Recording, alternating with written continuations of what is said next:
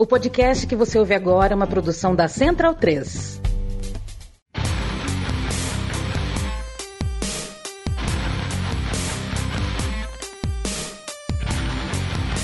Começa agora o Xadrez Verbal.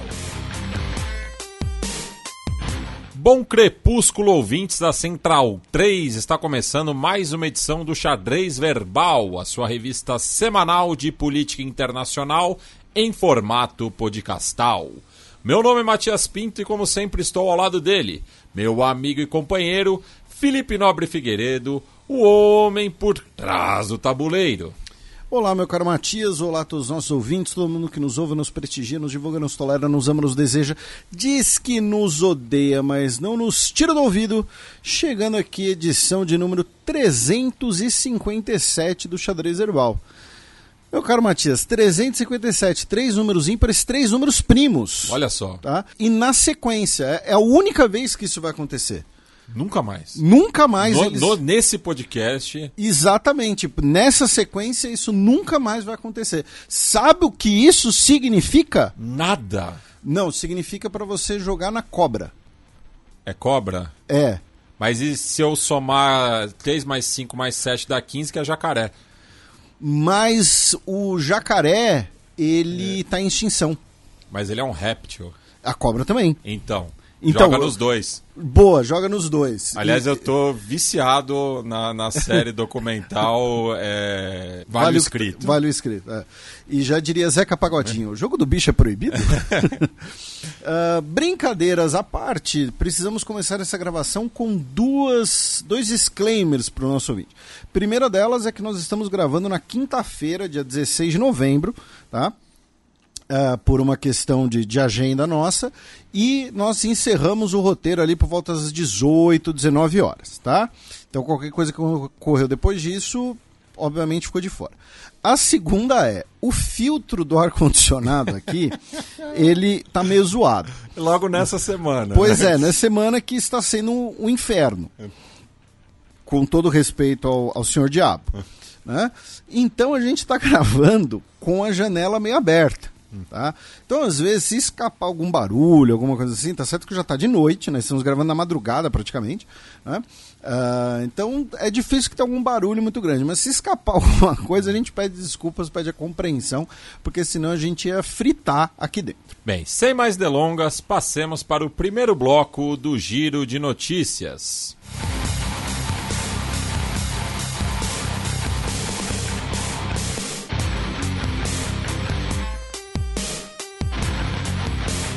Giro de notícias.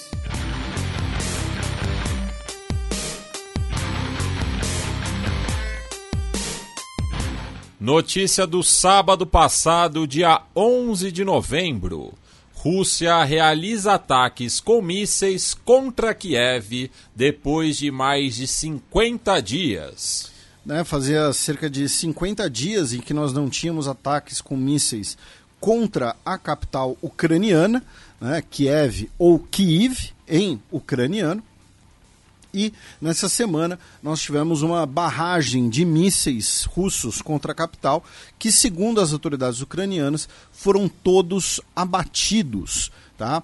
Também na última quarta-feira, dia 15, também conhecido como ontem, né, as autoridades militares russas do Oblast de Kherson, né, no sul da Ucrânia, ah, afirmaram que, pela primeira vez nos últimos 21 meses, nós tivemos um avanço ucraniano que cruzou o rio Dnieper.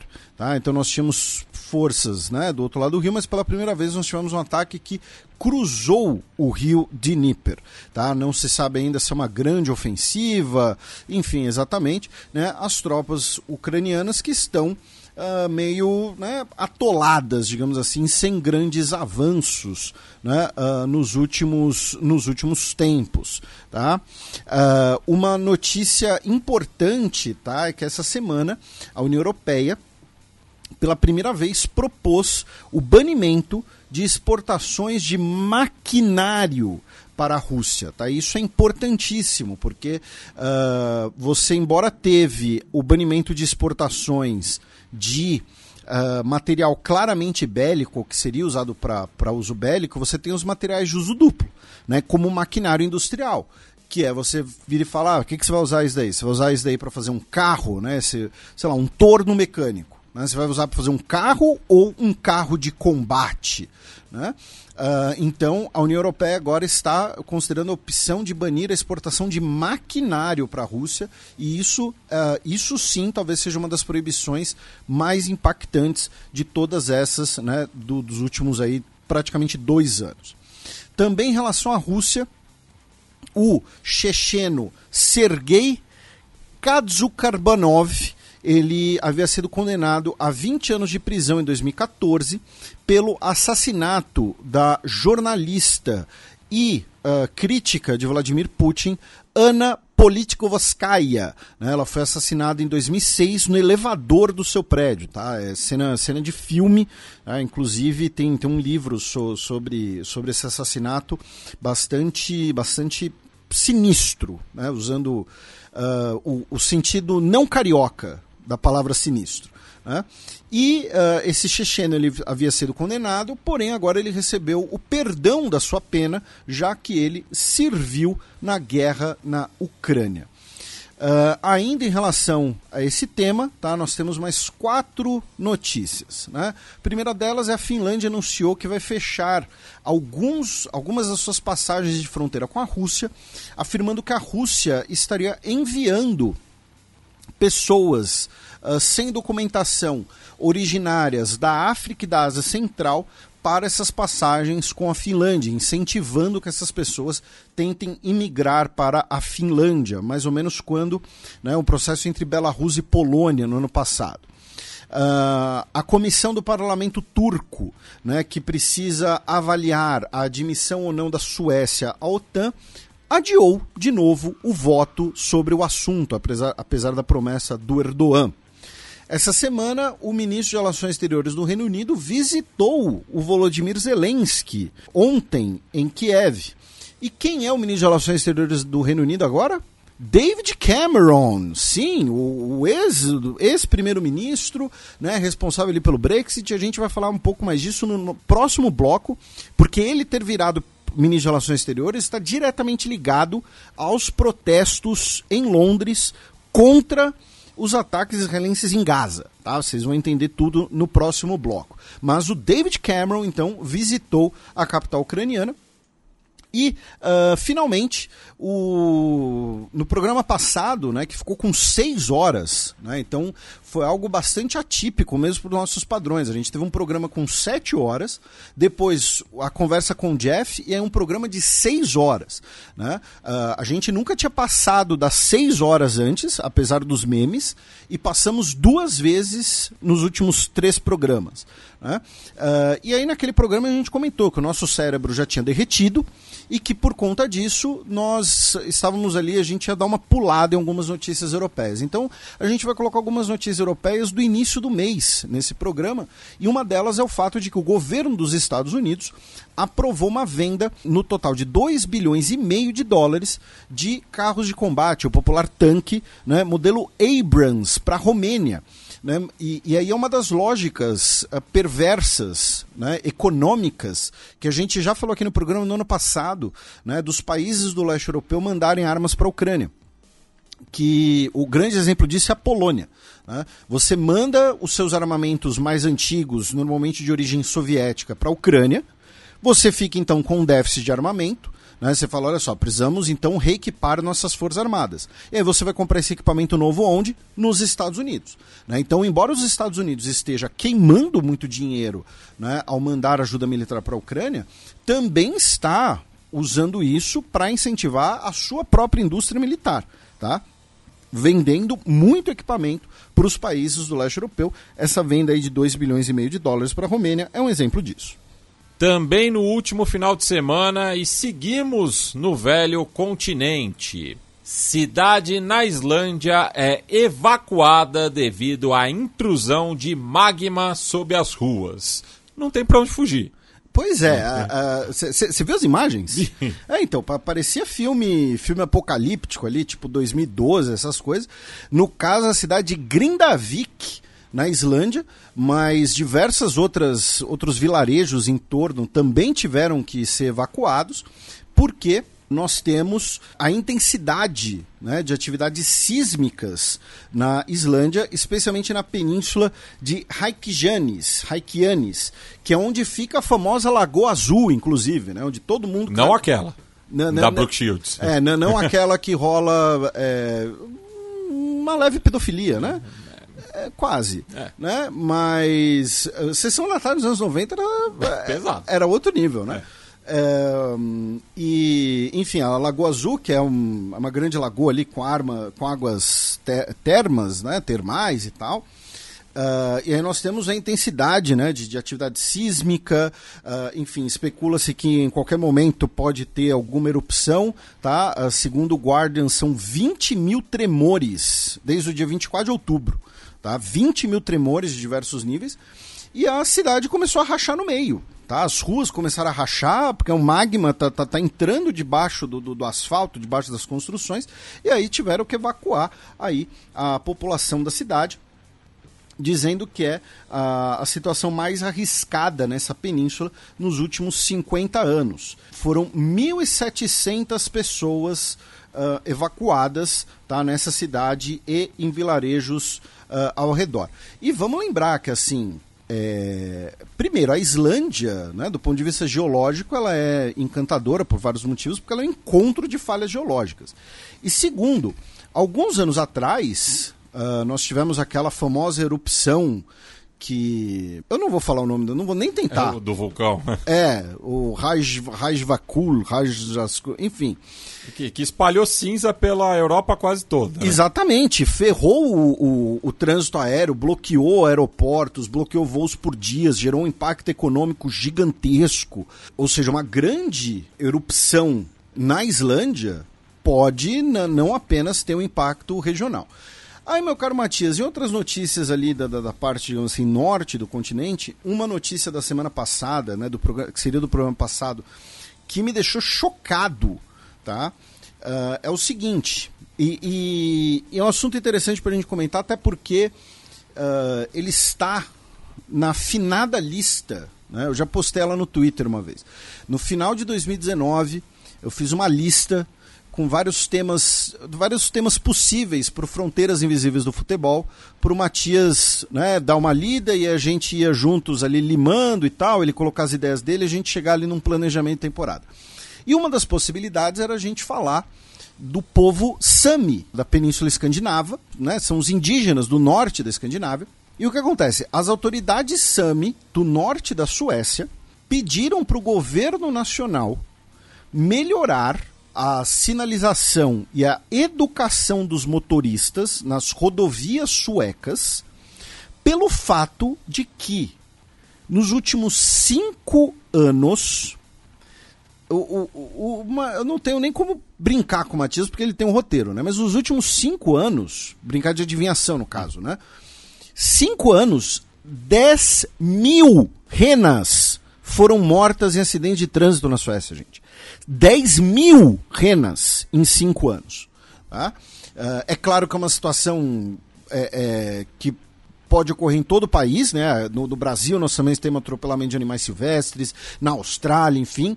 Mas jamais imagina 10 mil renas, né? É quase cinco por dia. Pois é, é um número absurdo. E, e o que acontece? Eu não, eu não entendo muito, né? Nós temos ouvintes que residem na Suécia, mas as rodovias suecas são meio que nem as rodovias alemãs, assim. Você não, o- você não pode Autobahn, devagar. sim, é. é. O, o problema não é você ir rápido, o problema é você ir devagar. Né? E, e são rodovias, inclusive, de muita qualidade, imagino eu, porque é parte da estratégia militar sueca. Você usar as rodovias suecas como pistas de pouso e tal. Enfim, já no Reino Unido, ontem, quarta-feira, dia 15, a Suprema Corte Britânica julgou ilegal aquele plano do governo Rishi Sunak de mandar pessoas né, requerentes de asilo ou imigrantes em situação irregular para Ruanda, para que eles aguardassem lá o julgamento, né, o, o- o processamento dos seus pedidos. Então, ah, tivemos um mínimo respiro civilizacional nas instituições britânicas. Tá? Não fizeram mais que obrigação também. Notícia da segunda-feira passada, dia 13 de novembro. Quênia realiza primeiro Dia Nacional de Plantar Árvores. A gente já havia comentado aqui quando esse projeto foi aprovado, né, uh, que a ideia do governo queniano é plantar 15 bilhões de árvores até 2032. Né? E aí nós tivemos essa semana o primeiro Dia Nacional de Plantar Árvores, que foi parcialmente feriado tá, gente? Não foi assim, olha, galera, vamos plantar árvores, é legal. Não, ó, galera, o seguinte, não tem escola, não tem repartição pública e o expediente vai ser só metade do dia para que todo mundo possa ir até um parque, possa ir até uma praça, possa ir até algum lugar e plantar árvores, tá? Então, é, é claro, né, você, estamos falando né, de, de uma medida que, que é muitas vezes, não vou dizer simbólica, né? Porque, mas você sempre tem essa individualização, né? essa responsabilização individual, né? Do tipo, não, é responsabilidade de cada um combater as mudanças climáticas. Não, eu não emito um, um, uma fração dos poluentes que o jatinho de um bilionário ou que a, a BP já emitiu na sua vida, né? Então assim, não vem dizer que a culpa é minha, mas né? Se a gente puder também né, colaborar, isso é importante. E nesse caso, nós tivemos, como disse, uh, um, um, programa governamental para isso, incluindo um app chamado Jazamite, que é Swahili para encher de árvores, né, para as pessoas compartilharem, postarem, enfim. Segundo o governo, foram 100 milhões de sementes ou mudas plantadas Tá? E a ideia é plantar elas em novembro, porque em dezembro você tem o período de chuvas e isso facilita né, tanto a consolidação das mudas quanto as sementes né, virarem de fato plantas. Né? Esqueci o termo correto agora, peço desculpas, eu sempre fui muito. Germinar? Germinar, pô, não, você é uma máquina, uhum. Matias. Né? então, enfim, uma medida muito interessante e que esperemos que outros países copiem especialmente a parte do, em vez de você ter só a responsabilização individual, você também fala, olha só, gente, vamos distribuir a muda, vamos ter aqui o período organizado, vamos fazer um app, vamos fazer uma campanha organizada, né, para você ter esse tipo de medida. Aí, meu caro Matias, a gente tem duas notícias africanas, essas infelizmente não tão agradáveis. Uh, primeiro nós vamos para né, perto do Quênia, na República Democrática do Congo, onde um ataque das forças democráticas aliadas, né, aquele grupo presente em Uganda e na República Democrática do Congo, que é uh, ligado né, ao Daesh, ao auto-intitulado Estado Islâmico, realizou um ataque perto do Parque de Virunga, deixando 44 pessoas mortas. Né, o Parque de Virunga, que é muito conhecido pelos, por ser um lar de gorilas, né, e tem inclusive um documentário lá na Locadora Vermelha. E a outra notícia na Guerra Civil do Sudão, já que uh, as forças de resposta rápida, né, o grupo rebelde, uh, destruiu uma das principais pontes da capital, né, a ponte Shambat, que liga né, as cidades de Ondurman e Khartoum. No caso, Ondurman e Khartoum é como se fosse a mesma zona metropolitana. Né, elas são separadas pelo rio Nilo. Lembrando que a junção do rio Nilo ocorre em Khartoum. Né? Você tem o, Nilo, branco vindo de um lado, o Nilo azul vindo do outro, eles se juntam ali e viram o rio Nilo propriamente dito que corre até uh, o Mediterrâneo. E a ponte Shambat, que era uma das principais pontes né, da zona metropolitana da capital, foi destruída nos combates, segundo as autoridades do exército sudanês, pelos grupos rebeldes. Também no começo dessa semana, Justiça de Portugal manda soltar presos em caso de corrupção. Uh, nós mencionamos, né, nós, foi um dos principais pautas né, do programa passado, né, o escândalo de corrupção que levou à renúncia né, do primeiro-ministro Antônio Costa e à convocação de novas eleições. Apenas Antônio Costa. Pois é. e aí nós tivemos as prisões preventivas, né, como do Vitor Iscaria, né, ex-chefe de gabinete, também do Nuno Mascarenhas, prefeito da cidade de Sines, dentre outros indivíduos, e um, eles foram uh, libertados. Tá? O juiz do caso retirou as acusações de corrupção e prevaricação. E a gente retira o peão isolado. Por enquanto. Por enquanto. É, é. então. Preventivamente. É, pois é. E, uh, mas a, eles ainda são suspeitos de tráfico de influência. Tá? Uh, e o que acontece? Né? Uh, o ministro da, da, Infraestrutura, o João Galamba, também foi indiciado. Ele não foi preso, mas ele foi indiciado. E o que acontece? Porque o Matias fez a brincadeira com o nome. Né? Porque é possível que o Ministério Público de Portugal tenha confundido o ministro da Economia, que é Antônio Costa Silva, com o primeiro-ministro, que é só Antônio Costa. Né? Então, uh, o que acontece? As transcrições das escutas né, que supostamente envolveriam o primeiro-ministro, possivelmente envolve, na verdade, o ministro da Economia, não o premier, tá? Porque eles são virtualmente homônimos. Né? Antônio Costa e Antônio Costa Silva. É, é, o, o, Antônio Costa Silva, Antônio José da Costa Silva é o ministro da Economia e Antônio Luiz Santos da Costa é o primeiro-ministro. Pois é, por isso, isso que, que dá ter index de nome. é, se fosse aqui no Brasil, era, era o Toninho. É. Entendeu? Toninho da Silva. Mas, enfim, falando sério agora, é, é, é claro que o, o fato é, alguém do, do alto gabinete está envolvido nesse esquema. Né? Ou era o primeiro-ministro ou o ministro da Economia. Né? Então a renúncia, ela meio que continua parcialmente justificada. E, e, o, e, o, nome da pasta não é só ministro da Economia, é ministro da Economia e do Mar de Portugal. é, Camões explica. É. Né? Algumas coisas Freud explica, é. nesse caso Camões explica. Então você tem o, o, você tem mais de 50 citações ao Antônio Costa, tá? Mas qual é o Antônio Costa? Né? E, e, esse que está sendo o debate. Então, eu repito, você tem uma investigação de um esquema de corrupção, de tráfico de influência, tem. Envolve nomes do alto governo, do ex-governo português? Sim. Mas envolve diretamente o primeiro-ministro? não se sabe direito ainda. Né? Essa que vai ser a grande questão. E claro, fica parecendo piada. Né? Uh, e aí eu, inclusive. Entraram dois ministros portugueses num bar. pois é, dois Antônios. É. Dois Antônio Costa. É. É, eu queria aproveitar e pedir desculpas, porque no, quando a gente estava falando de Portugal no, no programa passado, eu falei do site político, que é um site português. Na verdade, eu confundi com o site público. Público, é. é político tá. é estadunidense. É, então peço desculpas pela câmera mental. Teve umas três pessoas que vieram comentar. Uh, como eu disse, quando a gente estava gravando o Bloco de Europa, o cérebro já tinha derretido, tá?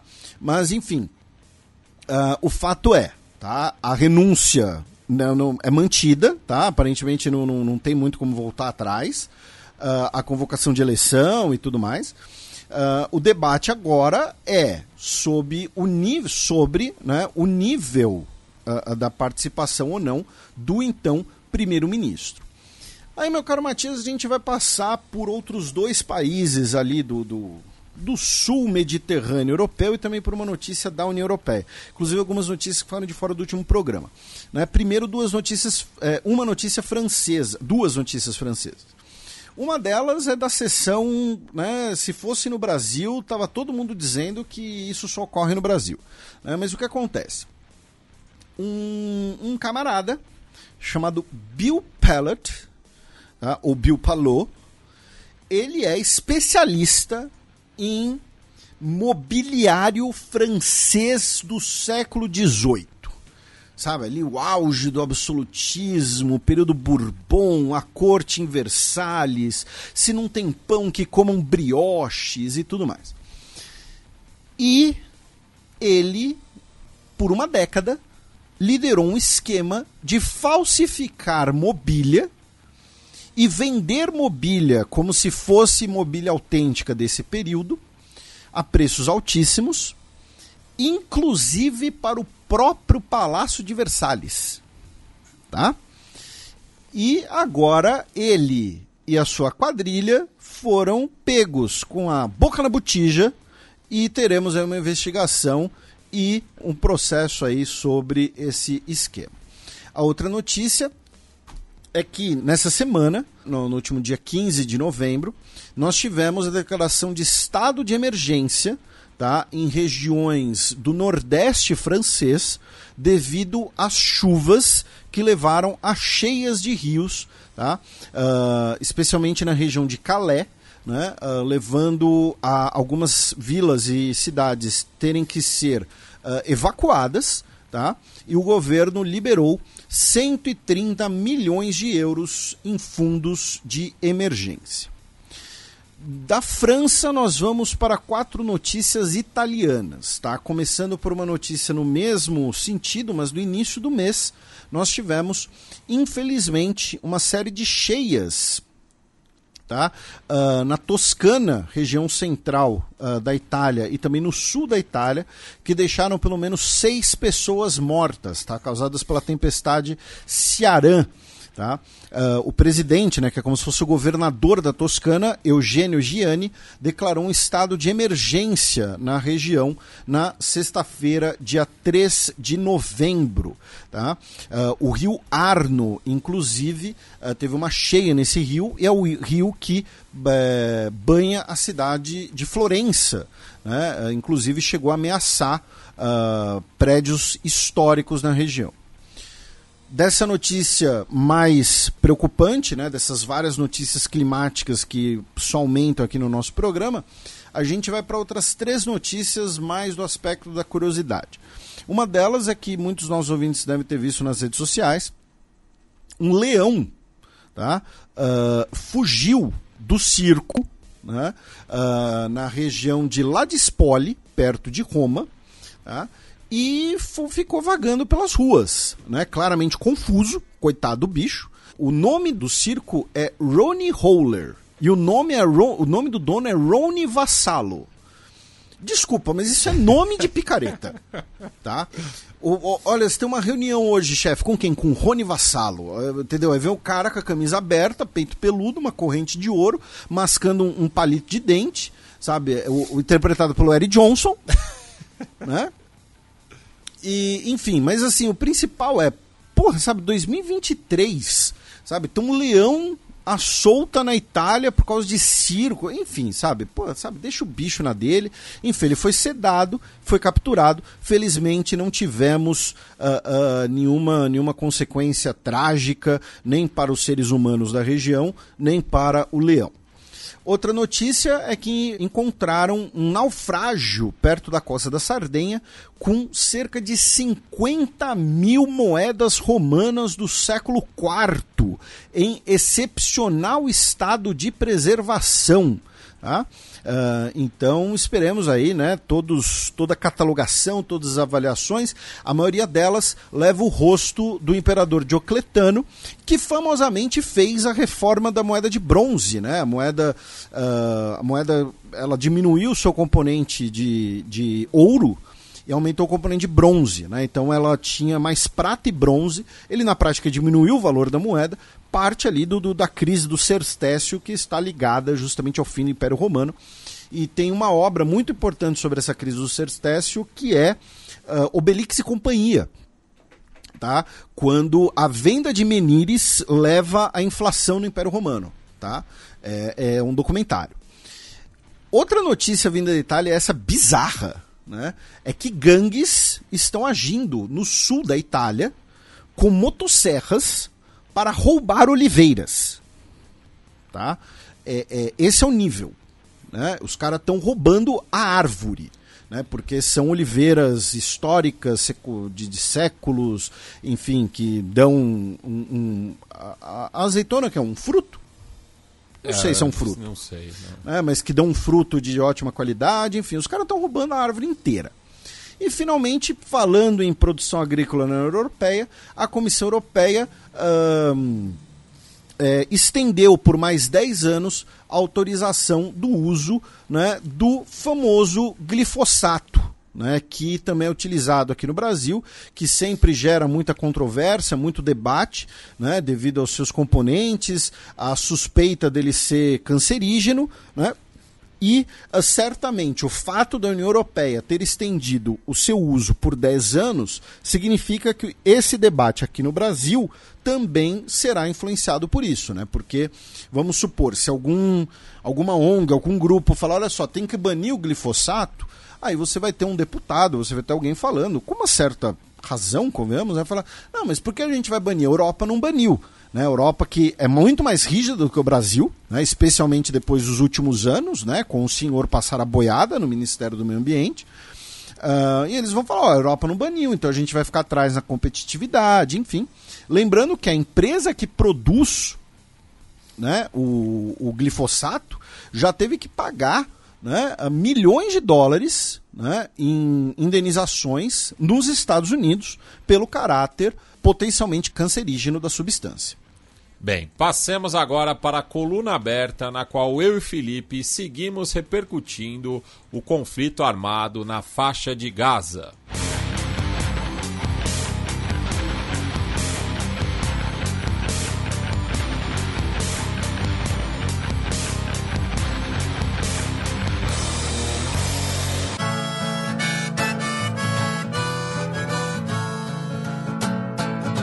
Coluna aberta. Bem, Felipe, a gente segue a nossa cronologia dos fatos no dia 11 de novembro, né, com as declarações do diretor do hospital Al-Shifa na cidade de Gaza. Exatamente. E aí a gente vai repetir os disclaimers de sempre. Né? Esse bloco aqui acaba sendo basicamente uma atualização da nossa cobertura e repercussão constante. Lembrando que já tivemos três convidados, inclusive, sobre né, assuntos ligados a essa pauta. Então, tivemos a professora Hashmi Singh, tivemos o nosso querido Jeff Nascimento, né, a professora Hashmi Singh, maior especialista em Hamas em língua portuguesa, muito provavelmente. Uh, o nosso querido Jeff Nascimento falando de direito humanitário e uh, o Paulo Siqueira falando da sua experiência uh, participando da realização das eleições palestinas de 2006. Então, se você chegou agora, né, literalmente tá cuidado para não pegar o bonde andando. Então, ah, faltou falar disso, faltou falar daquilo, né, é possível que a gente já tenha falado. E além disso, né, a gente também falou desde o início que uh, nós temos dois programas, né? Nós temos o Fronteiras Visíveis do Futebol sobre a Palestina, temos o Fronteiras Visíveis do Futebol sobre Israel, falando um pouco mais das histórias, né? Uh, porque também não dá para ficar recapitulando tudo. Uh, lembrando que né, questões como antissemitismo, racismo, uh, islamofobia, todo esse tipo de coisa, né? A gente anda com tolerância zero, tá? então é isso. Então, como o Matias mencionou, a gente uh, começa esse, eh, esse bloco nesse programa né, a partir da, da data né, pós o último programa, né, o dia 11, quando uh, o diretor do hospital Al-Shifa, e a gente vai falar um pouquinho mais disso daqui a pouco, né, mas já no dia 11 ele disse que o hospital estava completamente isolado, né, completamente cercado, Uh, os Médicos Sem Fronteiras confirmaram isso e afirmaram que pessoas que tentassem entrar ou sair do hospital estavam sendo uh, alvos de tiros tá? Uh, por soldados israelenses. Tá? e outra coisa, assim, no, no, no Twitter teve, sempre, teve uma ou outra pessoa que virou e falou assim: ah, por que vocês falam as coisas de forma indireta? Não, não é, não é de forma indireta, é, é citar a fonte de onde está vindo uma afirmação. Então, uh, quando eu digo, ah, não é eu, não é o Matias que está dizendo isso, não é para nos eximir como comunicadores, como professores de história, digamos assim. Uh, é para dizer, olha só, quem está dizendo isso é o Médico Sem Fronteiras, porque nem eu nem o Matias estamos lá, tá? No, nesse caso. Né? Então, o Médico Sem Fronteiras confirmou essa informação. Também tivemos o cerco do hospital Al-Quds, que também fica na cidade de Gaza. E no caso, o hospital Al-Quds uh, está abrigando cerca de 14 mil pessoas que foram deslocadas. Tá? Uh, o escritório da ONU para questões humanitárias, nesse dia 11, afirmou que 45 palestinos foram deslocados, foram expulsos de suas casas na Cisjordânia, tá? depois de demolições punitivas por autoridades israelenses. Tá? Para quem não sabe, isso é uma coisa que a gente já repercutiu isso aqui antes, isso é uma política antiga de Israel, inclusive, né? que começou especialmente uh, como punição a familiares de homens-bomba, né? de ataques suicidas. Então, olha só, se você realizar um ataque suicida, a gente não tem, obviamente, como te punir, como te prender alguma coisa. Então, se você fizer isso, a gente vai demolir a sua casa, a gente vai expulsar a sua família dela, tá? Isso não é propaganda, isso não é invenção, isso é uma política antiga, inclusive, uh, repito, tá? E uh, o mesmo escritório da ONU para questões humanitárias, no mesmo dia, disse que Uh, devido à situação de insegurança na faixa de Gaza, todas as operações ligadas a lixo, parte do saneamento do território foram paralisadas, o que poderia facilitar né, a, que doenças uh, infecciosas se espalhem rapidamente, como uh, diarreia e até mesmo cólera. Tá? Aí, principalmente, né, fazendo gancho com o nosso programa anterior, no último final de semana, nós tivemos na Arábia Saudita uh, a cúpula né, uh, emergencial, cúpula extraordinária árabe islâmica. Tá? Por que árabe islâmica? Porque nós tivemos simultaneamente uma cúpula da Liga Árabe, que reúne 22 países, e uma cúpula da Organização de Cooperação Islâmica, que reúne 57 países. Tá? Existe uma grande zona de intersecção, mas não é a mesma coisa. Exatamente. Né? Uh, e, e, como a gente já falou aqui várias vezes, né, os, os, países de maior população muçulmana no mundo, inclusive, não são árabes. Né? Indonésia, Bangladesh, Paquistão.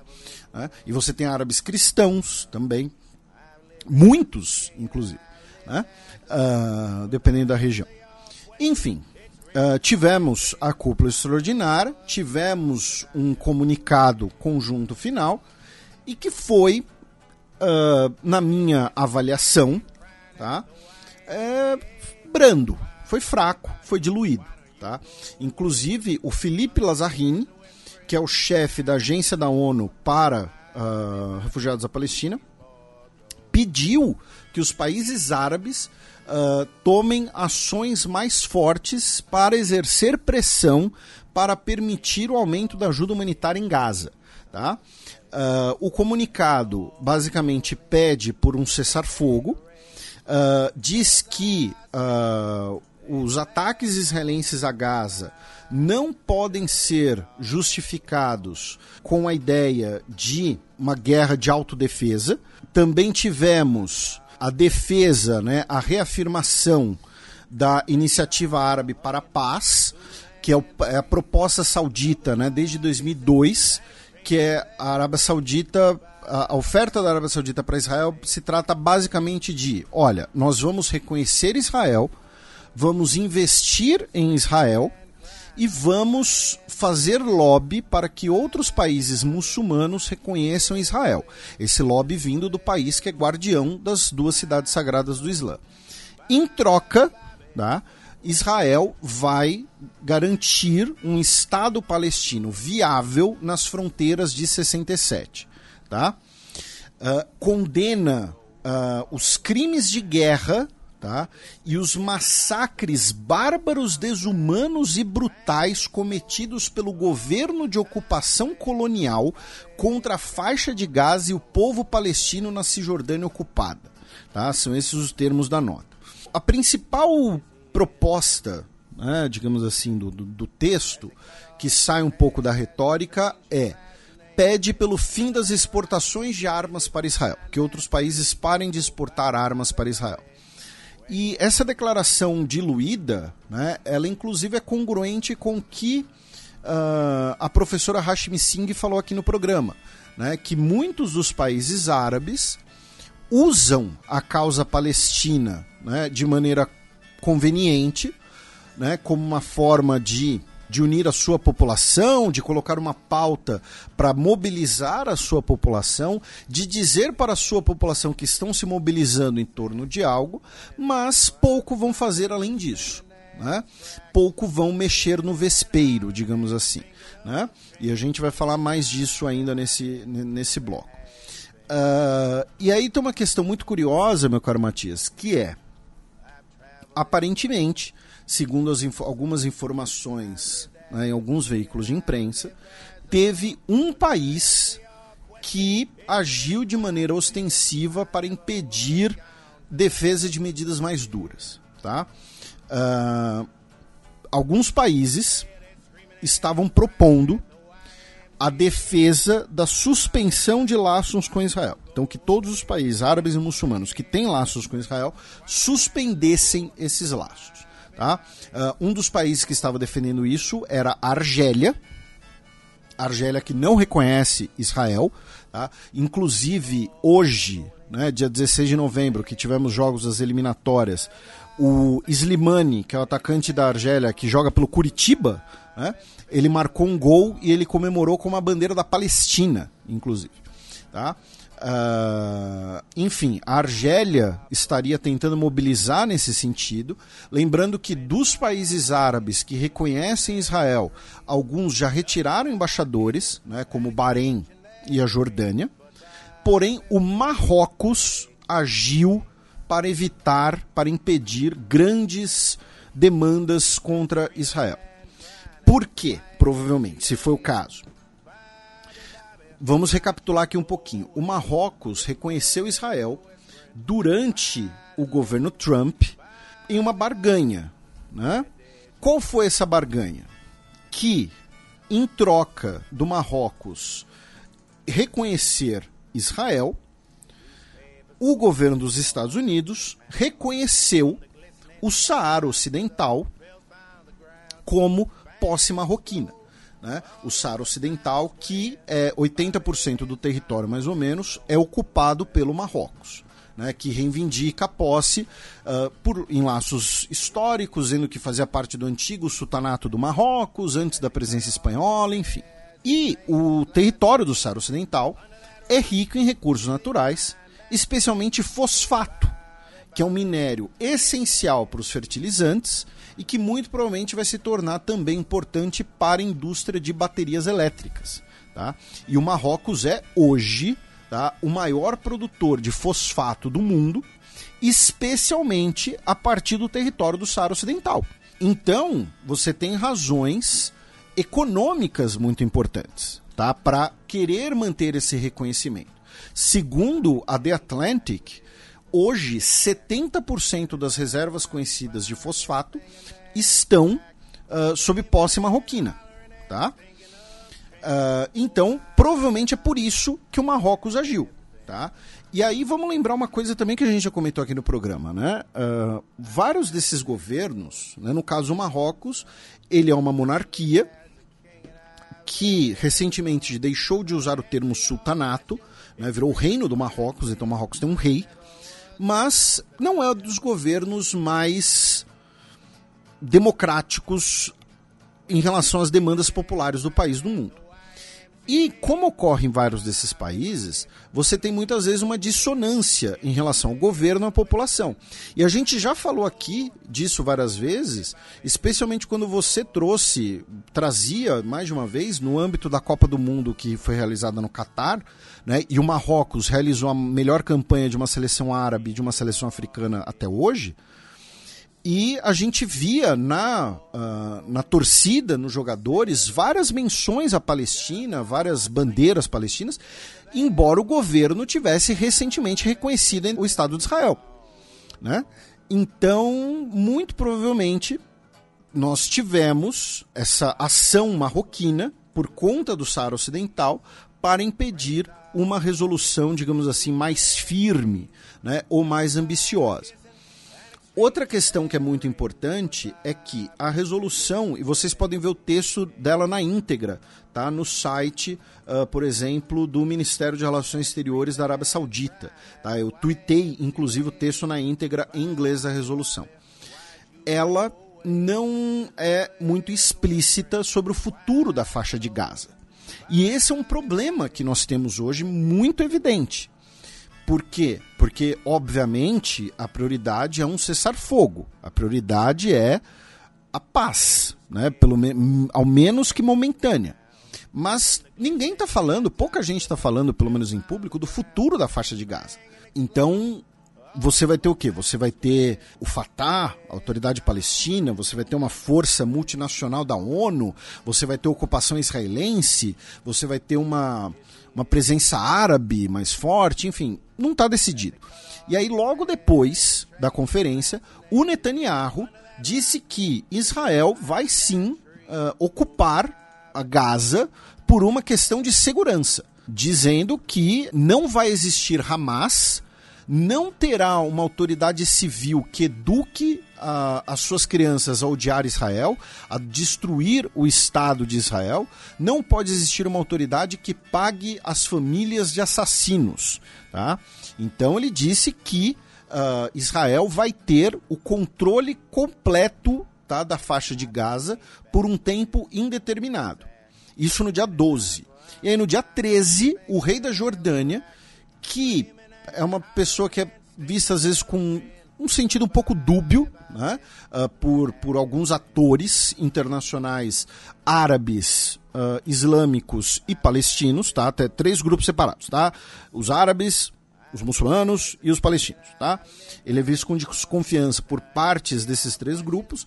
Ele disse que a Jordânia não irá aceitar qualquer plano de Israel para ocupar a faixa de Gaza. Aí, meu caro Matias, vamos para o dia 12, quando um dos chefes do Programa de Desenvolvimento da ONU, Akin Steiner, disse que as instalações da ONU uh, em Gaza foram atingidas, tá? inclusive com mortos. Também o mesmo escritório da ONU afirmou que Uh, diversos hospitais em Gaza foram atingidos diretamente e que hospitais estão explicitamente garantidos as proteções específicas segundo a lei humanitária internacional. E aí a gente vai repetir brevemente a explicação do Jeff. Se o Hamas esconde armas em um hospital, ele está incorrendo num crime. Se Israel ataca o hospital afirmando que ali tem armas do Hamas, isso é outro crime. São dois crimes, tá? Um não anula o crime do outro, tá? É importante mencionar isso. Uh, incluindo uh, nesse dia nós tivemos o fechamento né, da sessão uh, de cardiologia do hospital de Al-Shifa, né, na cidade de Gaza, que foi destruído como parte da ofensiva terrestre israelense. o porta-voz da Unicef, Toby Fricker, afirmou que diversos bebês na ala de bebês prematuros do hospital uh, morreram ou estavam correndo risco de vida devido à falta de eletricidade, tá? E o Crescente Vermelho da Palestina afirmou que o hospital de Al-Quds não estava mais operacional. Na frente norte, nesse dia 12, nós tivemos 18 israelenses feridos em ataques de mísseis do Hezbollah. Tá?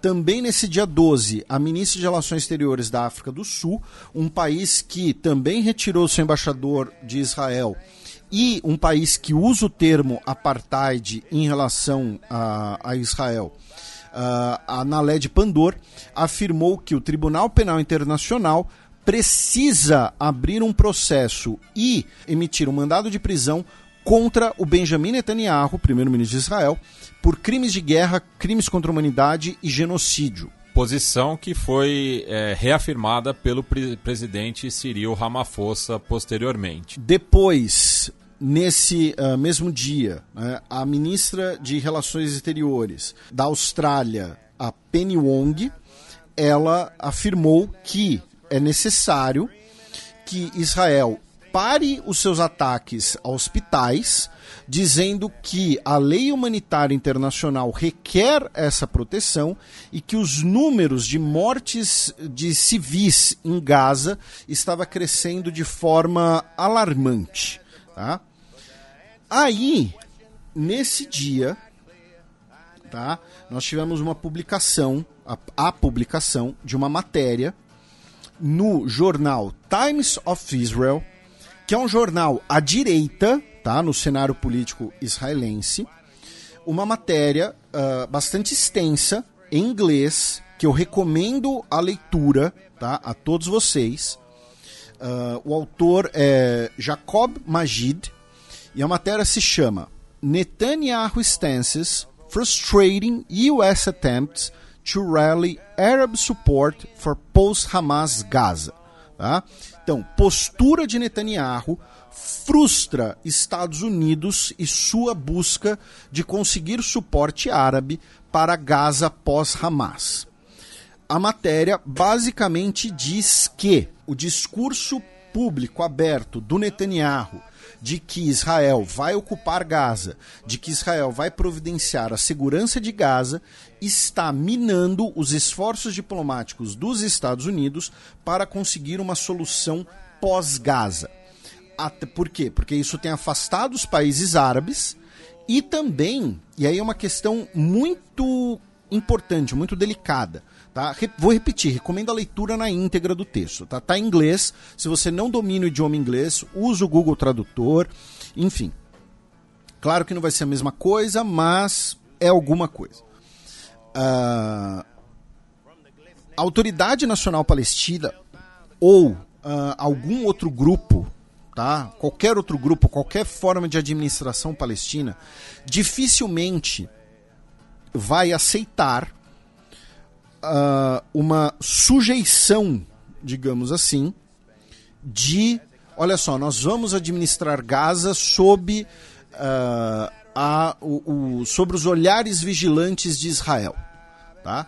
Seria uma questão que, que feriria o orgulho deles.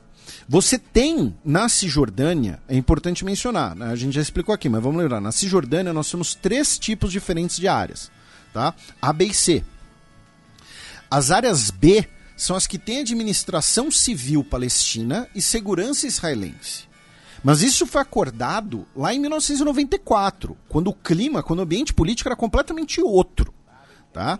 Então, hoje, isso seria muito mais visto como ali a ideia de: olha só, nós estamos é, colaborando né, com uma, uma nova ocupação israelense. Tá?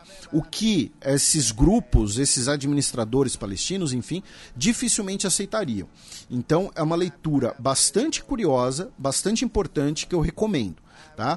E o Anthony Blinken teria mantido contatos com o governo israelense para esclarecer, digamos assim, essas declarações de uma ocupação é, israelense em Gaza, tá? Do tipo, olha só, a gente a gente está tentando fazer uma solução, vocês vão lá, falam um negócio e né, acaba com, com todos os esforços. Passando para o dia 13, tá? Tropas israelenses ocuparam o Conselho Legislativo Palestino de Gaza, né, o parlamento local, um prédio que era utilizado pelo Hamas desde 2007. Nesse dia, a mesquita Al-Salam, que fica em Sabra, uh, foi destruída. Tá? Uh, segundo as estimativas da ONU, são 60 mesquitas já destruídas. Também no dia 13, a, a Secretaria-Geral da ONU ordenou que todos os escritórios da ONU, todas as representações de todos os braços da ONU uh, colocassem a bandeira da organização a meio mastro em memória dos, até aquele momento, 101 funcionários da ONU mortos em Gaza em ataques aéreos israelenses. Tá? A agência da ONU, no dia 13, para refugiados palestinos, disse que a marinha israelense atingiu um dos seus abrigos em Rafah. Rafah é a cidade que fica bem no sul da faixa de Gaza, na fronteira com o Egito, onde tem a passagem, com um detalhe. Segundo a agência da ONU para refugiados palestinos, a marinha israelense, tá? as autoridades israelenses, na verdade, tinham, têm as coordenadas desses locais. Tá? Então, olha só, aqui, ó, aqui tem um abrigo da agência da ONU, tá? Não disparem aqui, não atinjam aqui. E mesmo assim, uh, você teve três disparos. No norte, tá, as forças dos Estados Unidos uh, atingiram alvos dentro da Síria, tá, dois alvos na Síria, ligados à Guarda Revolucionária Iraniana. Tá, afirmando que seriam ali depósitos de munições, inclusive.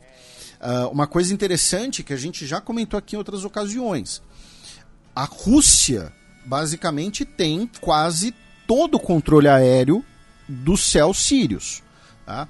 Uh, você tem aviões russos patrulhando a Síria, você tem sistemas antiaéreos russos na região, embora hoje menos. Né? Você tem navio, uh, aviões, né? pelo menos um avião radar russo continua na Síria operando. Então é muito possível que esse ataque tá, da Força Aérea dos Estados Unidos tenha sido, ao menos, né, uh, avisado tá, aos russos que esse ataque ocorreria, tá, para evitar ali alguma desinteligência, algum problema. E aí, nesse dia 13, meu caro Matias, de novembro, o Hospital de Al-Shifa e o Hospital de Al-Quds anunciaram que estavam suspendendo as suas operações. Tá? Quem repercutiu isso foi a NPR, National Public Radio dos Estados Unidos. Tá? Uh, e o complexo do hospital de Al-Shifa, que é o maior hospital da faixa de Gaza, ele foi e está cercado tá, por tropas israelenses. Tá? Que estão, inclusive, né, fazendo uh, operações, né, em inglês raids, né, estão fazendo batidas, digamos assim, dentro do complexo hospitalar, pouco a pouco. Uh, nós tivemos vídeos publicados, inclusive nas redes sociais das Forças Armadas israelenses, né, uh, dessas operações. Uh, uma delas, inclusive, gerou uma polêmica, porque ele logo depois foi desmentido por diversas fontes de informação. Especialmente você tinha um militar israelense falando em inglês. Ele mostra um papel na parede né? Que seria um calendário. Não, que seria o, o nome, o, o, revezamento dos terroristas do Hamas em vigiar os reféns. É. E que na verdade era um calendário, é. eram os dias da semana em árabe. Aí ele mostra o que seria ali uma área onde ficariam os reféns, mas que na verdade era apenas a cozinha do hospital, enfim. Você e, e como a gente fala aqui desde o primeiro programa, o Matias lembrou desde o primeiro programa, né? Numa guerra, a primeira baixa é a verdade, você sempre vai ter propaganda, né? E a propaganda. A propaganda faz parte do jogo, tá, gente? O que a gente tem que evitar aqui é justamente repercutir, é, evitar repercutir propaganda. Inclusive, tem ouvinte que às vezes fica bravo com a gente porque a gente não faz isso, né? Tem ouvinte que quer ouvir propaganda e vocês não vão ficar ouvindo propaganda aqui, tá? Entenda como quiser. E aí você tem essas diversas, uh, como eu disse, batidas, digamos assim, israelenses no hospital um, um, vídeo que foi publicado no jornal Guardian, inclusive, soldados israelenses entram em uma ala do hospital e pedem para que todos os homens com 16 anos ou mais levantem suas mãos e se apresentem, né? Para eles serem eventualmente né, averiguados, né, usando um termo né, do, do, do, jargão do noticiário policialesco. Né?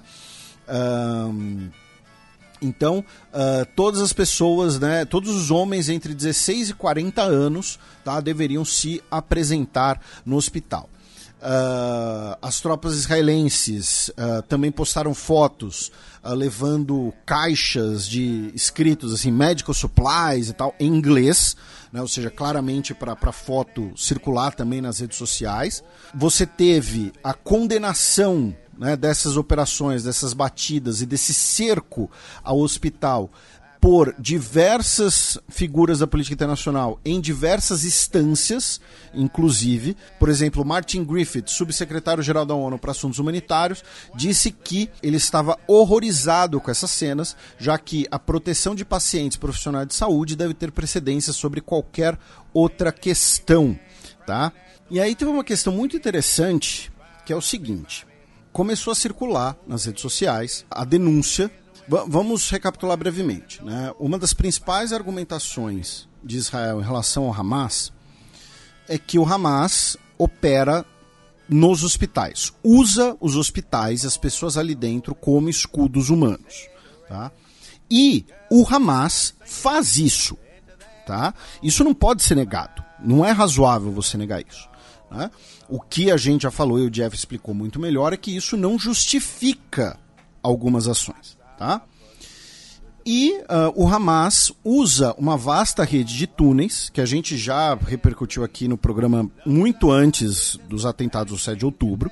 Só que aí começou a circular algumas pessoas falando: ah, um dos motivos que Israel sabe que o Hamas usa túneis e tem um centro, um bunker, tá?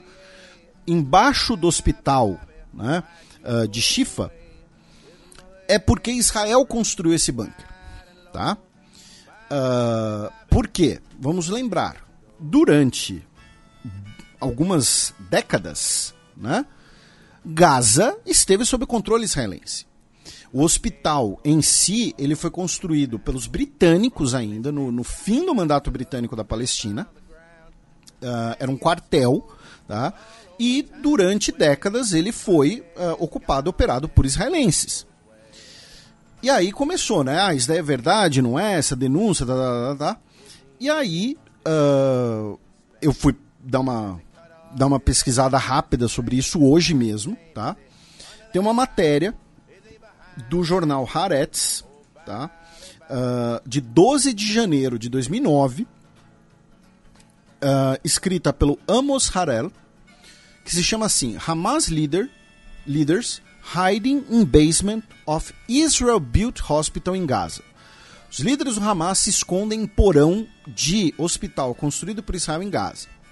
E a matéria cita, inclusive, uh, o então chefe do Shin Bet, que é a agência de inteligência interna de Israel, o Yuval Diskin, afirmando que na década de 1980, quando Israel construiu o prédio número 2 do complexo hospitalar, esse prédio número 2 tem um bunker e túneis embaixo dele, construídos por Israel.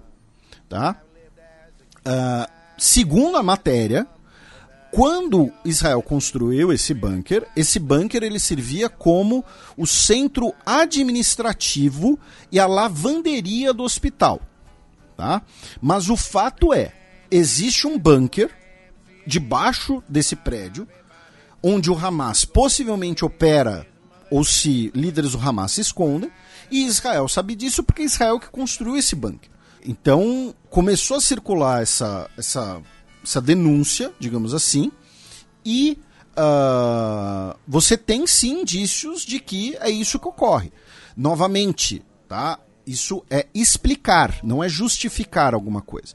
Mas então, a certeza né? Ah, o Hamas está ali embaixo desse prédio. O Hamas está ali embaixo desse prédio é porque Israel tem, inclusive, possivelmente, a, toda a planta do prédio. Então, isso colabora né, para essa troca de, de acusações e de suspeitas. Tá? Uh, e uma notícia né, do cerco do hospital de Al-Shifa, uma notícia extremamente trágica, inaceitável para qualquer país civilizado, tá? Tá ouvindo, senhor Netanyahu? 43, ao menos, tá? 43 pacientes do hospital morreram sem oxigênio, tá? Devido ao fim do suprimento de oxigênio. A fonte disso não é o Hamas. A fonte disso é uma reportagem da rede ABC dos Estados Unidos, tá? Uh, então nós temos agora esse cerco ao hospital que se torna uma situação em todos os aspectos delicadíssima e uh, absolutamente indefensável. Porque, por mais. É, é, novamente, é, é, você tem uma situação em que você tem uma região sendo bombardeada por ataques aéreos há semanas, as pessoas vão se ferir, vão precisar de tratamento, vão buscar refúgio, tá? Então, é, é, você tem uma prioridade muito clara ali, tá? E daqui a pouco a gente vai colocar outras pessoas que, que falaram sobre isso. Nesse dia, né, voltando à nossa cronologia, nesse dia 13, nós tivemos um grande protesto na França, com mais de 180 mil pessoas nas ruas, contra o antissemitismo. Inclusive, alguns grupos levaram os cartazes de pessoas que foram tomadas como reféns ou pessoas que foram mortas pelo Hamas com a frase onde estava a Cruz Vermelha, onde está a Cruz Vermelha, né? acusando a Organização Internacional da Cruz Vermelha de supostamente ser anti-Israel ou pró-Hamas, né? alguma coisa assim. Uh, segundo é, a mídia francesa, a maior mobilização contra o antissemitismo na França desde a dessecração de um cemitério judaico em 1990. Tá? Uh, a, atual, atual primeira-ministra Elisabeth Borne participou, uh, os ex-presidentes François Hollande e Nicolas Sarkozy participaram, Hollande que é do Partido Socialista, o Sarkozy que é dos republicanos. Ambos ex-presidentes da França, né, que é, é o contrário, né, na França o presidente é o primeiro-ministro. é, mais ou menos isso. E uh, é, o semipresidencialismo. É. E uh, o único partido que atualmente tem representação no Congresso Nacional que não participou foi o França em Submissa, de esquerda radical do Melenchon, uh, afirmando que eles uh, não participariam de um protesto junto do partido da Le Pen e que ela, estava, ela estaria sendo oportunista né, nessa circunstância. Tá? Aí, nesse dia, né, uh, 13, nós cruzamos o Canal da Mancha e foi o dia que tivemos a demissão da então ministra do Interior, Suela Braverman. Né? A gente já havia mencionado, já falamos dela aqui várias vezes, né? Uh, especialmente porque veio dela o, o plano né, uh, uh, completamente né, batata das ideias de, de querer mandar pessoas né, em situação de refúgio para Ruanda, né, um plano completamente inaceitável. E o que aconteceu? No sábado, dia 11, nós tivemos mais protestos pró-Palestina em Londres. A manifestação em Londres, especificamente, terminou com dezenas de pessoas detidas. Tá?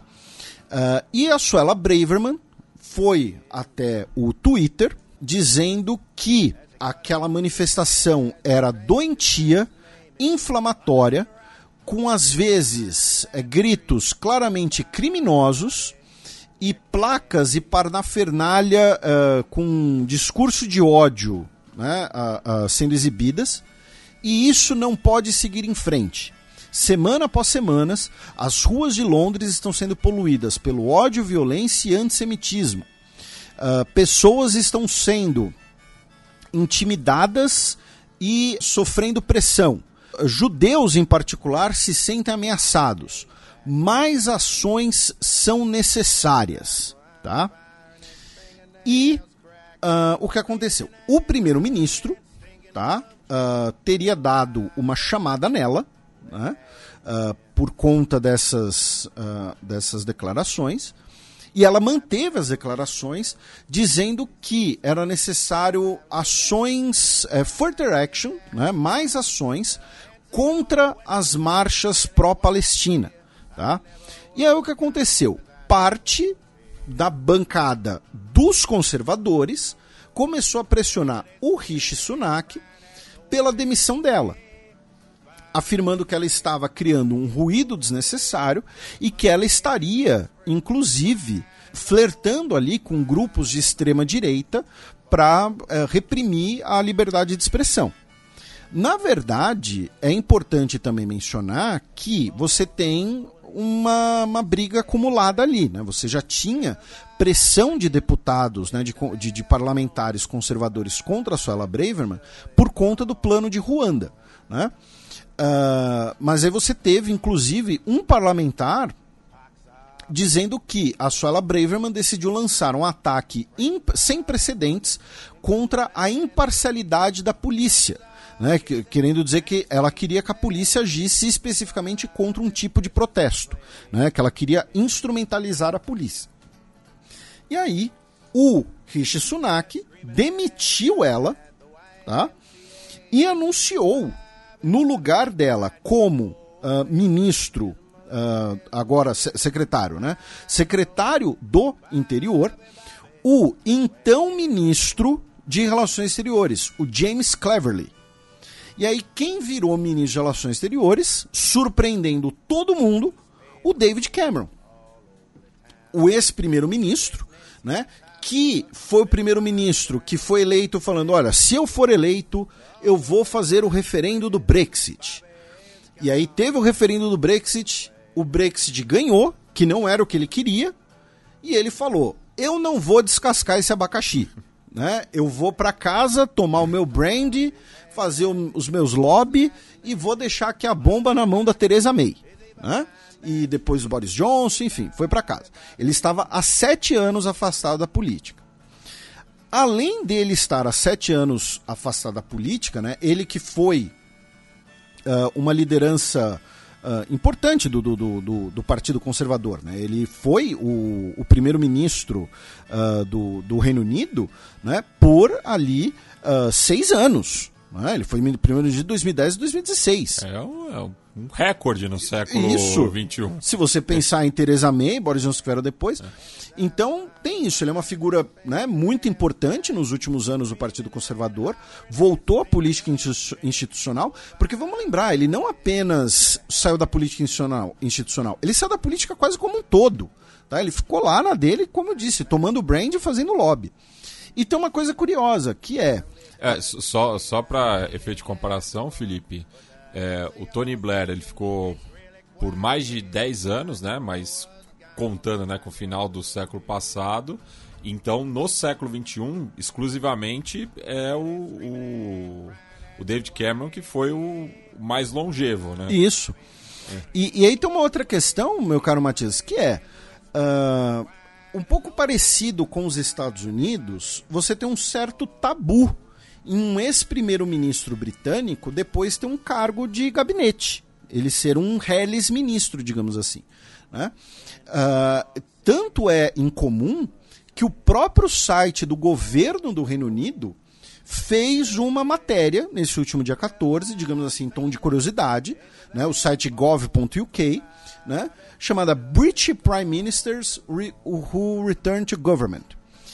E no século XX inteiro, tá, isso aconteceu cinco vezes. Só que, dessas cinco vezes, eu acho importante contextualizar para os nossos ouvintes duas coisas. Primeira delas é que dessas cinco vezes, em três delas, tá? Uh, o que aconteceu foi o ex-primeiro-ministro se tornou o Lorde Presidente do Conselho, que é um cargo uh, consultivo, é um, é um conselheiro do rei, é o conselho, com, com perdão da redundância, é o conselho que aconselha o rei tá? É o Lord President of the Council. Então é uma figura, é, ele tem nível de gabinete, tá? Mas é uma figura, é, é, é, ele não tem tantos poderes executivos, é um órgão consultivo, tá? Foi o caso do Neville Chamberlain, foi o caso, né? O Neville Chamberlain que é muito conhecido pelo início da Segunda Guerra Mundial, o caso do James Ramsay MacDonald na década de 1920 e o caso do Stanley Baldwin que antecedeu o James Ramsay MacDonald, tá? Então, desses cinco casos, três é um cargo simbólico. E em duas vezes você teve com o Arthur Balfour, né, o mesmo Balfour da Declaração de Balfour, né, uh, que foi premier em 2002 a 2005 e depois ele se torna tanto Lorde do Almirantado quanto secretário de Relações Exteriores e o próprio caso do Neville Chamberlain. O que, que esses dois casos têm em comum? O Arthur Balfour ele se torna secretário de Relações Exteriores durante a Primeira Guerra Mundial, quando você tem a formação ali de um governo de união nacional, um governo de emergência. Assim como o Neville Chamberlain, né, depois que ele deixa de ser primeiro-ministro. Então, uh, eram situações excepcionais. Tá? Então, no século XX inteiro, basicamente, só dá para dizer que uma vez você teve um ex-primeiro-ministro que voltou para um cargo do gabinete executivo fora de uma situação de guerra, que foi o Alec Douglas Home, que ele foi primeiro-ministro de outubro de 63 a outubro de 64, de forma interina, ainda por cima, tá? Ele era do Partido Conservador e depois ele se tornou ministro de Relações Exteriores de 70 a 74. Tá? É, foi, então, assim, no século XX inteiro, é a única vez que um ex-primeiro-ministro britânico se tornou gabinete executivo fora de uma situação de guerra. E aí você teve alguns casos no século XVIII, no século XIX, né? por exemplo, o Arthur Wesley, o famoso Duque de Wellington, né? que derrota Napoleão na Batalha de, de Waterloo, que ele ocupou ali trocentos cargos né? durante o século XIX, enfim, além de ter sido primeiro-ministro. Super primeiro-ministro. então nós tivemos né, uma, uma repercussão importante na política interna britânica devido né, uh, a essa manifestação. E não foi a única coisa, tá, meu caro Matias? Temos outras duas. Uh, o que aconteceu? O Boris Johnson, ex-primeiro-ministro, ex-parlamentar, ex-ministro de Relações Exteriores, ex-prefeito de Londres, disse que o Tribunal Penal Internacional não tem jurisdição tá, para o que ocorre em Gaza. E aí o Foreign Office, né, ou seja, a instituição, né, o Ministério de Relações Exteriores, digamos assim, uh, disse que uh, a declaração era uh, inadequada e que não cabe né, a esse tipo de declaração, tá, a não ser para o procurador-chefe. Tá? É, então ele sofreu ali um, um chega para lá do próprio Foreign Office e finalmente ontem, né, porque já passamos da meia-noite, é uma da manhã já, ontem, dia 16 de novembro, nós tivemos um voto no parlamento britânico pedindo por um cessar-fogo em Gaza. A proposta foi feita pelo Partido Nacional Escocês, né, cujo líder atual, né, que é o, o ministro-chefe da Escócia, é o Hunza Yousaf, que é de origem paquistanesa, é muçulmano e a esposa dele é palestina, com, cuja família é de Gaza. E você teve esse voto. E tanto o Partido Trabalhista quanto o Partido Conservador falaram: olha só, é, para votar contra essa moção aí, tá? Não, não, não, não, vamos mexer nesse vespeiro. Era basicamente isso, tá? Porém, você teve 56 deputados do Partido Trabalhista votando, 56 parlamentares, né, do Partido Trabalhista, votando pelo pedido urgente, tá, de um cessar-fogo em Gaza. Então você também tem uma divisão dentro dos partidos, dentro do parlamento. Tá? Porque, vamos lembrar, os, o, o fato né, de no Reino Unido você ter uh, dois né, partidos grandes historicamente, tradicionalmente, né, uh, faz com que os partidos né, tenham diferentes alas. Então, dentro do Partido Conservador, você vai ter né, uh, deputados mais à esquerda, você vai ter deputados mais à direita, enfim. Então, ainda tivemos esse impacto na política institucional britânica.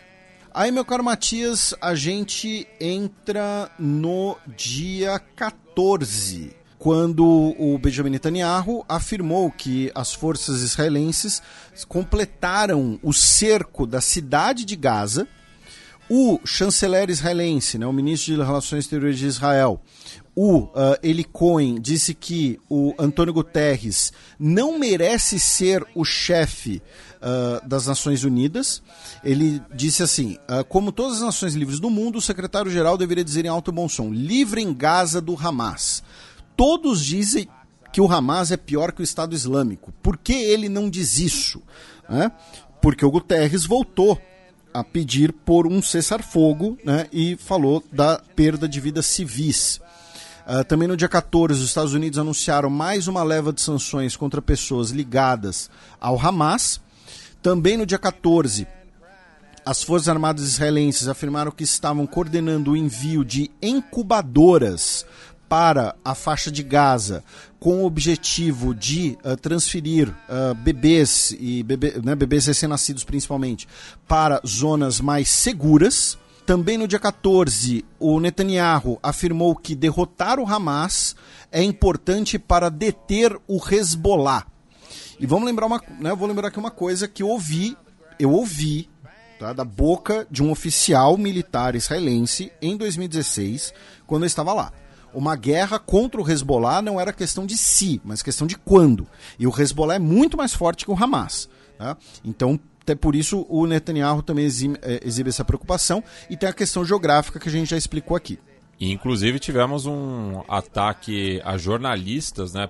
próximo da fronteira do Líbano, na cidade de Yarum, né, que foi registrado por um câmera da Al Jazeera. também nesse dia, um porta-voz das Brigadas Al-Qassam, né, que é o braço armado do Hamas, o Abu Ubaida, uh, afirmou que o Hamas e Israel chegaram a negociar uma troca de reféns e o estabelecimento de uma trégua de cinco dias. Tá? Tudo isso mediado pelo Catar. Uh, ele disse que houve um esforço do Catar para libertar mulheres e crianças israelenses em troca de 200 crianças palestinas e 75 mulheres detidas pelos ocupantes. Tá? Porém, uh, palavras dele, porém, uh, isso foi suspenso. Também nesse dia, infelizmente, foi confirmada né, que uma das vítimas uh, dos ataques terroristas do Hamas no dia 7 de outubro foi a ativista uh, canadense-israelense Vivian Silver. Como eu mencionei, ela era uma ativista pela paz, uh, especialmente pelo diálogo entre mulheres israelenses e mulheres palestinas. Tá?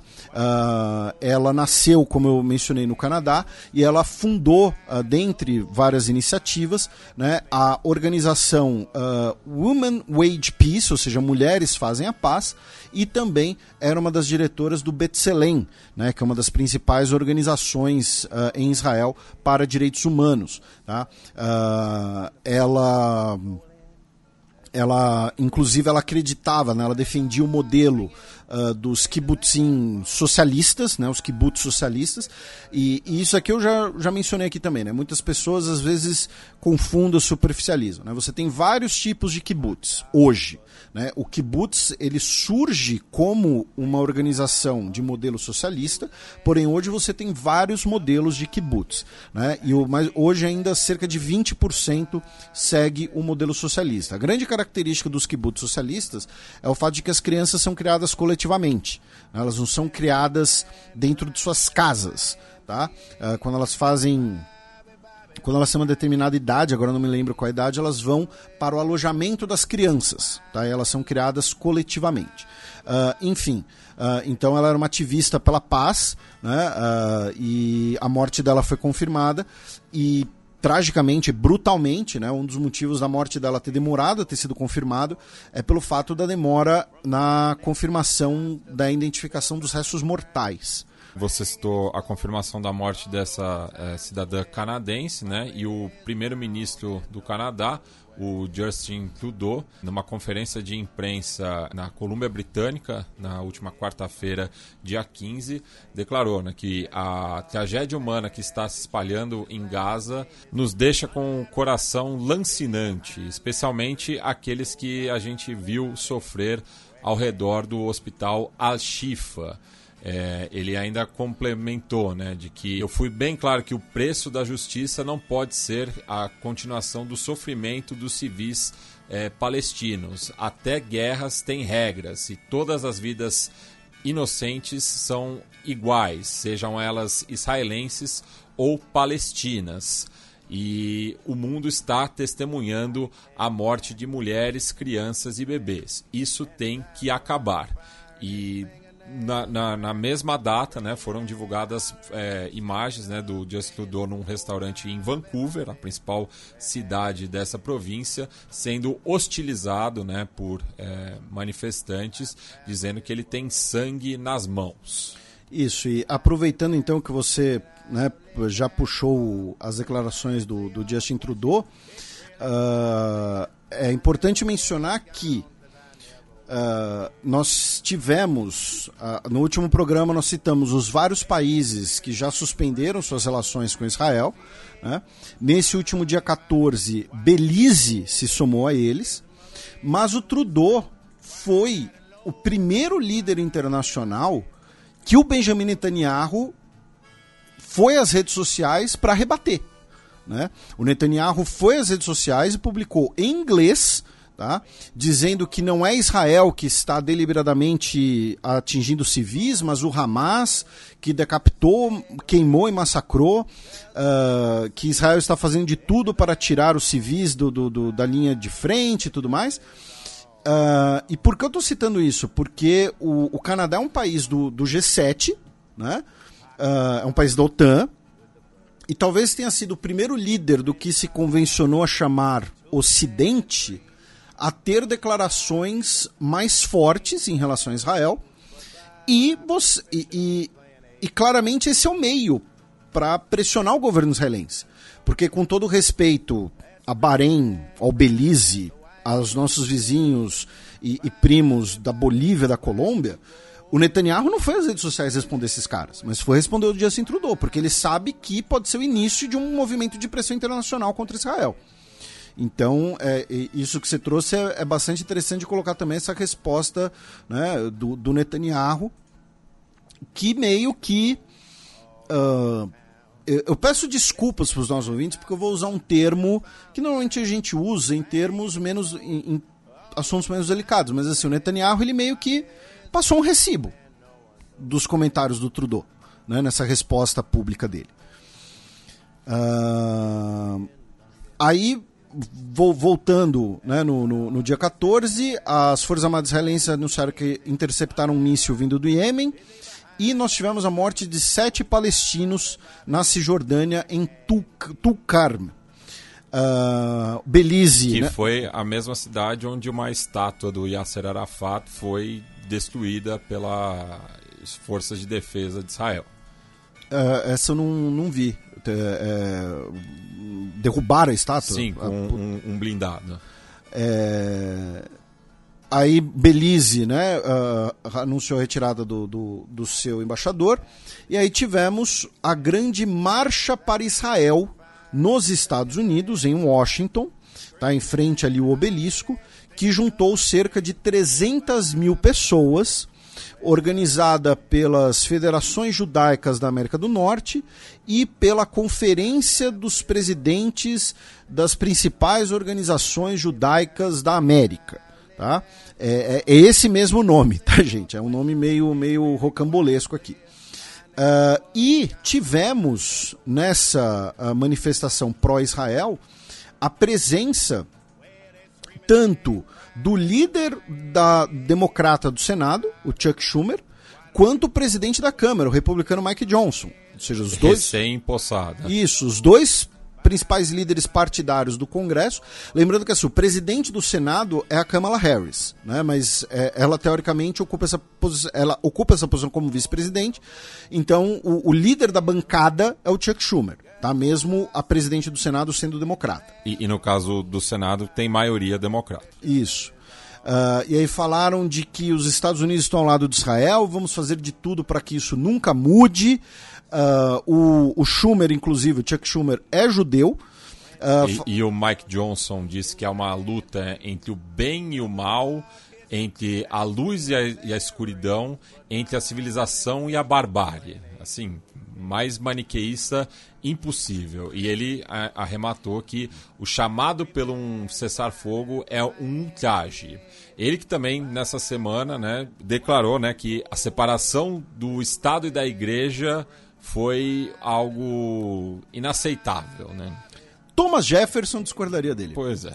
Né? Uh, o discordaria do Maga Mike. Hum. E, e, esse discurso que ele repetiu é o discurso oficial do Netanyahu, né? do gabinete Netanyahu. Uh, e aí a gente vai falar um pouco, a gente falou da repercussão na política britânica, né? A gente, a, aí a gente falou da questão do, do Trudeau, então agora a gente vai falar um pouco da repercussão na política interna dos Estados Unidos. Por quê? porque você tem novamente uma espécie de dissonância não entre o Biden e a população dos Estados Unidos, porque muito provavelmente né, a maioria da população dos Estados Unidos apoia o apoio do governo dos Estados Unidos ao Estado de Israel. Porém, pensando no eleitorado dele, especialmente nas últimas eleições, o Joe Biden ele está, digamos assim, contrariando parte do próprio eleitorado. E a gente já falou disso aqui.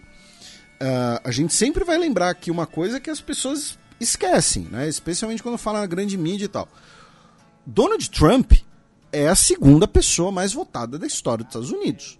E se a eleição fosse hoje entre Joe Biden e Donald Trump, o Trump venceria, assim, fácil, tá?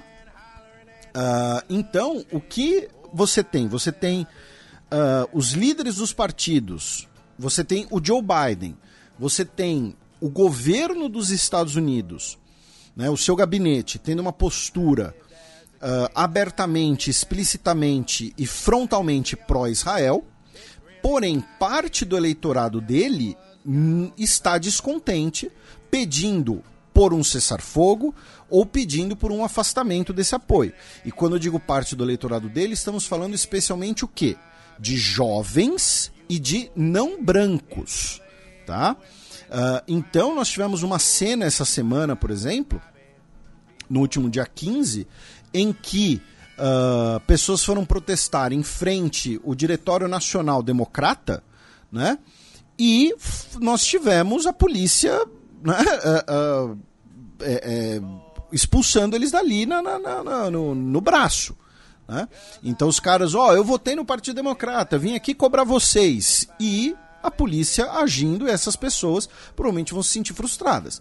Junto com isso, o Financial Times uh, publicou um, um, levantamento dizendo que apenas 14% dos eleitores dizem que a vida econômica do país melhorou sob Biden e que 68% disse que uh, as políticas econômicas do Biden prejudicaram a economia dos Estados Unidos ou não tiveram impacto.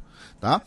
O Financial Times é um veículo Uh, ligado ao, ao mercado, né? Ele é fundado no Reino Unido. Então, assim, ele não tem exatamente, obviamente, ele não vai ter uma postura, digamos assim, próxima dos ideais do Biden, né? Da, da do, do, blue collar democracy, né? Da Great Society, do Roosevelt, né? E tal. Já expliquei aqui que o Joe Biden é fanboy do, do Franklin Delano Roosevelt.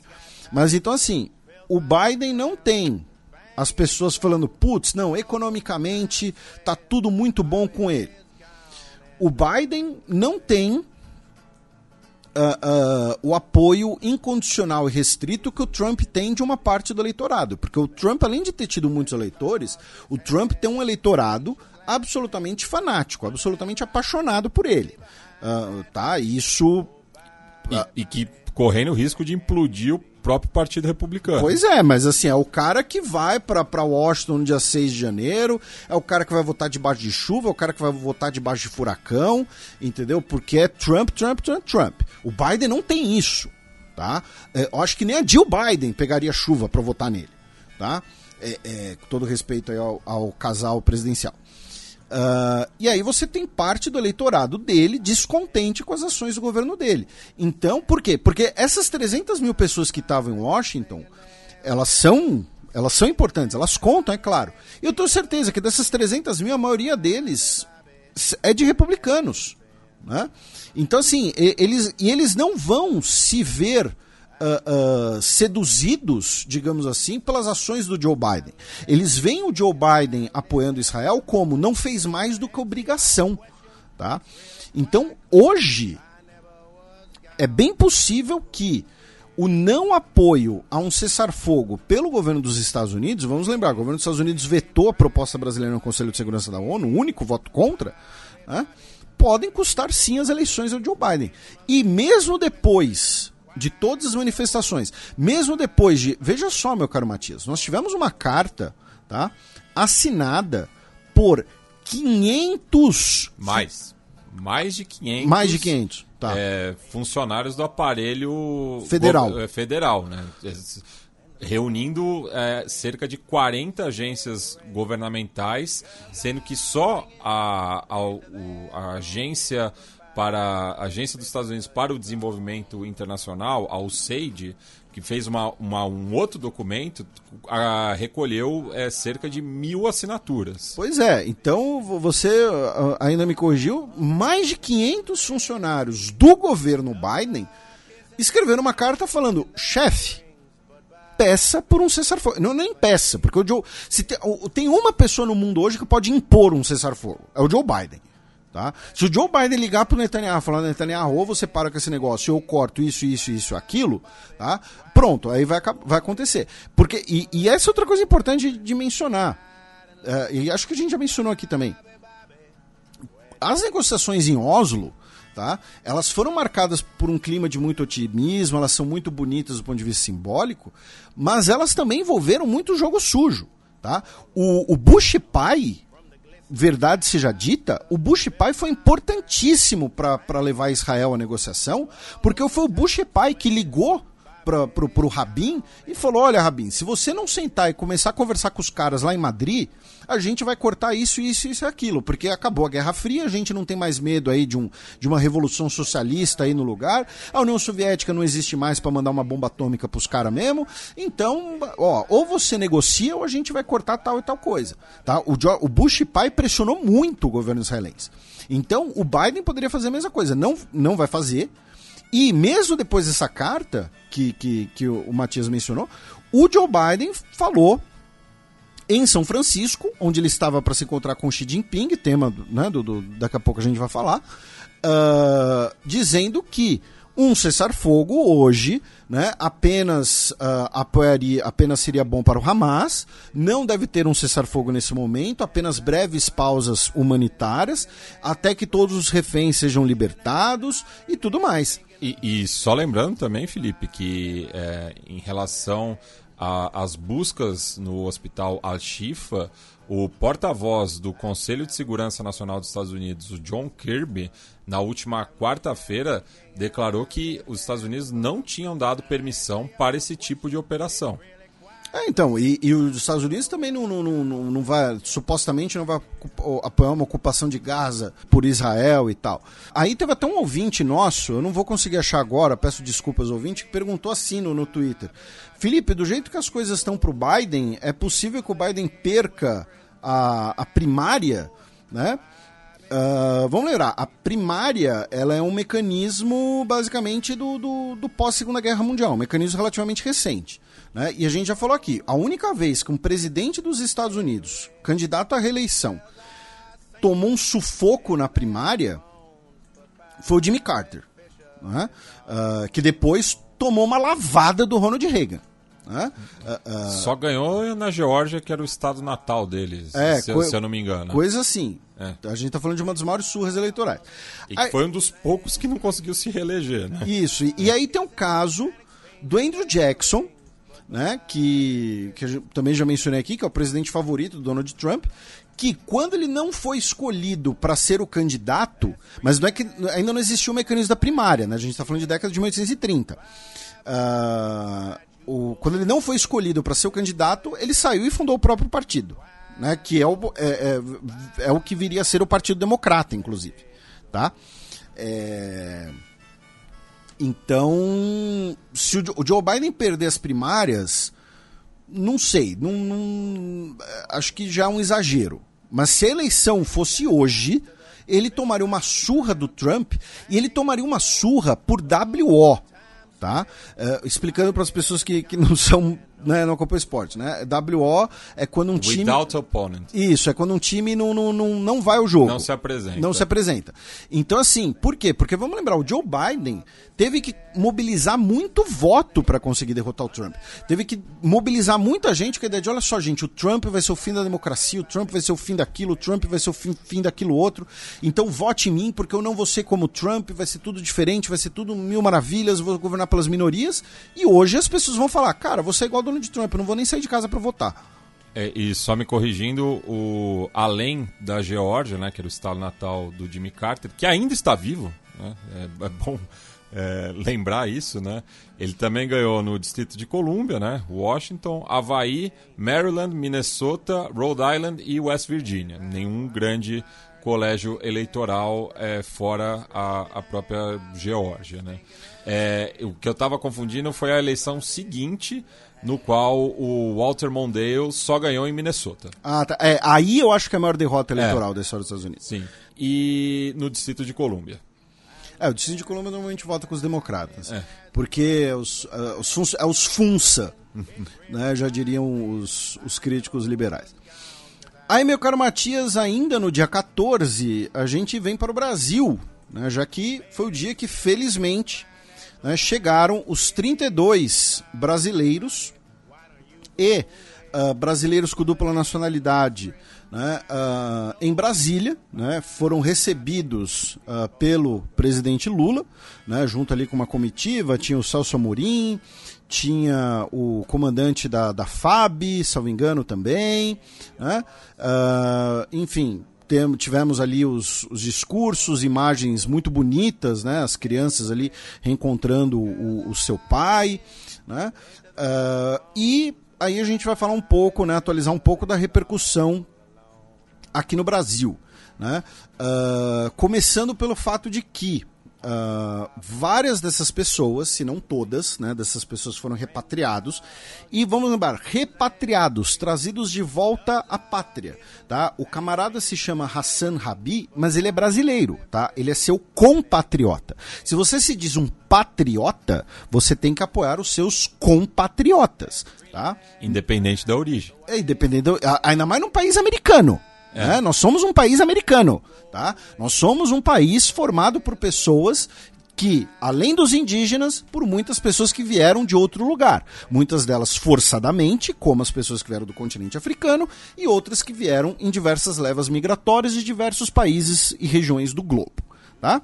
Uh, e ele, assim como né, uh, outras pessoas que vieram, afirmaram que vão processar as pessoas que estão ameaçando e atacando eles nas redes sociais, incluindo a deputada federal Carla Zambelli, do PL aqui de São Paulo, que acusou o Hassan de compartilhar mensagens pró-terrorismo em suas redes sociais. Aí vamos para outro aspecto desse retorno. O presidente uh, Luiz Inácio Lula da Silva, uh, no, no aeroporto, ele falou assim: se o Hamas cometeu um ato de terrorismo e fez o que fez, o Estado de Israel também está cometendo vários atos de terrorismo ao não levar em conta que as crianças não estão em guerra, ao não levar em conta que as mulheres não estão em guerra, ao não levar em conta que eles não estão matando soldados, estão matando junto crianças e tem a destruição de tudo que as pessoas levam décadas para destruir. Uma casa, uma rua, um prédio, uma escola, um hospital e uma simples bomba detona aquilo sem ninguém assumir a responsabilidade de quem vai recuperar ele mencionou o número de crianças vítimas, né, que são cerca de 5 mil, e as cerca de 1.500 crianças desaparecidas. Ele também disse que estou percebendo que Israel parece que quer ocupar a faixa de Gaza e expulsar os palestinos de lá. Isso não é correto e não é justo. Nós temos que garantir a criação de um Estado palestino para que eles possam viver em paz junto com o povo judeu a declaração foi condenada né, por autoridades, tanto israelenses quanto autoridades da comunidade judaica brasileira, por exemplo, o presidente da Confederação Israelita do Brasil, Cláudio Lotenberg, afirmou que as falas de Lula que equipara as ações de Israel dos Hamas são equivocadas e perigosas. E aí, uma coisa que, que eu acho que tem passado um pouco batido é que o Lula fez essas declarações só depois os brasileiros voltarem, né? só depois os brasileiros estarem aqui. Então, aí ele partiu para declarações mais fortes. Muito provavelmente por conta das negociações que envolveram a libertação desses brasileiros, que nós ainda não sabemos direito como foi o processo de diálogo intragovernamental e de diálogo também com possivelmente Catar e Egito. Tá? Catar representando Hamas e o Egito porque controla a passagem de Rafah. Como né, as condenações israelenses em relação a essas declarações são absolutamente esperadas, só que aí entra um, uma outra faceta, que aí nos aproxima muito mais dos Estados Unidos do que do Canadá, que é isso também tem uma repercussão na política partidária brasileira. Tanto que Uh, segundo a coluna da jornalista Mônica Bergamo, tá? é, lideranças da direita brasileira, como o ex-secretário de comunicação do governo Bolsonaro, Fábio Weigarden, uh, o deputado federal Sócines Cavalcante e lideranças evangélicas, como Silas Malafaia, uh, estão organizando um ato de apoio a Israel em protesto às declarações do Lula. Né? Então, o que acontece? As declarações do Lula elas acabam tendo dois efeitos. Um deles é no cenário internacional, as relações Brasil-Israel, já que ele basicamente acusou né, o governo israelense de cometer terrorismo de Estado, né, e também a repercussão interna, né, de, eh, envolvendo os partidos de oposição. Também em relação ao Brasil, meu caro Matias, tivemos uma terceira prisão pela Polícia Federal de um suspeito de ser apoiador, enfim, integrante, não sei qual seria o melhor termo, do grupo Hezbollah. Tá? Ele foi detido no Rio de Janeiro e ele teria sido detido para ações de logística. Tá? Uh, e a gente, tá, eu mantenho todos os comentários sobre o Hezbollah no Brasil que eu fiz no programa passado. E uma coisa, a gente comentou né, no, no, no programa passado sobre o ataque da AMIA, né, uh, que foi realizado muito provavelmente pelo Hezbollah barra Irã em 1994. Porém, nós também tivemos em 1992 né, o atentado contra a embaixada israelense em Buenos Aires, que deixou 29 pessoas mortas. E só que o quem assumiu né, uh, esse, esse atentado foi a organização da Jihad Islâmica Libanesa, né, que era uma milícia xiita e que ela foi em parte, tá, em parte absorvida pelo Hezbollah. Tá? Então, é, eu estou fazendo essa contextualização porque teve um ouvinte nosso também no Twitter que lembrou desse atentado, agradecemos e falou: ah, esse atentado também foi do Hezbollah. Na verdade, não. Foi de uma espécie de um, de um dos predecessores do que hoje é o Hezbollah. Tá? Uh, mas, enfim, é, inclusive uma das pessoas indiciadas pela Argentina por esse ataque é um integrante do Hezbollah. Tá? Então nós tivemos sim, do, pelo menos dois atentados terroristas de grande uh, repercussão na nossa quebrada latino-americana, realizados pelo Hezbollah. É, e ambos com suspeita também de é, apoio iraniano. Isso. Sem falar né, do, do, do ex-procurador Alberto Nisman, ele foi assassinado na casa dele e assim, ele não foi assassinado por um por um barra brava que estava passando na rua e quis roubar a casa dele, né? Não sabemos quem assassinou ele, mas a gente sabe que foi alguém graúdo. Aí, meu caro Matias, vamos para o dia 15, tá? Quando o primeiro caminhão com combustível entrou na faixa de Gaza pelo Egito desde o dia 7 de outubro. Também nesse dia 15, o New York Times publicou uma matéria de autoria de Neil Collier e Malachi Brown, afirmando que uh, na sexta-feira, dia 10, né, os nossos ouvintes vão se lembrar, né, sexta-feira, dia 10, foi quando caíram foguetes no pátio do hospital Al-Shifa, né, o mesmo hospital que a gente falou várias vezes já nesse programa. E aí foi aquela coisa, ah, quem eram foguetes israelenses ou eram foguetes da Jihad Islâmica Palestina que falharam e caíram no hospital. O New York Times publicou uma matéria afirmando que as evidências apontam para foguetes de Israel, tá? Uh, enfim, uma matéria uh, relativamente extensa que foi publicada em português pela Folha de São Paulo. No dia 15, o prédio do, do parlamento de Gaza, que a gente mencionou, foi demolido por Israel. Também no dia 15, no aspecto internacional, a Reuters afirmou que o Catar estaria mediando a libertação de 50 reféns que estariam em posse do Hamas em troca de um cessar-fogo de três dias. Tá? E também no dia 15, uh, ah, também a Reuters afirmou que o governo iraniano teria, no início do mês de novembro, avisado ao Hamas que não entraria numa guerra aberta, numa guerra deflagrada contra Israel. Tá? Aí no dia 15, foi a vez do uh, Erdogan chamar Israel de Estado terrorista. Tá? É, ele, foi além, ele foi além do Lula. Tá? O Lula disse que Israel cometeu atos de terrorismo. Né? Ele disse que Israel é um Estado terrorista. Tá? que Israel é um Estado fascista, tá? E que o Hamas não é terrorista, mas um partido político e um grupo pela libertação nacional. Ele disse que Netanyahu é um desertor, tá? Um desertor do, do, do diálogo, né? E que Uh, Israel precisa confirmar se tem ou não bombas nucleares devido às ameaças feitas recentemente. No caso do Erdogan, eu vi muita gente entusiasmada com essas declarações, né? E o Erdogan ele claramente está usando a questão palestina, né, para propaganda de si e do seu governo, tanto externa quanto interna. Né? Externamente, ele se projeta ali como a grande potência uh, islâmica do Mediterrâneo, digamos assim. E internamente ele mobiliza não apenas a população muçulmana, lembrando que o Erdogan apoia a Irmandade Muçulmana, né? o Erdogan várias vezes ele, ele faz em público né, o gesto da Irmandade Muçulmana, que é apresentar a mão né, com, com a palma virada para frente, mas também os milhões de árabes, especialmente de origem síria, que hoje estão refugiados na Turquia. Então o Erdogan está usando isso para fazer um monte de propaganda.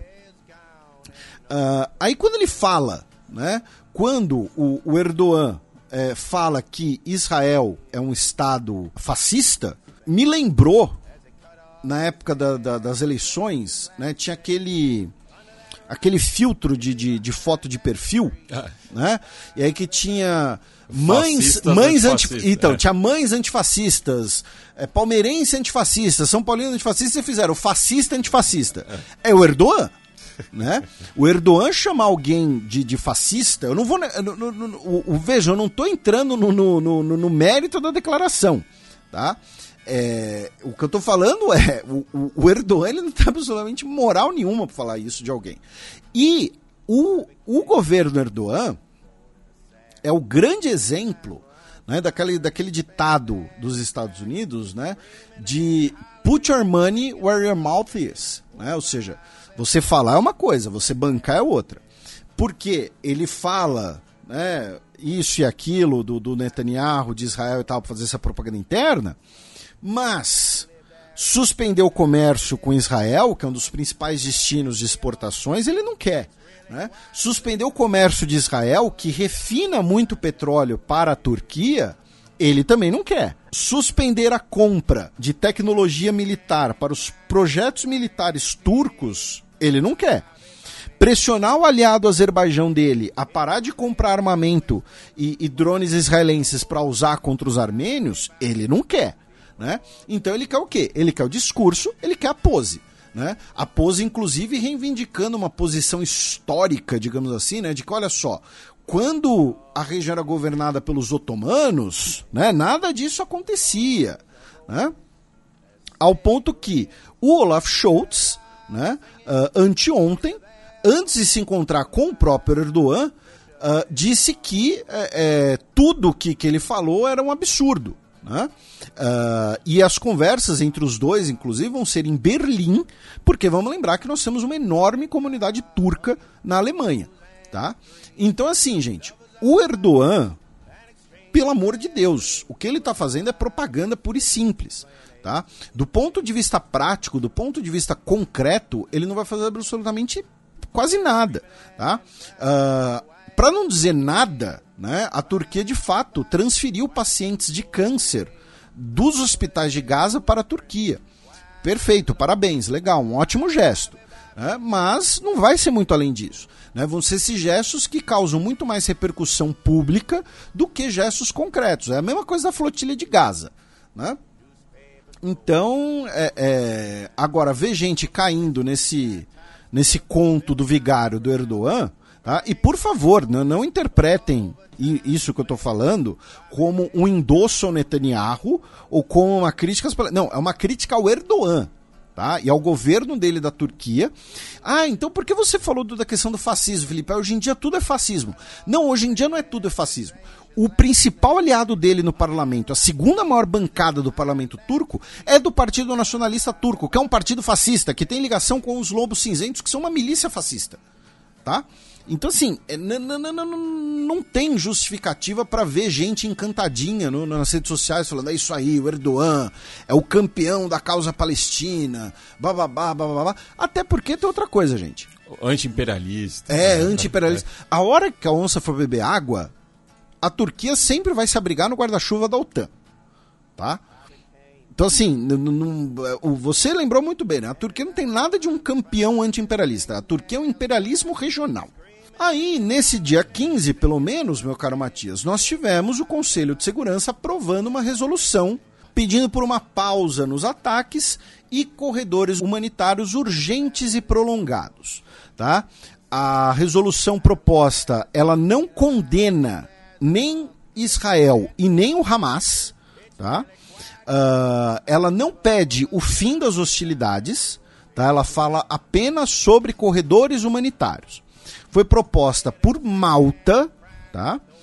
e aí nós tivemos dos 15 países, 12 votando a favor, incluindo Brasil e Emirados Árabes Unidos, dentre os membros rotativos, e China e França, dos membros permanentes. E três abstenções: Estados Unidos, Rússia e Reino Unido. E aí a gente vai ter outra discussão sobre direito internacional. Por quê? Essa moção foi aprovada no último dia 15, tá? E o governo de Israel via o seu representante no Conselho de Segurança, né, o embaixador israelense na ONU, o embaixador Gilad Erdan, disse que a resolução é desconectada da realidade e sem significado.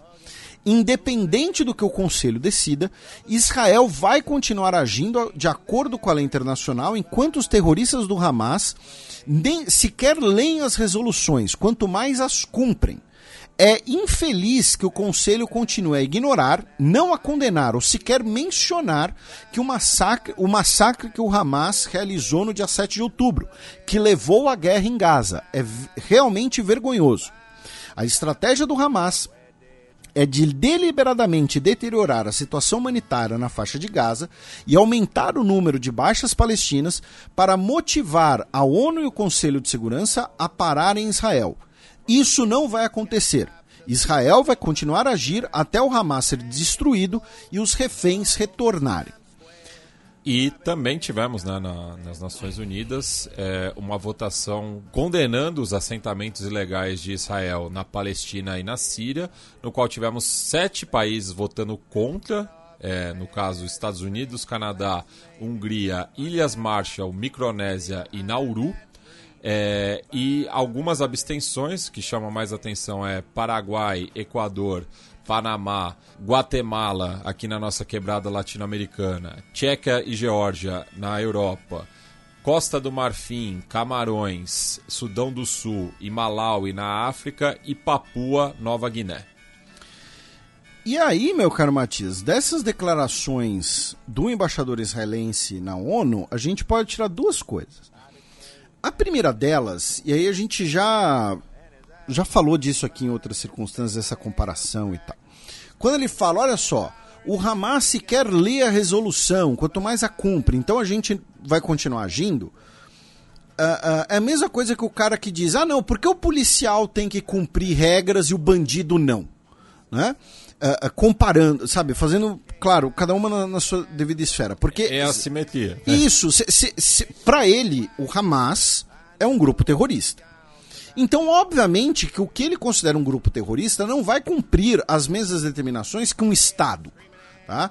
É, é, e, então, a, a, própria argumentação dele é baseada numa premissa falha. E segundo, e aí vai entrar uma discussão de direito internacional nas próximas semanas muito revigorada, que é, vamos lembrar, o Conselho de Segurança das Nações Unidas é um órgão que tem autoridade, mandato e poder para que as suas resoluções sejam vinculantes. Vinculante é o termo bonitinho para obrigatório. Se você não cumpre uma resolução do Conselho de Segurança da ONU, você pode ser alvo de sanções. Vai acontecer com Israel? Não, não vai, porque qualquer sanção que chegar no Conselho de Segurança da ONU vai ser barrada pelos Estados Unidos. Mas, se fosse Costa Rica dizendo que não vai cumprir uma determinação do Conselho de Segurança da ONU, ela seria alvo de sanções. Tá?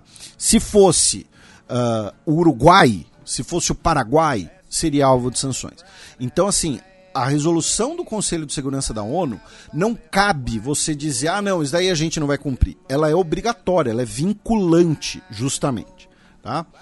Ainda no âmbito da ONU, nós tivemos uh, uma carta tá? Uh, de autoria de mais de duas dezenas de relatores de direitos humanos da ONU, afirmando que as, as graves violações cometidas por Israel contra os palestinos apontam para um genocídio em formação. Tá? E para um incitamento genocida de destruir o povo palestino sob ocupação. Tá? Uh, alguns dos signatários, segundo o Jamil Chad, são a Francesca Albanese, né, que talvez seja o nome mais conhecido, uh, Mary Lawlor, Irene Khan e a Dorothy Strada Tank. Tá?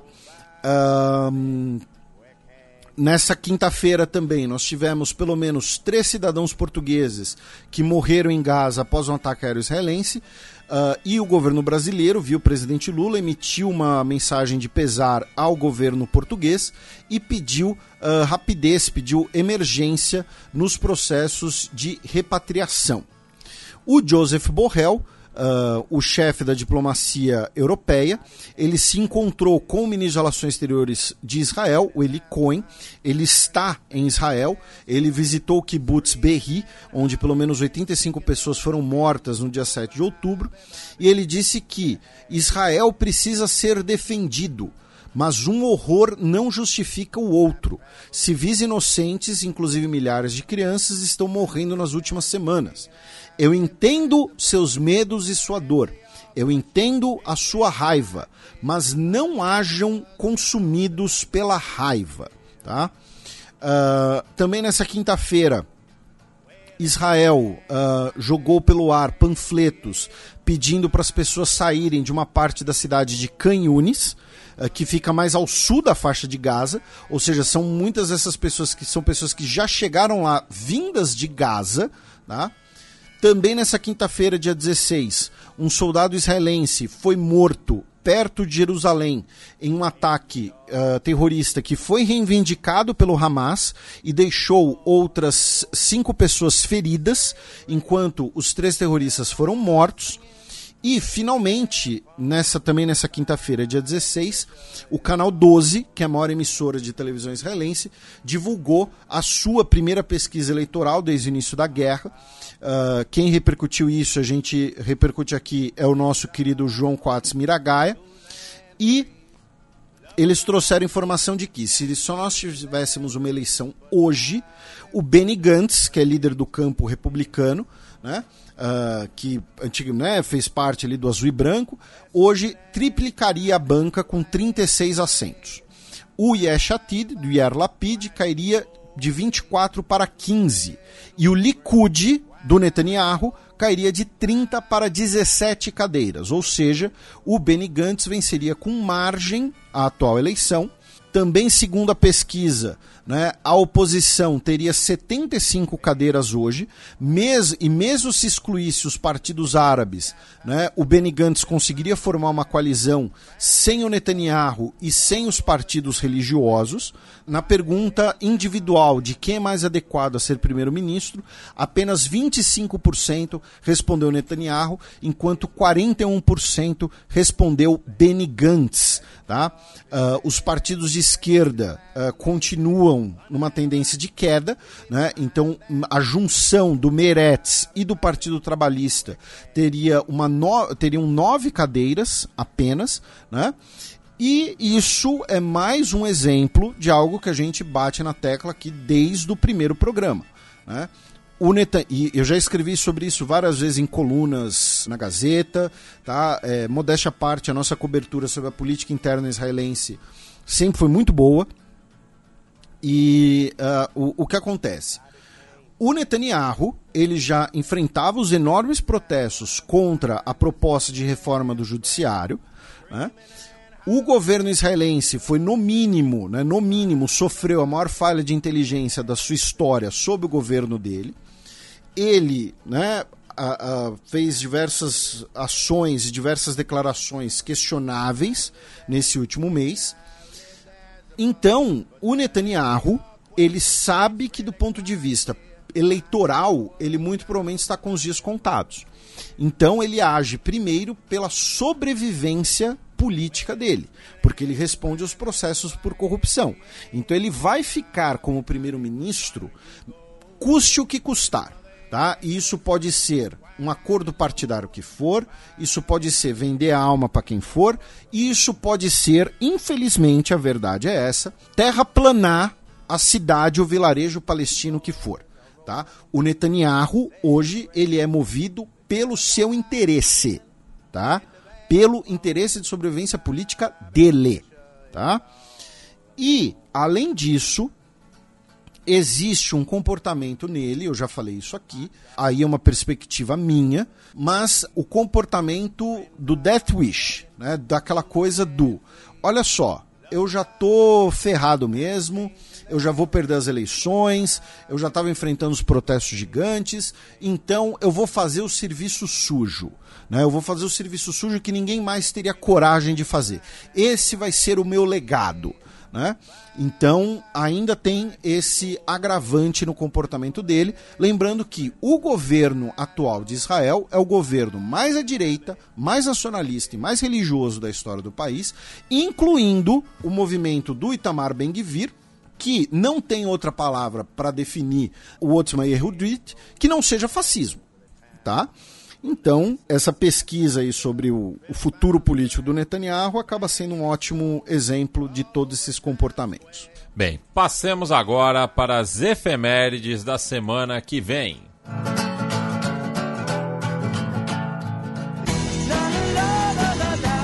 A Semana na História. 23 de novembro de 1248, há 775 anos, Sevilha era conquistada por Castela.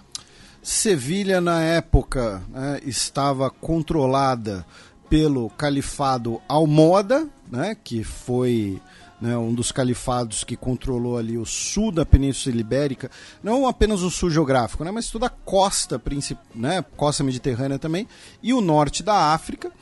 E uh, depois de quase um ano de cerco, o reino de Castela, né, na época governado pelo Fernando III, né, uh, tomou a cidade, né, ou na visão né, dos espanhóis nacionalistas, né, uh, uh, reconquista, né, a unificação do país e tal, uh, e principalmente o cerco contou não apenas com um componente terrestre, né, mas também com um componente marítimo. Né? Algumas galés ali fizeram parte do cerco por conta do, do rio né, que corre uh, pela cidade, o rio Guadalquivir. Então, temos essa retomada que é uh, tida como um, um, momento muito importante da reconquista. E depois né, da tomada da cidade, boa parte da população muçulmana dela foi expulsa. Tá? Estamos falando aí de algumas dezenas de milhares de pessoas. 24 de novembro de 1848 175 anos atrás, o Papa Pio IX fugia de Roma. Né, estamos falando ali das revoluções da primavera dos povos e que no contexto italiano você ainda tinha ligação né, com a unificação da Itália e o Papa Pio IX é de fato o Papa que em 1871 vai uh, perder a cidade, né, digamos assim, para as tropas italianas. Né? Ele vai recusar, inclusive, a negociação né, com o Reino da Itália e vai se dizer um prisioneiro na cidade de Roma. Mas em 1848 nós temos um levante popular que proclama brevemente né, a República Romana e ele foge da cidade disfarçado, né, ali bota ali umas roupas tal vai para a fortaleza de Gaeta, né, que estava sob controle do reino das duas Sicílias, excomunga todo mundo que participou da República Romana, e aí depois que o exército francês intervém e retoma Roma, ele volta em 1850. 20 de novembro de 1998. Na próxima segunda-feira, completam-se 25 anos do lançamento do primeiro módulo da Estação Espacial Internacional. Pois é, essa é uma daquelas efemérides, né, de Feel Old Yet, né? Mas eu vi. Pois é, um abraço para o nosso ouvinte Fábio Errara, uh, que estava conversando com ele sobre isso esses dias.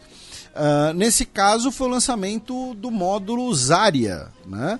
Uh, Zarya é uma palavra russa que significa alvorada, né? mas o nome oficial dele era Bloco de Carga Funcional e é o primeiro módulo do que hoje é a Estação Espacial Internacional, que está né, em órbita desde então, né, há 25 anos, e já estabeleceu todos os recordes né, das estações espaciais.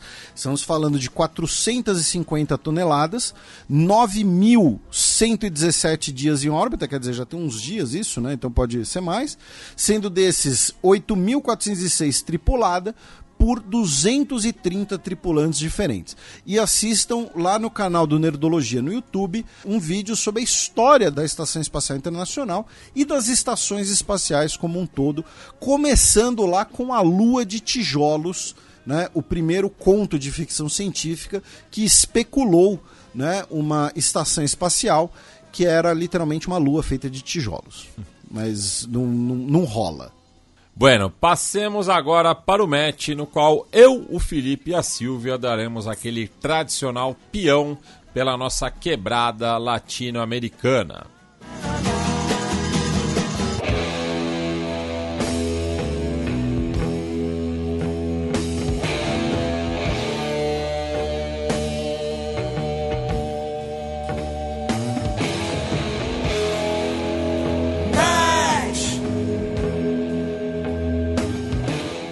Sérgio Massa e Javier Milei realizaram o único debate do segundo turno presidencial na Argentina. E para falar um pouco é, deste debate, estamos aqui novamente com a nossa correspondente em Buenos Aires, Silvia Colombo.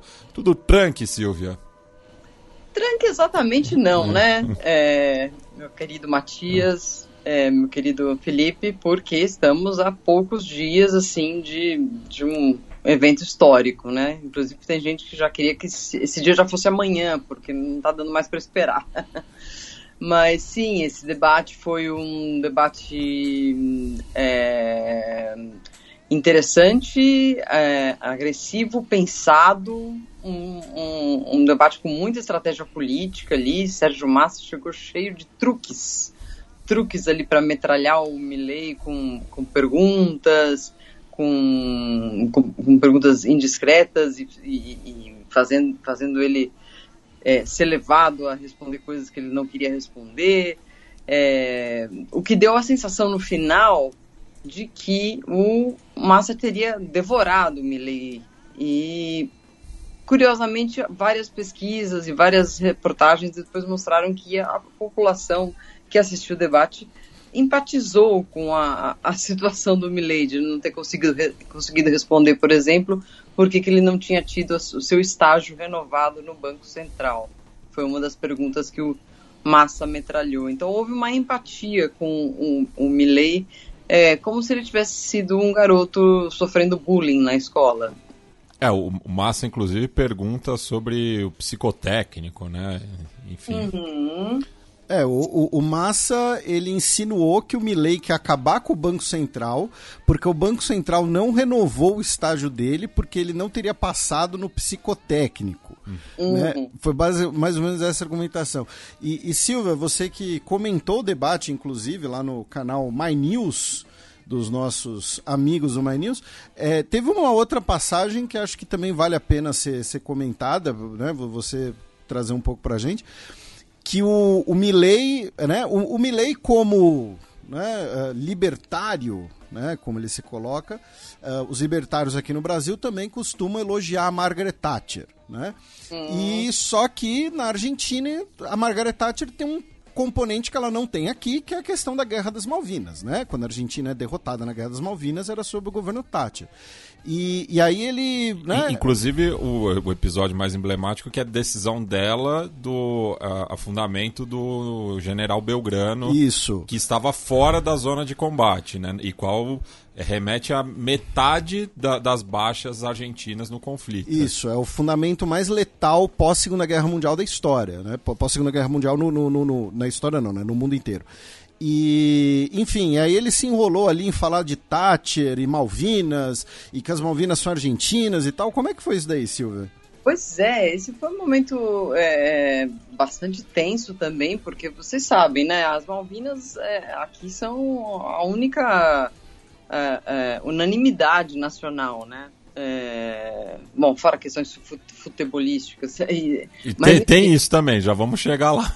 Nós vamos chegar lá, mas as, Mal, as Malvinas são um mandato constitucional, né? A gente já teve alguns presidentes liberais aí nos últimos tempos que até você sabia que é, é, não ligavam muito para o assunto ou não faziam muita questão de reivindicar soberania, mas nunca enfrentaram isso, né? O próprio Maurício Macri, é, eu me lembro que quando o Maurício Macri tomou posse e, e chamou vários ministros ali, nomeou vários ministros, houve um, um, um, processo de apagamento de tweets de, de vários ministros da economia, das relações exteriores, porque todos já tinham em algum momento defendido que as, que as Malvinas eram, eram britânicas. Então, em governos é, liberais, isso fica um pouco desdiburrado, mas ainda assim o, o presidente segue mantendo ali que vai lutar pela soberania.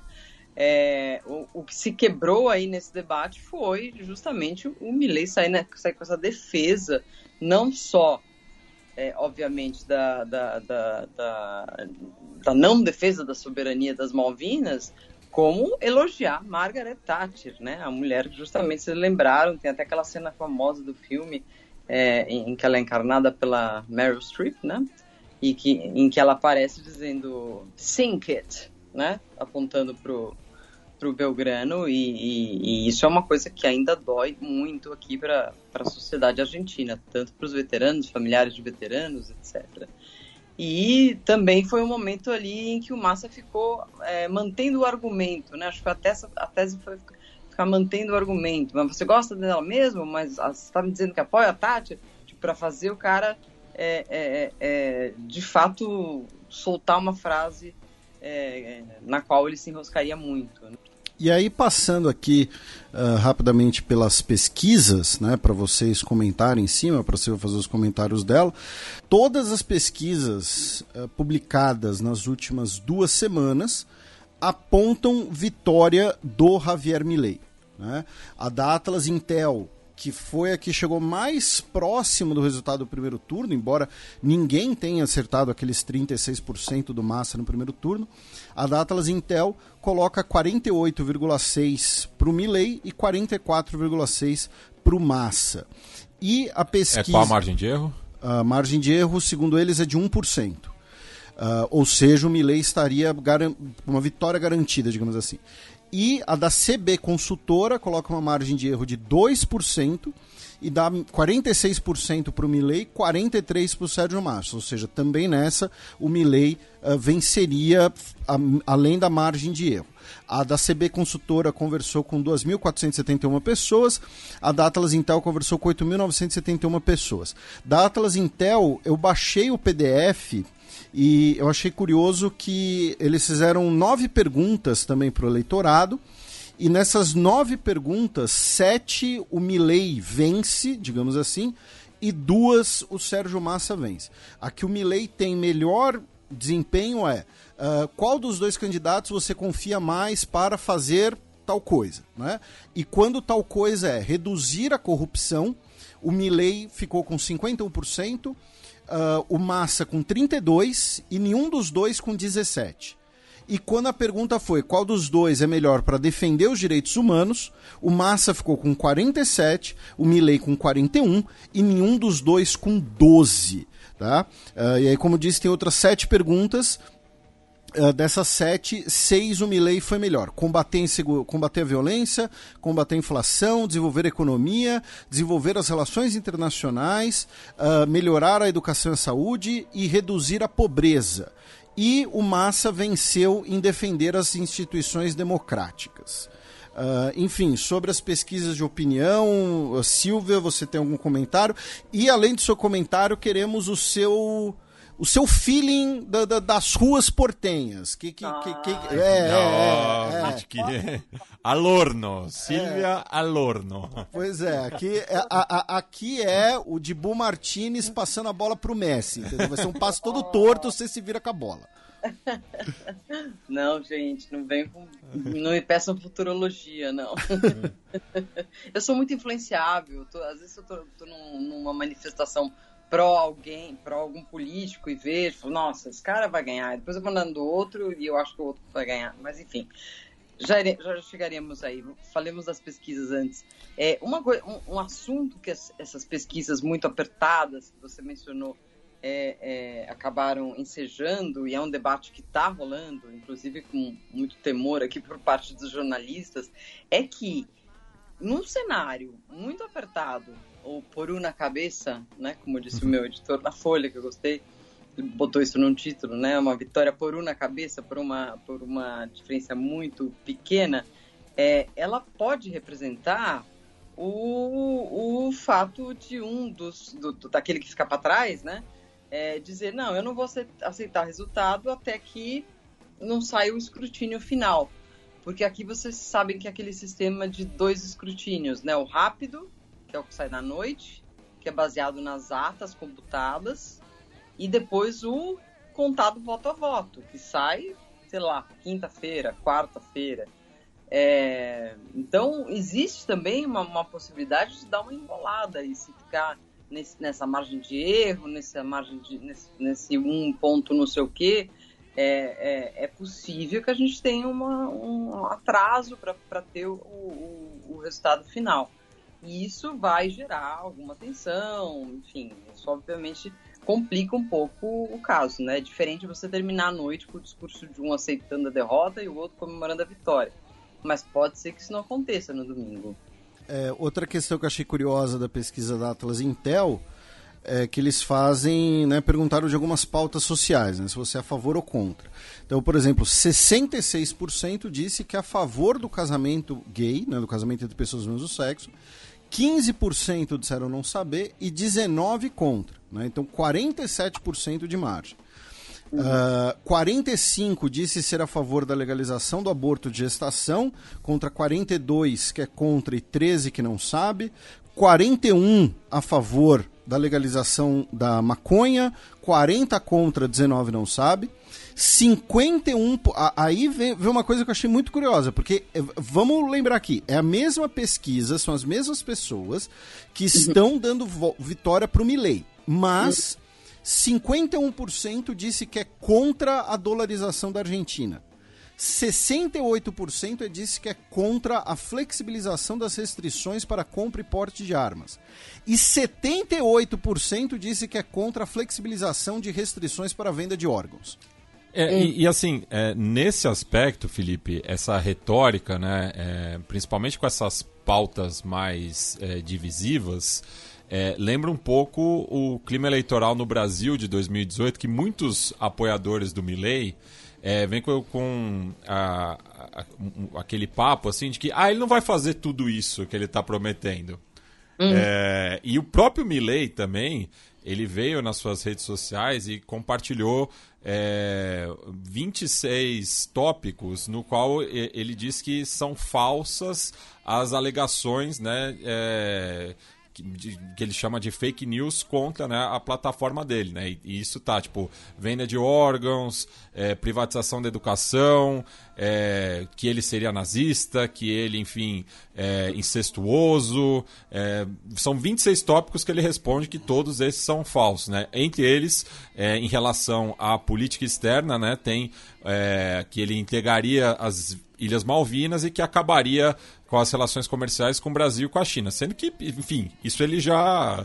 é, é, o, o tópico de Brasil e China ele já deu a entender que acabaria, né? Mas eu acho que tomou um puxão de orelha dos sojeiros. Do- é, sim, dos sujeiros e do. O, o Macri tem dado também algumas. é, tipo, pediu para ele não parecer tão maluco, basicamente. E- Foi uma das coisas que vazou ali da reunião. E, e, e sim, a gente nota nessas últimas duas semanas um Milley bem assim, mais controlado e, e, enfim, moderado. É, já disse numa, numa entrevista que a história do, do tráfico de órgãos, tráfico de, da venda de órgãos não vai ser liberada, enfim. E, e existia um site, né, que, se, que, que, que, era é, que diz que, que o, o que Milley disse e o que dizem que Milley disse. E houve uma intervenção nesse site, agora ele apareceu todo diferente ali. É, as coisas principais estão lá, mas saíram as, as mais duronas ali. Eu acho que é coisa de, de, de dos estrategistas ali, né? Enfim, é, eu, eu acho muito confuso ali ontem em, nessa é, nessa quarta-feira em, em Ezeiza, nesse bairro que é um, é um distrito, né? Bastante popular de, de Buenos Aires, é, onde ele iria fazer um ato, acabou sendo interrompido pela confusão entre. É, na, na região metropolitana, né? O que é uma localidade muito forte do peronismo, né? Onde está localizado o, o, aeroporto internacional, inclusive. Isso, é uma espécie de Guarulhos. É. Né? Uma simples, é, trabalhadores e tal, e, e, e, e abriga o aeroporto. Mas ali, conversando com as pessoas, é, claramente você estava falando com pessoas bastante, é, é, como diria, normais, é, média comum da, da, da, da, população argentina. Ninguém ali parecia um, um, um, enlouquecido, apaixonado pela ditadura ou por armas ou, ou fazendo a coisa da motosserra. Não, não era assim. Era a, as pessoas que me responderam falavam muito da crítica ao peronismo, do fato de, por exemplo, em Ezeiza, eles já estarem na terceira geração da mesma família peronista no poder. Elegeu pai, elegeu filho, agora elegeu neto. É, enfim, e apontavam muito para questões econômicas, sem saber tecnicamente das questões de se é possível dolarizar ou não, né? Mas é, reclamando muito dos preços, do abastecimento. Você vê, ali era uma, uma, uma, região em que o bolso tinha realmente pesado muito, mas eu não vi naquelas pessoas é, pessoas com ímpetos fascistas, nem querendo é, é, é, é nem mais conservadoras, nada disso. A questão do, do, do casamento gay, eu acho que não é uma questão que vai ter algum retrocesso salvo se a vice-presidente Vitória Villarruel se sentir muito é, envalentonada, como se diz aqui por alguns, é, pelos seus seguidores, a seguir na, na onda de, de fazer retroceder as liberdades aí com relação à pauta de gênero. Mas fora isso, eu acho que o eleitor do Milley não está preocupado com questões sociais, morais e conservadoras. E está, sim, preocupado com o bolso e com a corrupção e com essa rejeição ao peronismo. É, e, e, e, nesse aspecto, né, em relação à, à ditadura, né, às forças armadas, é, o tenente-general Juan Martín Paleo, né, o chefe das forças armadas, publicou né, um comunicado né, em relação a, aos militares da, da reserva e ex-integrantes das Forças Armadas que estão tomando né, partido né, nessas eleições, né, porque eu, eu acho que desde a redemocratização, acho que essa eleição no qual os ecos da ditadura têm vindo mais à tona, né, muito por conta da, é, vice, da candidata a vice-presidenta do Javier Milei, né, a, a, a Vija Ruel, que inclusive é de família é, militar, né, e, e, um tio dela, inclusive, é acusado né, de, de crimes contra a humanidade. Ela também declarou que é, quer transformar né, o Museu da Escola Superior de Mecânica da Armada, é, que foi o principal centro de tortura e repressão durante a última ditadura militar argentina, numa escola, né, acabar é, com, com, esse debate, enfim, em relação aos crimes cometidos pela ditadura. Né, um outro candidato é, eleito, né, deputado é, da Libertar Avança, o Ricardo Bussi, é, declarou que não existia um plano sistemático de desaparecimento forçado e que o Estado tem o monopólio da força, sim, tem que usar essas ferramentas pela ordem, né? E disse que numa possível vitória do Milley também, né, que o, o, o, exército e a polícia têm que reprimir é, a população que se manifestar contra né, as novas medidas a serem tomadas, enfim. Então, o entorno do Milley é, tem contribuído né, para esse mal-estar em relação à parte do uhum. eleitorado, né? O Milley está meio se esquivando disso, né? É, enfim, uhum. é, nesse momento da, da campanha, apesar de a gente já, já ter comentado que em outras oportunidades ele relativizou né, o, o número de vítimas da ditadura, uhum. enfim, mas é, é, é, são outros quadros é, do, do seu partido que, enfim, é, é, muito recente também, né? Não tem assim uma linha ideológica tão, tão clara é, é, é, muito mais é, um amálgama né, do, do antiperonismo é, antes do que qualquer coisa, mas gera justamente esses ruídos. Né? Sim, sim. Eu acho que essa questão dos, dos, dos, que estão em torno daqueles que cometeram os atos de repressão, de genocídio na época da ditadura, eles são um grupo bastante coeso e eles existem desde sempre, assim desde a ditadura, obviamente, né? Eles, em alguns momentos, eles veem a oportunidade de sair e, e, e, fazer certas reivindicações, como eles quase conseguiram aprovar uma lei há uns anos atrás, a tal da lei do 2 por 1 um, que cada ano, é, é, cada ano passado em prisão preventiva contava para descontar a pena, quase conseguiram passar isso. É, foi durante um governo peronista, se não me engano, acho que foi no governo da. Foi no governo do Alberto eles tiveram que fazer uma lei correndo ali para que isso não fosse possível, porque era uma brecha da, da, da, da Constituição. É, e esse mesmo grupo, por exemplo, na época do Macri, é, houve uma pressão enorme quando o Macri assumiu pela, é, pela é, anistia, para que as pessoas pudessem, é, é, para que os genocidas, os, os, os, condenados por repressão, pudessem ser todos liberados para passar seus, seus fins de velhice em casa. É, ou seja, eles, eles existem, eles fazem pressão. E a Vitória Villarruel é, é, uma, é uma velha conhecida desse grupo de advogados, né? Um grupo é, grande até, cada um é, defende ali um grupo de, de, de, de, repressores e tudo mais, e ela tem uma instituição que é para reparar o que ela considera serem é, crimes de lesa humanidade com, cometidos pelos é, montoneiros, né? A gente sabe que isso aí tecnicamente não faz nenhum sentido, mas ela ela, ela é desse grupo, esse grupo existe, e tá, agora está vendo um espaço abrindo com Milley enorme, né? Inclusive tendo a possibilidade de que ela seja a vice. É, eu não vejo nele nenhum instinto militarista, nem nenhum, nenhuma tara pelo exército, como tinha o nosso ex-presidente, mas a presença dela ali demonstra que, que, que, esses grupos vão continuar atuando. Agora, muito interessante um artigo que saiu no meu país esses dias é, com militares de hoje, né, mostrando o perfil do exército argentino hoje. A maioria das pessoas, obviamente, nasceu depois do fim da ditadura, é, e muitos, essa, a maioria é, é respeitosa da, da democracia, da, da Constituição, enfim. Tem que tomar cuidado quando a gente fala exército em geral, né? E só voltando um pouco no, no comentário da Silva em Ezeiza, para para endossar esse comentário, na mesma pesquisa da Atlas Intel, e assim, e quem, quem estuda Argentina, quem trabalha com Argentina, enfim, recomendo bastante que baixe essa pesquisa, porque é um PDF de 64 páginas, tá, gente? Tem bastante coisa, eles explicam a demografia, e eles, né, eles perguntam para os eleitores quais são os, os problemas mais importantes para a Argentina hoje.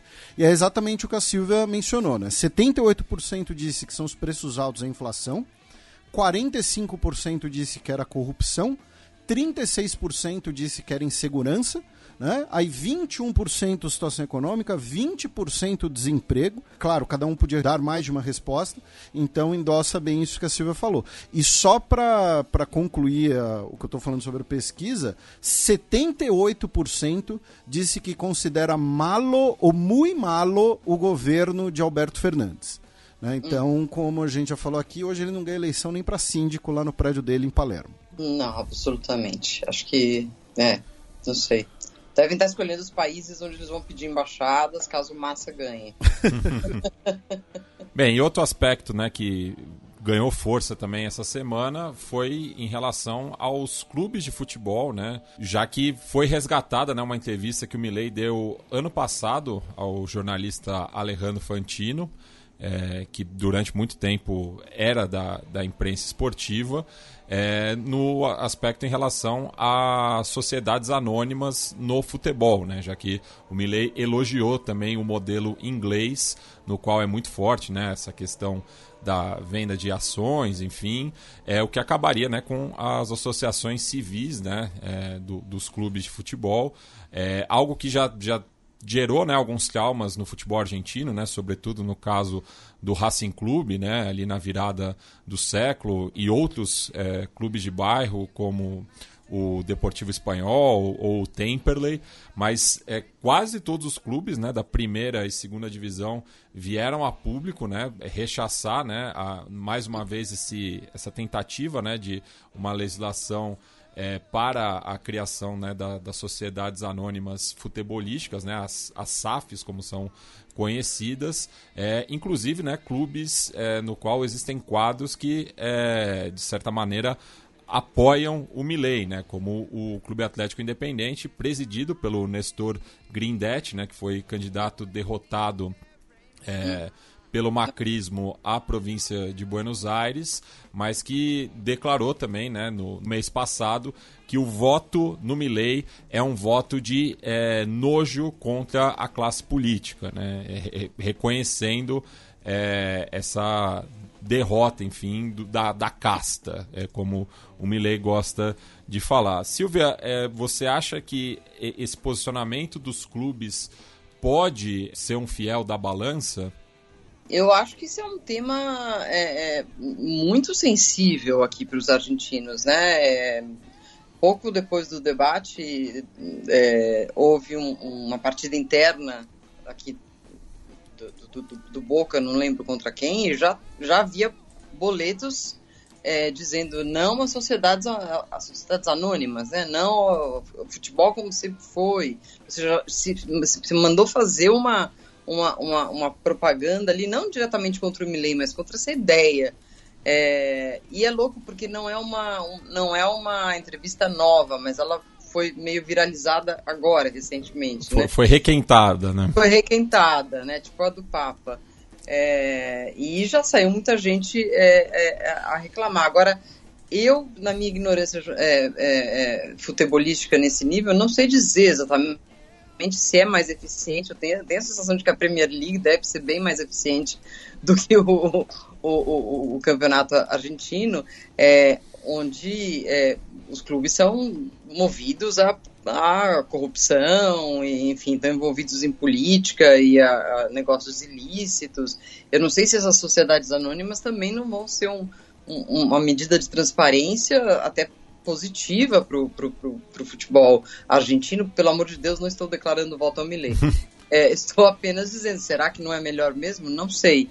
É, mas é uma maneira pelo que eu entendo, de o Estado sair fora, né? Do Estado sair fora da, da de algum patrocínio ao futebol, né? É, e, você citou né, o caso do Boca, que também terá eleições né, no, neste ano, né, um pouco depois das eleições presidenciais na, uhum. na Argentina, e que fica né, o, o um binômio muito nítido, muito né? Muito louco, muito louco. Ibarra e Macri. Eu é é isso? Que, que, ano estamos?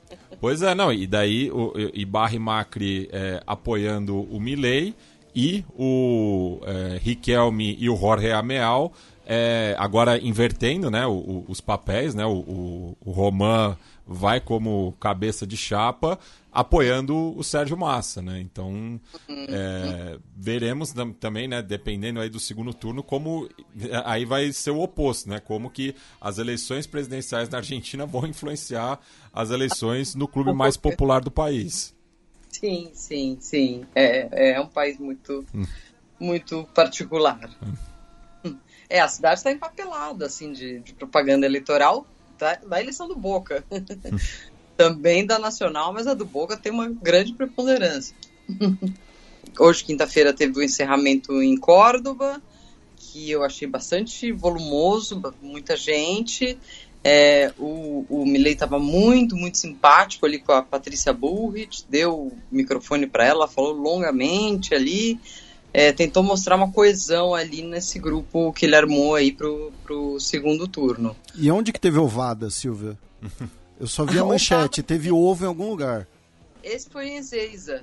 Ah, foi em Ezeiza. Foi em Ezeiza. Eu escapei das, das ovadas porque começou a chover e, e, e, e parte dos jornalistas, principalmente aqueles que estavam com câmera, a gente deu uma escapada ali. Mas é, deu para ver perfeitamente quando chegou a galera do Massa é, para empapelar. O, o, o, existe um, um, ônibus que chama o Milley Móvel, que é um, um ônibus do Milley que distribui as, as bandeirinhas, as entradas para as pessoas irem no lugar. Né? Então, os, os massistas foram para cima desse ônibus para encher esse ônibus de cartazes do Massa. Aí é, a, a, rua era bem, como se diz, estreita. E ficou a galera do Massa de um lado, a galera do Milley do outro, e cada um gritando o seu, o seu, o seu canto de guerra ali. Aí começou a, a, começaram a jogar cerveja, cerveja líquido, não garrafa. Começou a ficar meio estranho, assim. E a polícia que estava, tipo, você via a polícia 10 quadras, começou lentamente a se aproximar. E nesse meio tempo rolou umas ovadas ali. Aí, é... é, se eu fosse arriscar, também diria que em Córdoba poderia ter ovada, né? Já que também recuperaram um vídeo antigo no qual o Milley critica uma deputada é, nacional que é, declarava né, o, o, quarteto, que é o ritmo típico de Córdoba, né, como patrimônio nacional. E ele criticando assim, ah, o, o, tipo de coisa que eles perdem o tempo ali no, no, no Congresso, enfim, esse tipo de coisa, né? Uhum, uhum. É, ovada seria o mínimo aqui. não foi uma coisa de grande dimensão, não foi um enfrentamento de grandes dimensões, esse dizer, apesar das ovadas ali, né? Mas o Milley acabou tendo que falar muito rápido, começou a chuva, e, e ele. E, é, deu para perceber que a, a, a estrutura dele é, é, muito precária, não é, não é a estrutura do peronismo, sabe? Quando chega os seguranças, você vê que são, são nem seguranças profissionais, são os caras fortes ali, que chegam por um lado, pelo outro, fazem ele entrar ali, ele aparece, ele é pequenininho, né? Então, é, eles conseguem metê-lo rápido na, na, no cenário e tirá-lo rápido ali, né? É, foi, foi, foi curioso para ver esse lado, né? Apesar de ter tido aquele aquele encerramento teatral ali no Arena Movistar, o de ontem parecia uma coisa bem, bem mais amadora. Né? E, e Silvia, como repercutiu aí na Argentina né, a, o tweet é, do presidente Luiz Inácio Lula da Silva, que eu vou ler na íntegra aqui, né?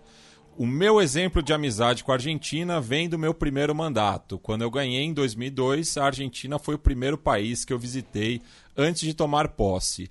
Em 2023 também, né? Seguindo é, daí é, parentes meu, né? A tradição é, diplomática brasileira, né?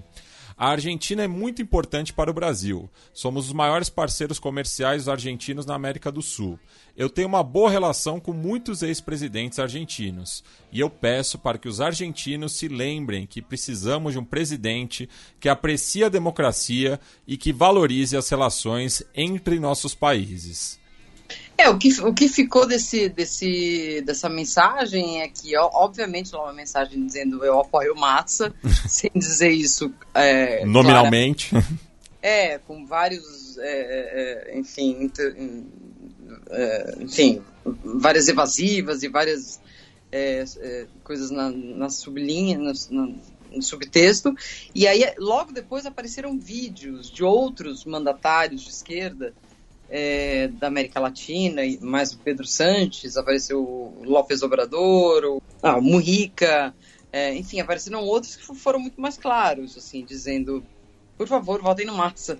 Então eu achei que o, o, o do Lula foi cuidadoso demais ali. É, e obviamente tentando tapar o sol com a peneira. Obviamente ele está muito mais desejoso de uma vitória do, do Massa do que uma vitória do Milley, né? E tem a coisa dos estrate estrategistas brasileiros aqui, que o, o Milley tá pegando forte contra eles aqui. Todo tempo ele fala, ah, tudo que eu falo agora é recortado, e os, estrategistas brasileiros os colocam fora de contexto e parece que sai outra coisa. É, um deles falou comigo hoje dizendo que várias contas deles, do grupo deles, foram hackeadas, que está tendo um, um, um, um, ataque virtual aí. Não se sabe, obviamente, se é da campanha mesmo oficial do Milley ou se são mileístas, né? Mas, enfim, é, os brasileiros estão começando a passar um, uns momentos difíceis aqui, esses estrategistas que vieram é, com a intermediação ali do, de colegas ali do PT.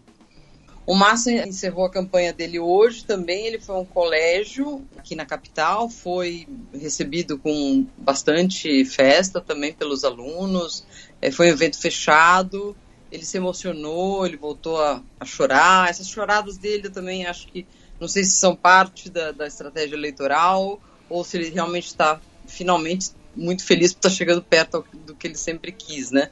É, mas ele se, se, emocionou e havia muita gente com as camisetas do aborto, camisetas do casamento gay, é, camisetas nunca mais, enfim. É, ele foi cercado ali pela, pela, pelo público que costuma, que costuma ir nos atos é, peronistas. E assim terminou a, a, a campanha dele também. Bem, agora da Argentina a gente cruza o charco em direção ao Paisito, né? A Silvia citou aí a figura do ex-presidente é, José Pepe Mujica. É, e ele não poderá se encontrar com o Roger Waters, né, ex-membro é, da banda britânica é, Pink Floyd, e acho que um dos artistas mais vocais é, do movimento BDS, né, boicote, desinvestimento e sanções né, em relação ao Estado de Israel na questão palestina, porque, nas palavras do próprio Roger Waters, é, o lobby israelense é, está impedindo que ele consiga se hospedar na capital uruguaia, né? nenhum hotel está aceitando ele, ele classificou de imbecil o presidente do Comitê Israelita do Uruguai. É, e não só em Montevideo, em Buenos Aires também, onde ele irá se apresentar, ele também não está conseguindo hospedagem. Então ele segue hospedado no Brasil durante a sua turnê sul-americana e só vai né, se apresentar e depois é, sair né, tanto da capital uruguaia quanto argentina. Como isso daí está repercutindo no Rio da Prata, Silvia? É, eu acho isso uh, que isso deveria passar por um fact-checking, né? São, são duas cidades é, muito abertas a, a, a, a, visitas de artistas estrangeiros e tudo mais. Enfim, por mais que ele tenha, tenha dito um monte de bobagem nos últimos tempos aí, nessas últimas semanas no Brasil, é, eu, eu, não consigo ver, é, sei lá, a intendente lá da, da capital Montevideo dizendo para os hotéis não recebam ninguém, ou muito menos aqui em Buenos Aires.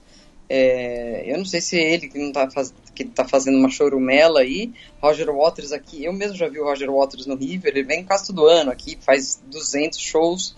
É, enfim, comentários equivocados parece que ele fez no Brasil, você sabe melhor que eu. Enfim, é, mas eu, eu, eu, eu acho que essa notícia deveria passar por um fact-checking. Acho difícil uma cidade se fechar contra o Roger Waters e ele ter que dormir na, na rua ou ficar o Léo ali. nas palavras dele, né, diz que cancelaram as reservas no Hotel Faena e no Hotel Alvear, é, dizendo que não tinham mais quartos. E ele também é, disparou né, contra a esposa do seu ex-companheiro de banda, o David Gilmour, é, uhum. dizendo que ela que também está por trás aí de, de, dessa, dessa questão, né? É. Então, o, o, Roger Waters em relação ao David Gilmour, ele é assim, independente da obra do Roger Waters e certamente vou ter alguns fãs que vão ficar chateados, mas o Roger Waters quando fala do David Gilmour, ele é um grande babaca. Tá? A palavra para mim é essa. E, e assim, é, é importante deixar registrado, né? E, e o, o, comentário da Silva foi, foi muito interessante, porque assim, essas são as declarações do, do Roger Waters, o que ele está alegando, digamos assim, e, e assim, é, é põe um pezinho naquela, né, no, no, grande trope, né, no grande clichê das teorias da conspiração de que os judeus controlam o mundo, né? Então, hum. o, o, os judeus estão impedindo ele de se hospedar em algum lugar. Né? Sim, é, eu, como a Silvia falou, tem, teria que alguém, né, um repórter, enfim, um repórter. poderia checar isso, Mas é, é, é, possível que ocorra, mas é possível que também seja, usando o termo da Silva genial, chorumela dele. É, e, e, assim, é, é, um pezinho né, né, né, nesse, nesse arquétipo né, de ah, estão me impedindo de, de, de me hospedar em Buenos Aires. Então, é, é, os judeus controlam os hotéis de Buenos Aires, sabe? Então, não, não sei. É, enfim, é, o, e, em relação ao David Gilmour, como eu disse, assim, o, os dois têm um ego do tamanho de Júpiter, tá? E os dois já foram babacas, mas o Roger Waters, ele claramente tem algum alguma mágoa, algum, algum rancor pessoal em relação ao David Gilmour. Uh, pelas declarações dele em alguns momentos. E Montevideo é uma cidade mais, muito mais laica, né? Você pode até dizer que aqui em Buenos Aires a sociedade, né? A presença da, da, da, sociedade judaica é muito grande, podem ter se sentido ofendidos e tudo mais, mas mesmo assim, negócios são negócios, né? Não, não consigo imaginar que não tem hotel nas duas cidades para para uma estrela como ele, que quando vem para cá, juro, ele faz 10 dias de shows seguidos e lota, enfim. É, é estranho. Acho estranho. Precisamos de um repórter, como, diz a, como a gente às vezes dizia em reuniões de, de pauta no jornal. Precisamos de um repórter aqui nesse caso. Bem, a gente segue ainda dentro da esfera do artiguismo. Vamos agora para o Paraguai, já que tivemos né, uma reunião é, entre as polícias é, do país e dos seus pares colombianos, né, no intento de formar uma aliança no combate ao crime organizado. Né? O diretor da Polícia Nacional da Colômbia, William Salamanca, visitou o Paraguai nessa semana. É, por conta né, da, do, da entrega do bastão ao novo comandante da polícia paraguaia, o Carlos Benítez. É, e enfim, a, a, trajetória policial dos dois países é, esteve muito próxima né, no, no, último ano por conta do assassinato do procurador Marcelo Pet, é, paraguaio, enquanto passava férias em Cartagena. Né? Então foi um crime é, que marcou bastante o, os dois países. É, e ainda tem né, esse rescaldo né, desse crime cometido ali no Caribe colombiano. Sim, esse caso que sempre, sempre vai mostrando novas aristas e novas, é, novos detalhes, né? Eu só desconfio um pouco da, do quanto o Paraguai poderia ajudar num, num momento como esse, uma vez que o Marcelo Pet, basicamente o que ele o que ele estava investigando eram as linhas de de corrupção do Horácio Cartes, né? Até isso foi divulgado recentemente pelo ABC Color, o jornal paraguaio, sobre o possível envolvimento do Cartes na, no assassinato do Pet. É, e nós hoje temos, como, se, como, como em muitas ocasiões, nós temos no Paraguai um governo é, colorado. Então, é, não sei, é, não sei o quanto é, é, essa, esse auxílio por parte do Paraguai vai ser enfático. Né? A polícia da, da Colômbia tem uma, um, muito bom, um muito bom esquema de, de, de, estratégia de inteligência, enfim, e é a segunda maior é, polícia e exército da América do Sul. Né? Enfim, seria interessante que resolvesse esse caso, que realmente é, é terrível. Né? Bem, agora a gente passa para a Bolívia, né? Já que nessa semana as altas temperaturas também castigaram o nosso país vizinho e com isso, né, tivemos um aumento é, dos incêndios em cinco parques e reservas ao norte do departamento de La Paz, de Beni e Santa Cruz. Né? Inclusive, a reserva da biosfera ITCO Pilon Larras, que fica ali na divisa entre os departamentos de La Paz e Beni, é, teve 60% da sua área é, de bosques é, arrasada pelo fogo. Né? Então, mais um impacto aí é, do aquecimento global aqui na nossa quebrada latino-americana. Da Bolívia, a gente cruza a fronteira com o Chile é, com uma nota de pesar, né? já que faleceu Juan Rara, a viúva de Victor Rara, que veio a óbito na última terça-feira, dia 13 de novembro, aos 96 anos. É, ela uma ativista pelos direitos humanos, né, uma bailarina, uh, nascida em Londres, né, como uh, Joan Ellison Turner, né, e aí ela, uh, o Joan virou Juan, né, porque é, é, como se fosse Joana, né? É como a Juan Baez. Isso. Uhum. Uh, e ela fundou a Fundação Vitor Hara, né, que leva o nome de seu esposo, né, o, o, o poeta e músico que foi assassinado, né, um dos primeiros assassinados depois do golpe do Pinochet, e ela faleceu essa semana, no dia 12, em Santiago, aos 96 anos de idade. É, e é daquelas notícias, obviamente, muito tristes, mas que você se emociona ao, ao, ver que foi uma mulher que sempre foi muito coerente na vida dela, em busca de justiça pelo, pela morte do marido, teve presente na maioria dos, dos das audiências e da, acompanhando o caso.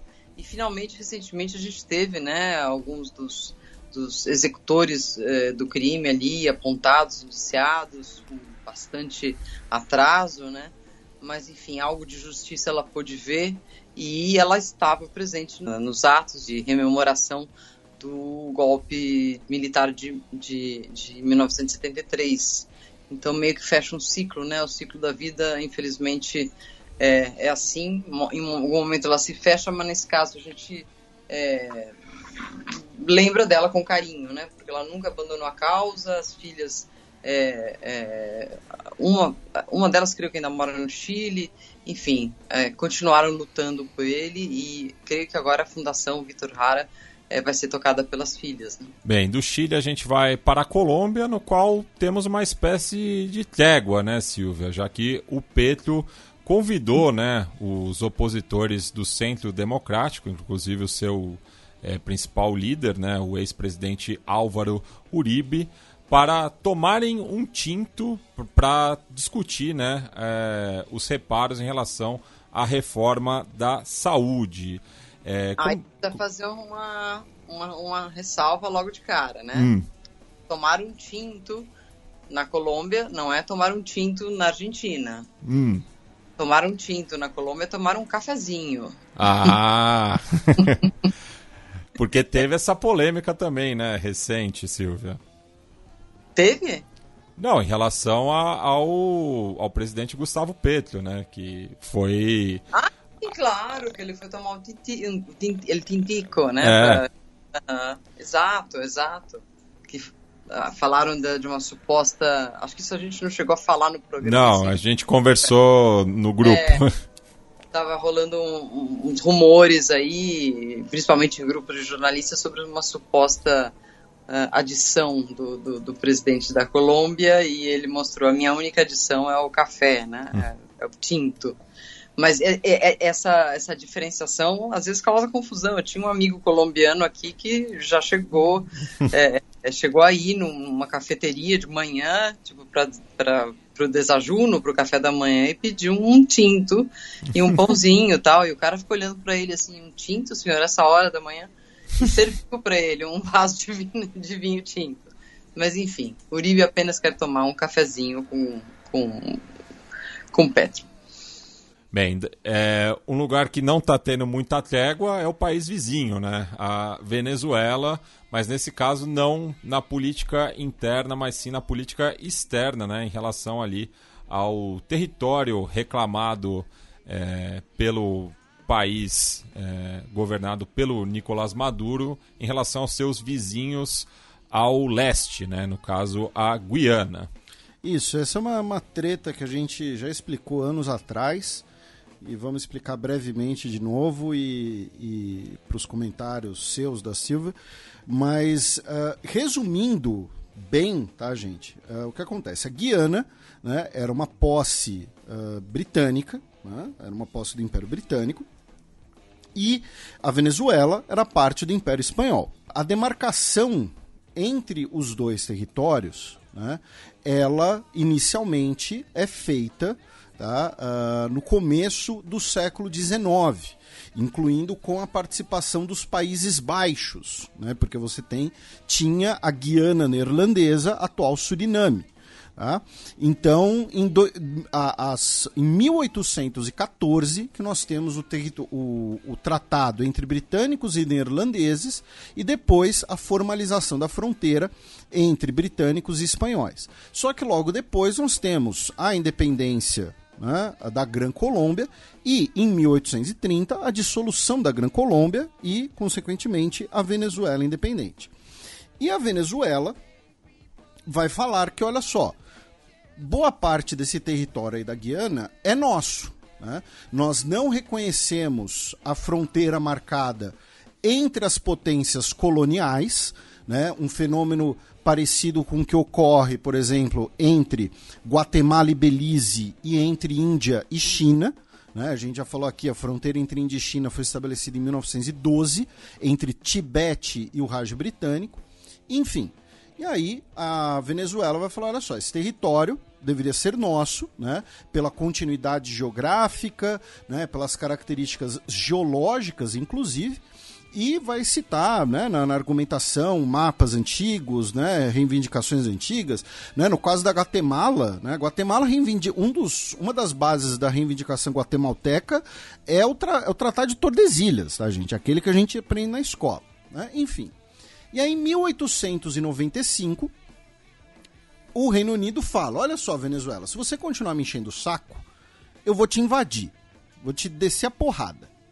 Os Estados Unidos, já né, se tornando a potência hemisférica e futura potência mundial, vão interferir, baseados ali na doutrina Monroe, e vou falar: olha só, nada disso. Tá? Vocês vão resolver pacificamente. Não vamos aceitar uma intervenção armada europeia aqui no nosso, entre aspas, quintal. Né? Curiosamente, alguns anos depois, a mesma Venezuela vai ser bloqueada pelas potências europeias. Mas enfim. E aí nós temos uma arbitragem que até hoje é, é, questionada né, por vários motivos, porque é uma arbitragem que simplesmente dá dois terços do território disputado, que corresponde a mais ou menos metade da Guiana, né? dá dois terços do território para a Guiana, sem uma argumentação. arbitragem, né, que se reúne em Paris, inclusive, eu acho que é mais de dois terços do território, né, se reúne em Paris, fala, olha só, o Reino Unido que é dono, é dono aqui desse território. Por quê? Porque sim. Tá? Basicamente isso. É uma argumentação, inclusive, muito fraca do ponto de vista do direito internacional. E uma das pessoas que vai dizer que é uma argumentação fraca é o Barão do Rio Branco, né? Que é o mesmo período, gente, né? Que o Brasil vai formalizar as suas fronteiras e o Barão do Rio Branco fazia dossiês gigantescos com as expedições para mapear os rios, para mapear a, a continuidade dos rios, enfim, né? Porque o rio é uma maneira de você estabelecer uma fronteira natural. Desde então, desde o final do século XIX, a Venezuela reivindica esse território. E aí é uma coisa que eu e o Matias já comentamos aqui, não sei se a Silvia vai concordar ou não, mas daqui a, né, gente, daqui a pouco eu vou calar a boca, né? A Venezuela vira e mexe. Quando a Venezuela está em crise, ela volta a berrar de novo o assunto da Guiana. Né? Isso aconteceu nos anos 60, isso aconteceu nos anos 80 e isso acontece agora no século 21. Né? Se a Venezuela está em crise, ah, mas olha só, o território da Guiana devia ser nosso. Com um agravante, né? que é, nos últimos anos, nós tivemos descobertas de uh, bacias riquíssimas né? de gás natural na costa da Guiana. Né? Tanto que a Guiana é projetada para ser o país que mais vai crescer no mundo nos próximas décadas. Né? E de petróleo, porque aí é aquela coisa, é a bacia ali do, do, do Orinoco, que é um petróleo, inclusive, de altíssima qualidade, embora de uma certa dificuldade de, de extração, né? Ele não está tão. Né? Uh, uh, o petróleo não está tão assim perto da superfície, mas um petróleo, né, como eu disse, de bastante qualidade, né, ali nas terras altas da, da, da, da, Guiana, enfim. Como eu disse, a bacia do Orinoco, tá? não é o rio Orinoco exatamente, é a bacia geológica. Uh, então a Guiana agora tem esse recurso natural é, é, excelente né, nessas terras e a Venezuela, desde do, do, alguns anos já, desde o início do podcast Xadrez Herbal, ali 2015, 2016, o governo Maduro fala que vai entrar na Corte Internacional de Justiça para tentar retomar parte do seu território, para ter um, uma medida favorável. E aí agora, o que a Venezuela fez é dizer que vai submeter a jurisdição do, da Corte Internacional de Justiça, a CIG, que julga questões entre países, para um referendo no dia 3 de dezembro. Basicamente, vai perguntar para os venezuelanos né, se eles concordam ou não com a jurisdição da CIG. Então vai, vai perguntar assim, venezuelano, você concorda com a corte que a Corte Internacional de Justiça decida esse assunto e muito provavelmente vai decidir a favor da Guiana. Ou você acha que a Venezuela deveria rejeitar esse assunto e buscar outras medidas? Né? Essa outra medida pode ser uma solução negociada bilateral ou, eventualmente, um uso da força, o que é muito improvável. Tá? Se a Venezuela invadir a Guiana, é, é, a gente vai ter uma, uma clara intervenção dos Estados Unidos na região. Tá? Mas, enfim, então a novela é mais ou menos essa, tá? Uh, é uma novela que dura 120 anos e que agora ganha o componente do petróleo. Falei demais, por favor, Silvio Matias. É uma novela intrincada e, e, mas ela vai mostrando aos poucos que tem potencial, justamente como você disse, de virar um conflito maior, né?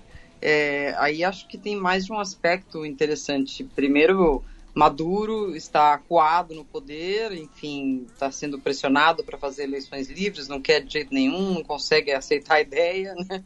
enfim, é, e começa a criar esses elementos é, é, exteriores para unir a população. Isso é mais velho que andar para trás, essa, essa, essa, essa tática, né? A própria Argentina fez isso com as Malvinas, quando a ditadura militar aqui estava perdendo cada vez mais a, a, a, a, popularidade, não digo, mas enfim, a força é, de, de poder. Além disso, a PDVSA produz cada vez menos é, petróleo, então fica interessante ter uma nova, é, uma nova via de, de conseguir esse petróleo. E, mas em terceiro lugar, esse, esse referendo é uma coisa sem pé nem cabeça, né? Porque você vai, definir, vai, vai perguntar para a população se ela acha que tem que respeitar essa tal decisão, ou se não, se tem que basicamente ingerir na, nos assuntos de um país soberano vizinho, né? Então não faz sentido esse tipo de, ah, é, eu tenho certeza que esse tipo de, de plebiscito deve ser inconstitucional até mesmo na Constituição da Venezuela. Não tenho certeza, mas a checar. Bem, da Venezuela, minha cara Silva, meu caro Matias, a gente vai dar uma roubada aqui nesse bloco, só para é, é, citar, repercutir para os nossos ouvintes, porque a gente vai passar por Dominica, né? Porque é uma roubada. Porque Dominica, teoricamente, não é da América Latina, né? Dominica é um país anglófono, foi parte do Império Britânico, mas se tornará o primeiro país do mundo a criar uma área protegida para baleias cachalotes. Tá? Serão 800 quilômetros quadrados de uh, águas no, na parte oeste do país insular, que é uma região que as baleias cachalotes usam para reprodução, inclusive, e aí agora vai ser declarada uma reserva. Tá? Então é, vão, vai ter uma limitação de, de, de atividades econômicas, como de atividades humanas em geral, como pesca e tudo mais. Um, teremos uh, a presença né, de, de, cientistas, inclusive cientistas internacionais, e eles esperam que isso seja parcialmente compensado do ponto de vista econômico com o ecoturismo tá? com eventualmente turistas fora dos períodos ali mais sensíveis dessa reprodução, uh, indo visitar a região para ver as baleias, tal. Lembrando que a cachalote é uma das baleias mais famosas, né? Um dos tipos de baleia mais famosa e, e é a Moby Dick, né? Então dá para fazer o pacote de turismo, venha ver a Moby Dick, né? Lembrando que, né, no caso a Moby Dick, enfim, dá uma cabeçada no navio. Mas então teremos essa, demos essa pequena roubada, mas para dar os parabéns aí para Dominica. Né? Por favor, você toque o barco sem, sem trocadilhos, Matias. Da Dominica, a gente segue na Bacia Caribenha, mais especificamente na Guatemala, onde os procuradores do país pediram a, o fim da imunidade do presidente recém-eleito. Pois é, uh, os procuradores da Guatemala pediram que o Bernardo Arevalo, tanto o Bernardo Arevalo quanto né, a, a sua vice-presidente eleita, a Karim Herrera, percam a imunidade do cargo né, uh, e possam ser eventualmente presos. Tá? Uh, a acusação é que eles e o partido Semente usaram o campus da Universidade San Carlos como um quartel de campanha, depois ele ter sido ocupado por estudantes e professores que uh, supostamente causaram 11 milhões de dólares de danos à propriedade pública. Né? Uh, para causar 11 milhões de dólares de danos à propriedade pública, eles destruíram o quê? Um reator nuclear? É isso? Destruíram um, um, milhão de janelas. Mas, enfim. Então é mais uma queda de braço entre o establishment do Estado guatemalteco e o candidato eleito, né, que é um candidato uh, antissistema, anticorrupção, porém, nesse caso, à esquerda. Né, a gente também já falou aqui sobre como a esquerda, historicamente, né, desde o golpe de 54, ficou de fora do poder da Guatemala. É, as coisas pro, pro Bernardo Arevalo não tão fáceis, né? Parece que o tempo não passa, né? É, parece que é, até a, a, a, posse dele ele vai continuar enfrentando coisas assim, né? Armações, é, é, acusações estranhas como, como, como, como essa, né? Enfim, e o que eu acho curioso aí nesse caso é que quem deveria é, pedir um afastamento, um, um afastamento ou uma perda de imunidade de um presidente, em geral, nas constituições latino-americanas, isso passa pelo Congresso, né? Foi assim, inclusive, que afastaram, tiraram a imunidade do Otto Pérez Molina quando surgiu o escândalo La Linha e ele depois é, é, sofreu impeachment, né? renunciou e sofreu impeachment. Então, não sei, não sei se na Guatemala pode, a, a corte pode pedir o fim da imunidade dele, mas enfim, tem ocorrido tantos atropelos ali que é, é possível. Né? Ah, e essa notícia, só para deixar claro para o nosso ouvinte, é de hoje, tá? Quinta-feira, dia 16. Bem, a gente cruza a fronteira ao norte com o México com outra nota de pesar nesse bloco, já que faleceu Jesus Ociel Baena, que foi a primeira pessoa não binária a assumir a magistratura no México.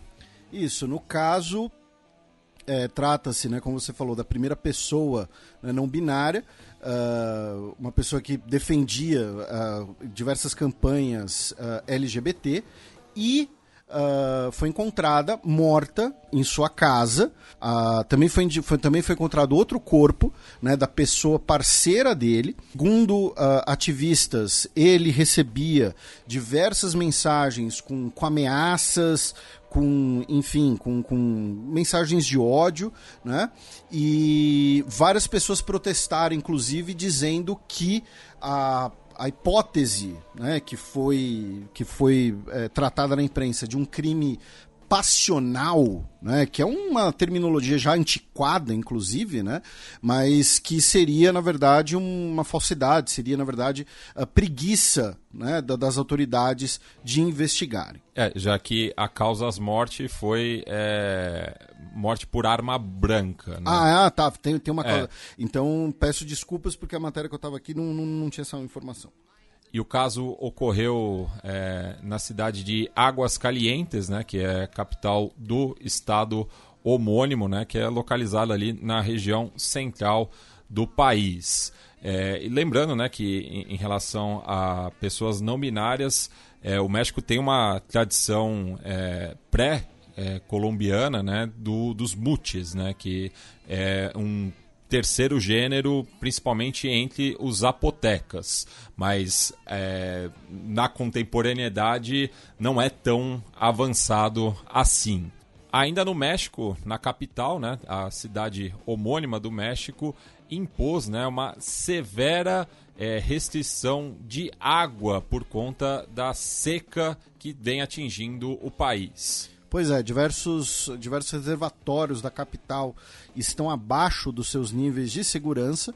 Tá? Uh, eles estão com capacidade 44% abaixo do esperado para essa época do ano. E por conta disso, 20 milhões de residentes do Vale do México uh, sofrerão medidas de restrição no abastecimento e no uso de água, né? o que aqui no Brasil a gente está acostumado a chamar de racionamento. Sim, que é bastante curioso, se não tragicamente irônico, pelo fato de que a cidade do México foi construída em cima da água, né? Existe debaixo dela um lago, basicamente, né? É... E, enfim, são sinais dos tempos. E Silvia, aproveitando agora, deixa o espaço para você é, fazer a sua recomendação, a sua dica cultural. E além da dica cultural, Silvia, por favor, a gente está gravando quinta-feira, dia 16 então, uh, não sabemos como está a sua agenda para o dia das eleições. Então, se você for participar, fazer alguma live, né, dentre os seus vários projetos que você participa, por favor, divulgue para os nossos ouvintes, porque vai ter muita gente que vai querer acompanhar em tempo real a eleição na Argentina, a votação, a apuração depois. Então, por favor, também compartilhe isso. Ah, muito obrigada pelo, pelo, pelo espaço para a autopromoção. É, sim, nós vamos ter uma, uma live durante a, a, a, contagem dos votos, como a gente fez no primeiro turno, com a equipe do My News, com convidados, com professores, com é, gente na redação e eu aqui em Buenos Aires, para comentar o resultado assim que ele for saindo. Né, isso é uma, uma, uma iniciativa aí que deve começar por volta das 5 ou 6 da tarde do domingo, a gente ainda não fechou o horário. É, além disso, bom, me acompanhe nas redes sociais porque eu vou estar tá, é, é, postando coisas, é, imagens, é, vai haver textos na Folha, vai haver também algumas participações em, em, em, em, jornais aí, televisivos brasileiros, como o Jornal da Cultura. Então, estamos aqui com bastante trabalho. E mas a minha dica cultural não vai ser argentina, não, porque a gente precisa também às vezes dar uma arejada. Eu fiquei muito tocada com a morte, com a morte da Joan Jara e, e Joan Jara e queria recomendar o livro dela que se chama An Unfinished Song. Foi traduzido para o espanhol como é, una, la, la Canción Inconclusa. Busquei em português, não achei, é, não sei se foi lançada é, mas é uma biografia deles, né? A biografia de, de, de, contando desde quando eles se conheceram, desde como ela foi percebendo o Chile, percebendo as lutas que o Chile enfrentava e até a parte mais trágica, que é a desaparição dele. É um livro muito bonito. Espero que tenha uma tradução, tradução em português que eu não tenha encontrado, mas se não, fica aí uma, uma dica, porque é um livro histórico. Bueno, e antes de passar para o próximo bloco, um sobre la hora, né? Já que o Felipe disse que estamos gravando na quinta-feira, dia 16 de novembro, já que o, a seleção colombiana venceu o Brasil de virada por 2 a 1 no estádio metropolitano de Barranquilla, com dois gols do Luiz Dias, né, que a gente repercutiu o caso do pai dele, né, o Luiz Manuel Dias, que estava presente no estádio, inclusive na comemoração do segundo gol, ele estava visivelmente emocionado, né, por tudo o que ele passou, né, nessas quase duas semanas de cativeiro. Olha, só demos uma, algumas boas notícias aqui, né, no, no, programa de hoje. Desde as baleias cachalote até o, o, o, pai do Luiz Dias vendo, vendo a vitória do filho. Ah, então você está dizendo que a derrota do Brasil é uma boa notícia, Silvia Colombo? O Colombo no nome, não é à toa. É. Colombo, Colômbia. Bem, é... do lado humano. Sim, claro. Bem, a gente passa agora para o cheque, no qual eu e o Felipe daremos uma volta pela Bacia do Pacífico.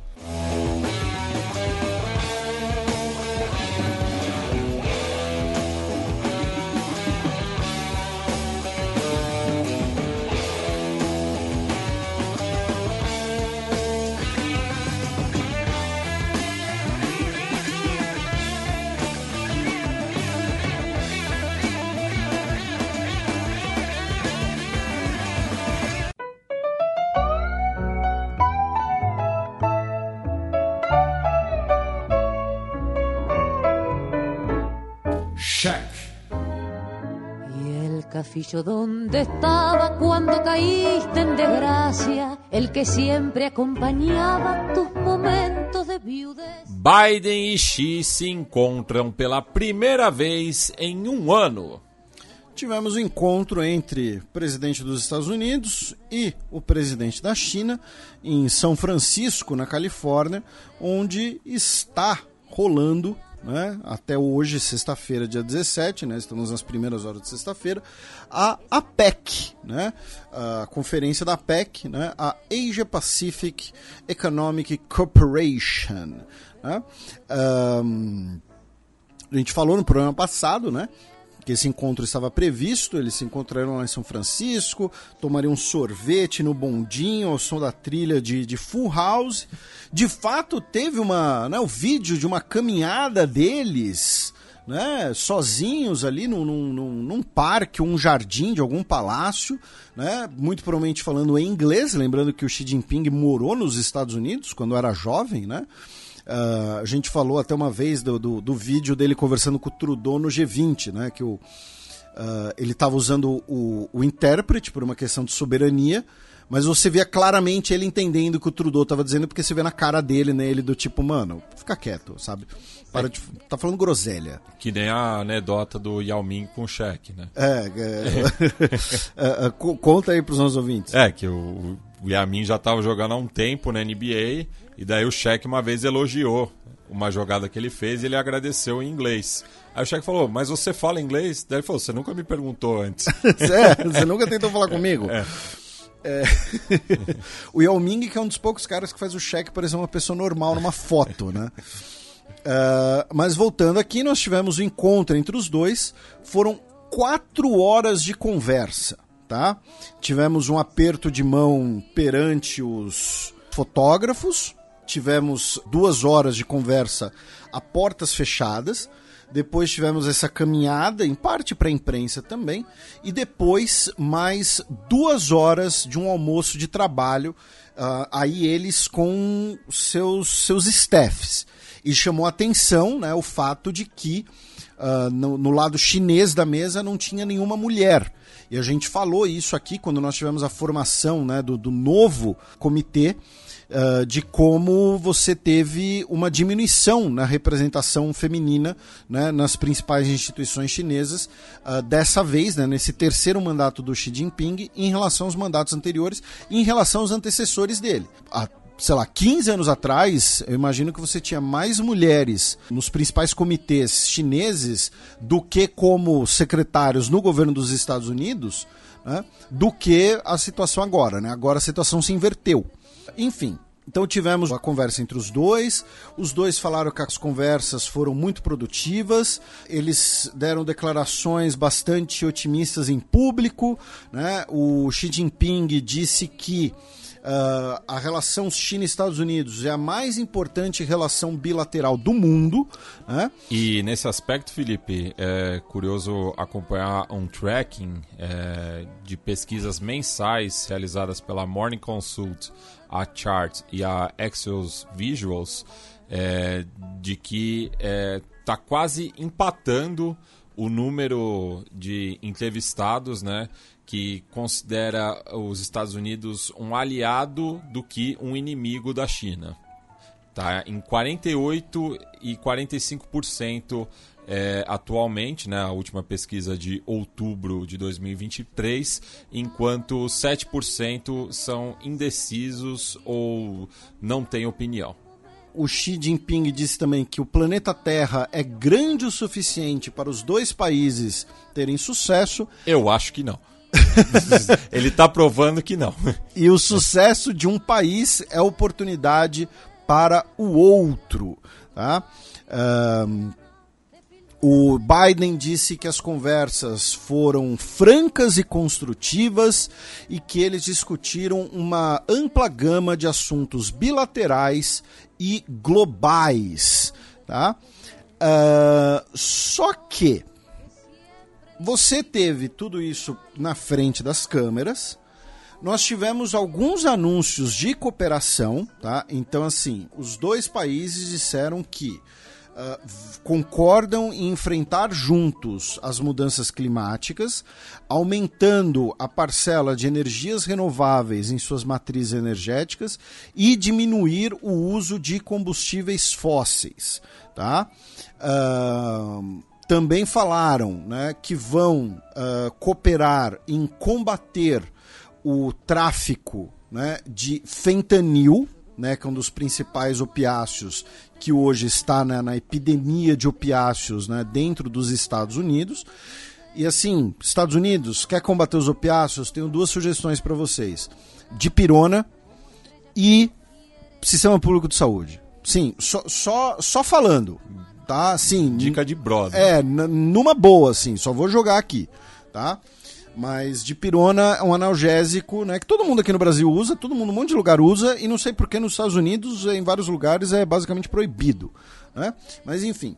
Também falaram de retomarem o diálogo entre as autoridades militares tá? Uh, dos dois países. Lembrando que essa comunicação uh, militar estava suspensa desde 2022, quando a Nancy Pelosi visitou Taiwan, e antes disso ela também já havia sido diminuída, né? Uh, rebaixada, melhor dizendo, durante o governo Trump. Tá? Uh, os dois teriam discutido a questão de Taiwan, porém não teve um anúncio uh, conjunto tá, sobre isso. Né? Uh, segundo o comunicado do Ministério de Relações Exteriores da China, o presidente chinês uh, disse que ao seu homólogo dos Estados Unidos que os Estados Unidos deveriam parar de armar Taiwan e apoiar a reunificação pacífica com a China. Tá? E conversaram né, sobre questões comerciais e a não imposição de tarifas unilaterais. Tá? É, só para deixar claro, eu falei que eles estavam ali num jardim, uh, ficava na granja de Filoli, tá? que fica a 40 quilômetros ao sul de São Francisco. E que inclusive ninguém podia chegar a menos de 10 quilômetros do lugar. Tá? É, barraram tudo. E é simbólico também né, esse encontro ter ocorrido próximo é, de São Francisco, né? Até porque é uma das colônias sino-americanas mais representativas é, nos Estados Unidos, né? Cerca de 30% da população total é de origem asiática, não só é, chinesa, mas a maioria deles são sino-americanos. É, salvo engano, o Bruce Lee morou em São Francisco. Sim, né? sim. Uh, e também uh, no diálogo militar afirmaram que os dois governos concordam em uh, banir o uso da inteligência artificial para temas militares. Então, assim, foi, tivemos as declarações amistosas, tivemos os cumprimentos e tal, mas se o nosso ouvinte perceber, e aí desculpa, aí aqui no Xadrez Verbal a gente sempre prezou por uma abordagem muito mais realista das coisas, realista no sentido internacionalista da palavra, percebam que a maioria das coisas foi, eles combinaram de combinar. Hum. Tá? Então vamos conversar sobre isso. Vamos... Claro, é uma construção de um diálogo depois de momentos de tensão, depois de um ano seu encontro bilateral de alto nível. Só que, por exemplo, ah, vamos aumentar o uso de, de, de matrizes energéticas renováveis? Vamos. Tá, China, isso quer dizer que você vai diminuir o uso de carvão? Pô, vamos, vamos falar de, de fentanil? Sabe? Então, assim, você não teve nenhum acordo final, você não teve nenhum compromisso uh, final, você não teve nenhum compromisso ambicioso, tá? A maioria das coisas foi, a gente concorda nisso aqui e vamos conversar, tá? No fim das contas, o Xi Jinping, ele saiu vencendo dessa viagem muito mais pelos encontros dele com CEOs do Vale do Silício. Tá? Por quê? Porque a questão dos semicondutores, questão de importação de, dessas tecnologias, né? a, o fato dos Estados Unidos ter banido algumas dessas tecnologias, e o nosso querido amigo Diego Kerber já explicou aqui, né? o, o carequinha do adrenaline, como os fãs dele chamam ele. Então, esse otimismo foi muito mais perante os fotógrafos, perante as câmeras, do que uma coisa concreto, uma coisa produtiva, de produtivo mesmo, essa retomada do contato direto de alto nível entre as autoridades militares, tá? Uh, por quê? Porque isso diminui né, o risco de desinteligências por aí. Né? Então, olha só, o, o, China, a gente vai, um porta-aviões nosso vai até o Vietnã, beleza? Tá, ó. Estados Unidos, a gente vai realizar uma operação em tal lugar. É isso. Tá? No fim das contas, não teve nada de muito muito ambicioso, nada de muito concreto, nada de muito profundo. Foi muito mais o vamos combinar, vamos combinar de combinar e uh, temas também que não são tão centrais. Porque, por exemplo, a ah, diminuição de, de, de matrizes energéticas. São dois compromissos que esses países já têm. China e Estados Unidos conversam bilateralmente sobre isso desde o governo Obama. Tá? Eu lembro que uma das primeiras colunas que eu escrevi no Opera Mundi foi sobre isso. Né? Uh, e para quem não sabe, né, se você for um vídeo recente e tal, é, eu brinco que eu devo ser a única pessoa que já foi colunista do Opera Mundi e é colunista da Gazeta do Povo. né? Mas é como a política internacional, ela tem os seus meandros próprios. Né? Mas enfim, então nós temos uh, uh, essas imagens e tal, mas nada de muito profundo. E aí nós tivemos um momento né, que circulou aí pelas redes sociais, que foi o seguinte: depois da reunião, né, depois que o Xi Jinping já estava voltando para casa, que eles tiveram né, conversas produtivas e construtivas, né? Os jornalistas falaram, né? O Joe Biden, você tempo atrás chamou o, o, o Xi de ditador. Você ainda acha que ele é? Abro aspas para o Joe Biden. Bem, olha, ele é. Quer dizer, ele é um ditador no sentido de que aqui está um cara que dirige um país que é comunista, baseado em uma forma de governo totalmente diferente da nossa. A cara que o Anthony Blinken faz nesse momento foi de oh my god, meu chefe destruiu tudo. Sabe, meu chefe é um, é um é um completo, sei lá, uhum. jerk.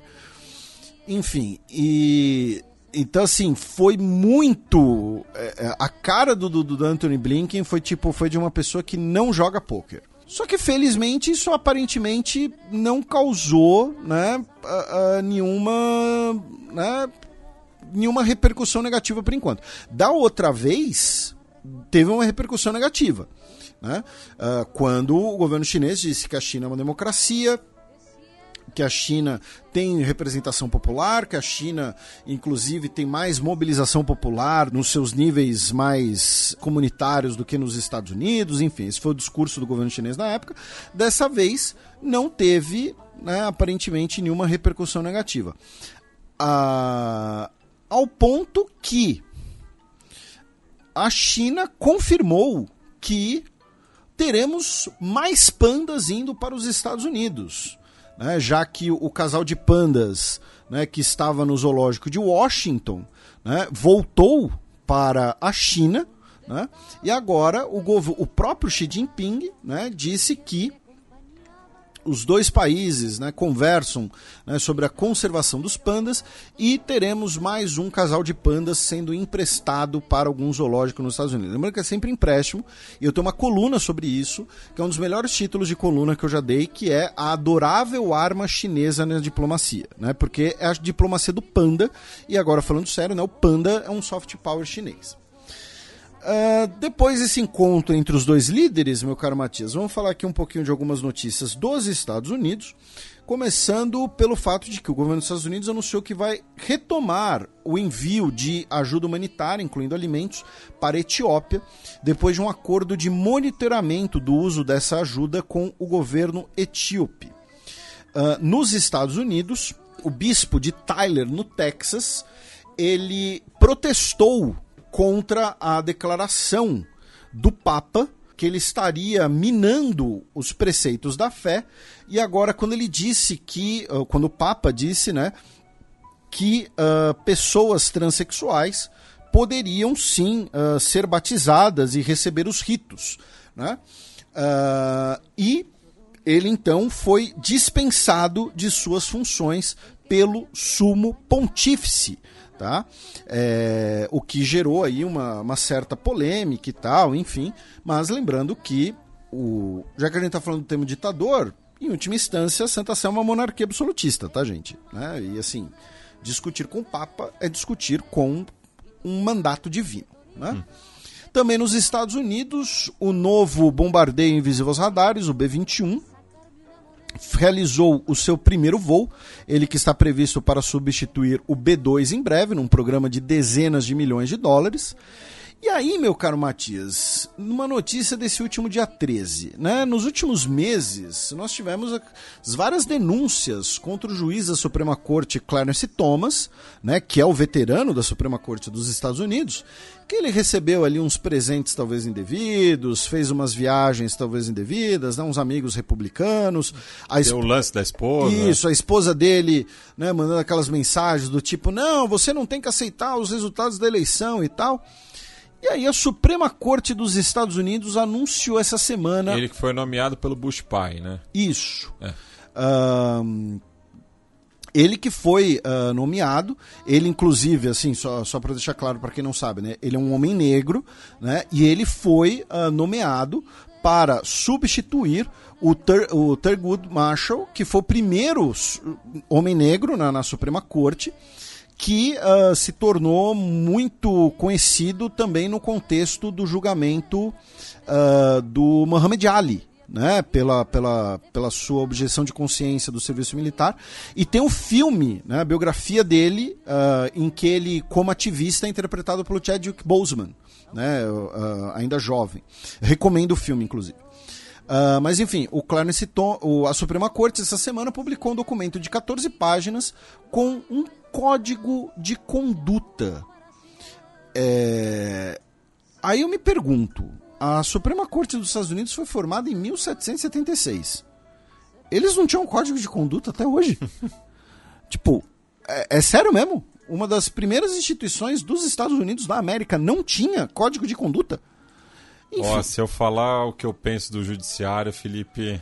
Não, mas aqui a gente está falando do judiciário dos Estados Unidos, ah, não, tá. não tem problema. É, eles, eles acreditam que são deuses. É, e... nos Estados Unidos. Nos Estados Unidos. É, aquela coisa, né? Um abraço para o nosso querido ouvinte Madeira, que é juiz.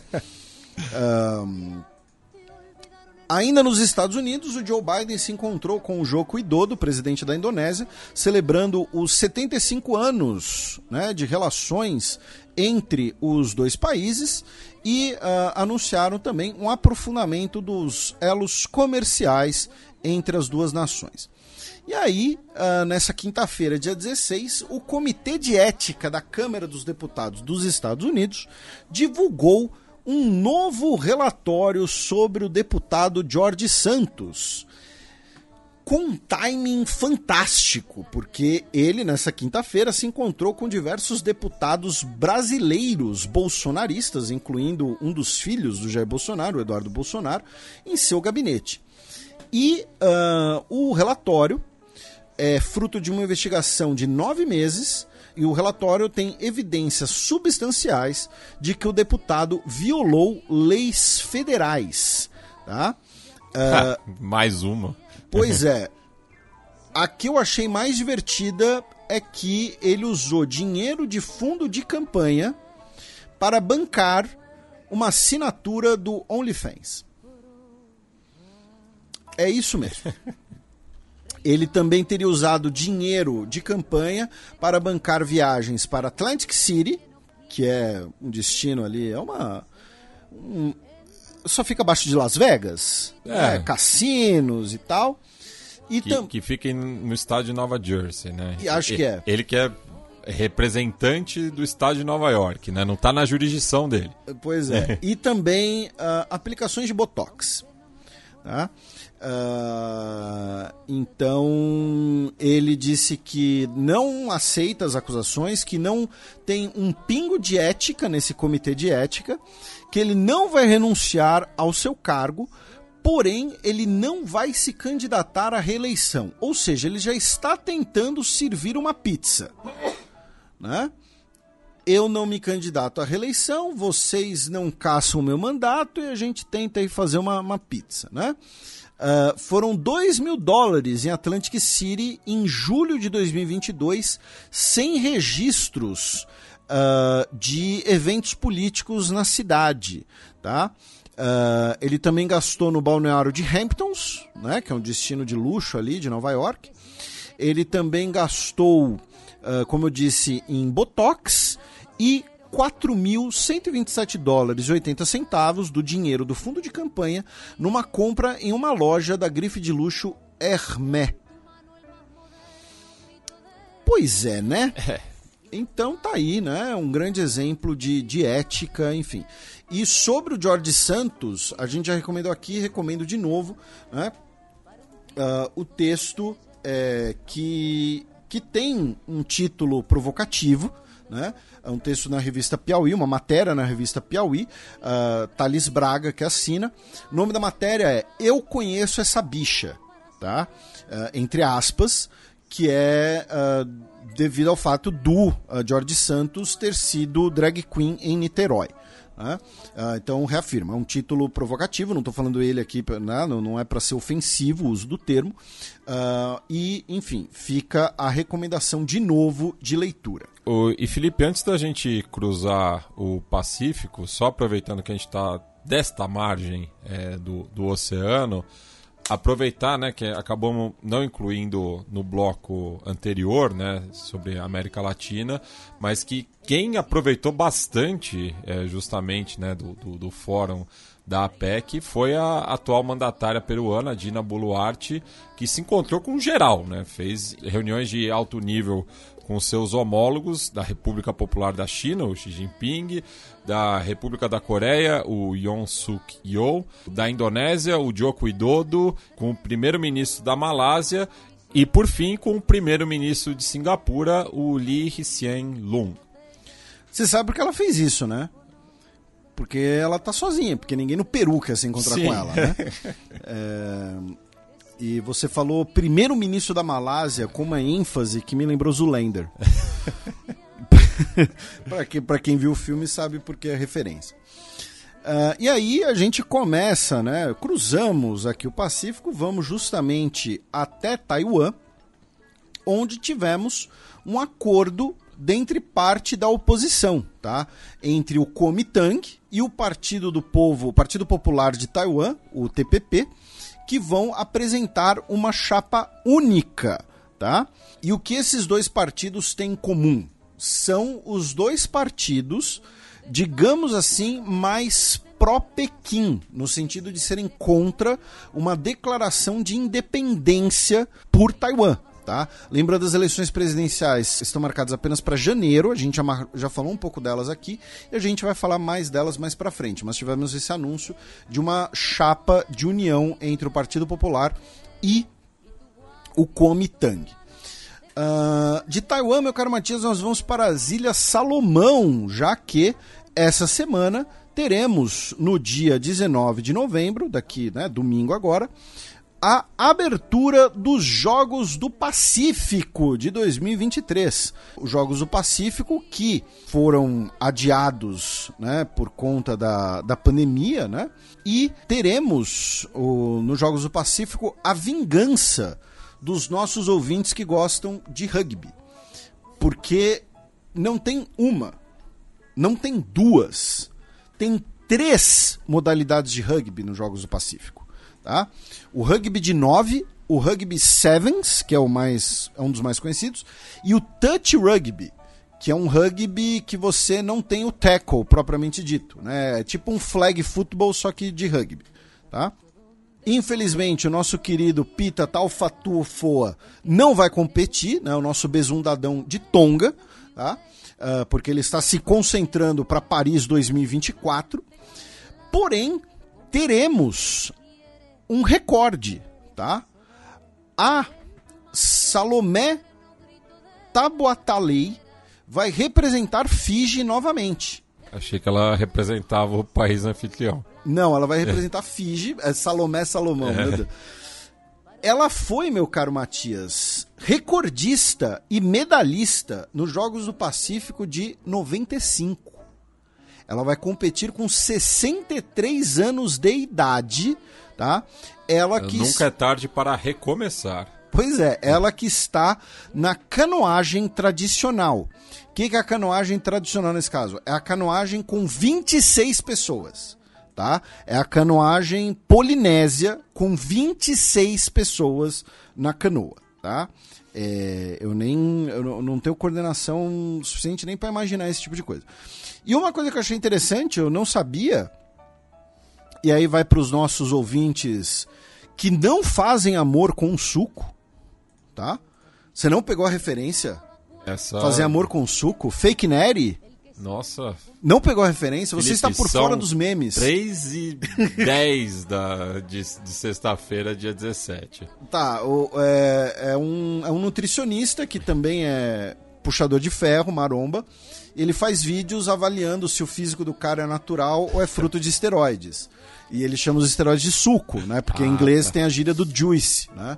Ele tem o vídeo do Mar- padre Marcelo Rossi, você nunca viu ele? Ah, Ah, Pope, acho que eu- Pope Francis. Eu acho que eu vi por cima. Enfim. Por que eu tô falando disso? Porque tem bodybuilding nos Jogos Pacíficos, tem, ah, tem fisiculturismo e a quinta maior delegação é da gloriosa República de Vanuatu. E é o seguinte, é medalha por amor ou é medalha por terror? Senão vamos pichar o Comitê Olímpico de Vanuatu. Falando sério, as Ilhas Salomão esperam impacto não só no turismo, mas no esporte do país, já que um novo estádio para 10 mil pessoas foi construído apenas para os Jogos, o aeroporto foi modernizado também, se bem que a gente conhece esse discurso né, de grandes eventos, ah, num investimento de 250 milhões de dólares, mas também com outras ah, instituições e organizações. E lembrando também que hoje, tá, dia 17 de novembro, no Estádio Nacional do Chile, teremos a abertura do Parapan, tá? Ah, os jogos os jogos Parapan-Americanos, né, na qual o Brasil é sempre uma potência, né? Então, ah, ficaremos de olho. Das Ilhas Solomão, vamos para a Austrália, meu caro Matias, com duas notícias. Tá? A primeira delas, ah, no programa passado, a gente comentou que os cidadãos de Tuvalu teriam uma permissão especial para migrar para a Austrália. Só que tinha um asterisco tá, nesse anúncio. Ah, teremos cotas anuais. Tá? Isso significa que 280 pessoas vão poder migrar a cada ano. Se você pensar que a população tem 11 mil pessoas, então estamos falando aí de mais ou menos 40 anos para que todo mundo migre para a Austrália.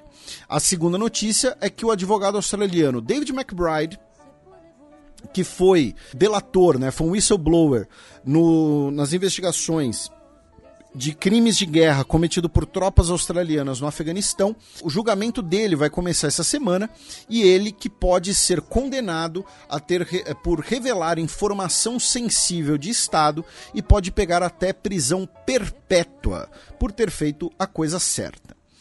De lá vamos para o Sudeste Asiático. A gente vai dar uma roubadinha aqui, a gente vai fazer um Pacífico Ásia, né? mas a gente vai para Mianmar para continuar repercutindo as ofensivas rebeldes. Tá? Ah, foi tema, inclusive, de ah, coluna ah, recente minha na Gazeta, tá? Para quem quiser um pouquinho mais de história de Mianmar, tem um nerdologia chamado Pagode em Mianmar, tá? Fazendo um trocadilho, né, com as pagodas. E ah, a gente já comentou aqui no programa, né? A gente já falou bastante de Mianmar aqui no programa lá em 2017, infelizmente, por causa do genocídio Rohingya, e em 2021 por conta do golpe militar. A gente deve ser o lugar que mais fala de Mianmar em língua portuguesa. E ah, segundo informações ah, de analistas de inteligência ah, da Austrália, a junta militar de Mianmar hoje só controla completamente cerca de 40% do país. Tá, gente? A ofensiva dos rebeldes no norte continua e agora eles ganharam aliados no leste. Tivemos um outro levante. Lembrando, no norte você teve a formação da, ah, da Irmandade, da Tríplice Aliança da Irmandade, formada por três grupos rebeldes que remetem aos anos 60 e 70, e os três grupos possuem contornos étnicos, tá? Porque Mianmar é, um, é uma colcha de retalhos étnica. Né? Você tem a etnia mais numerosa, que são os Bamar, que compõem cerca de 60% da população. Então você tem um grupo que representa os Hakini, que são cerca de 5%, outro que representa os Kokang e outro que representa os Palaung. Tá? E no caso dessas duas últimas populações, eles estão presentes tanto na Mianmar quanto na China. Tá? Eles são dos dois lados da fronteira. E além dos grupos rebeldes étnicos, você também teve a intensificação das atividades do governo de unidade nacional, que é aquele grupo que foi formado depois do golpe de 2021, é, especialmente por estudantes das grandes cidades, para resistir à junta militar. Então agora você tem diversos grupos rebeldes contra a junta militar e o grande fiel da balança vai ser a China. Né? A China está fazendo repetidos chamados por cessar fogo. Um cidadão chinês, inclusive, ficou ferido por conta de um, de um bombardeio da artilharia do exército de Mianmar que atingiu um vilarejo do lado chinês da fronteira. Uh, e a, a China é um país vizinho, né? E a China não quer uma guerra de largas proporções na sua vizinhança. Então a China ela tem dois caminhos. Né?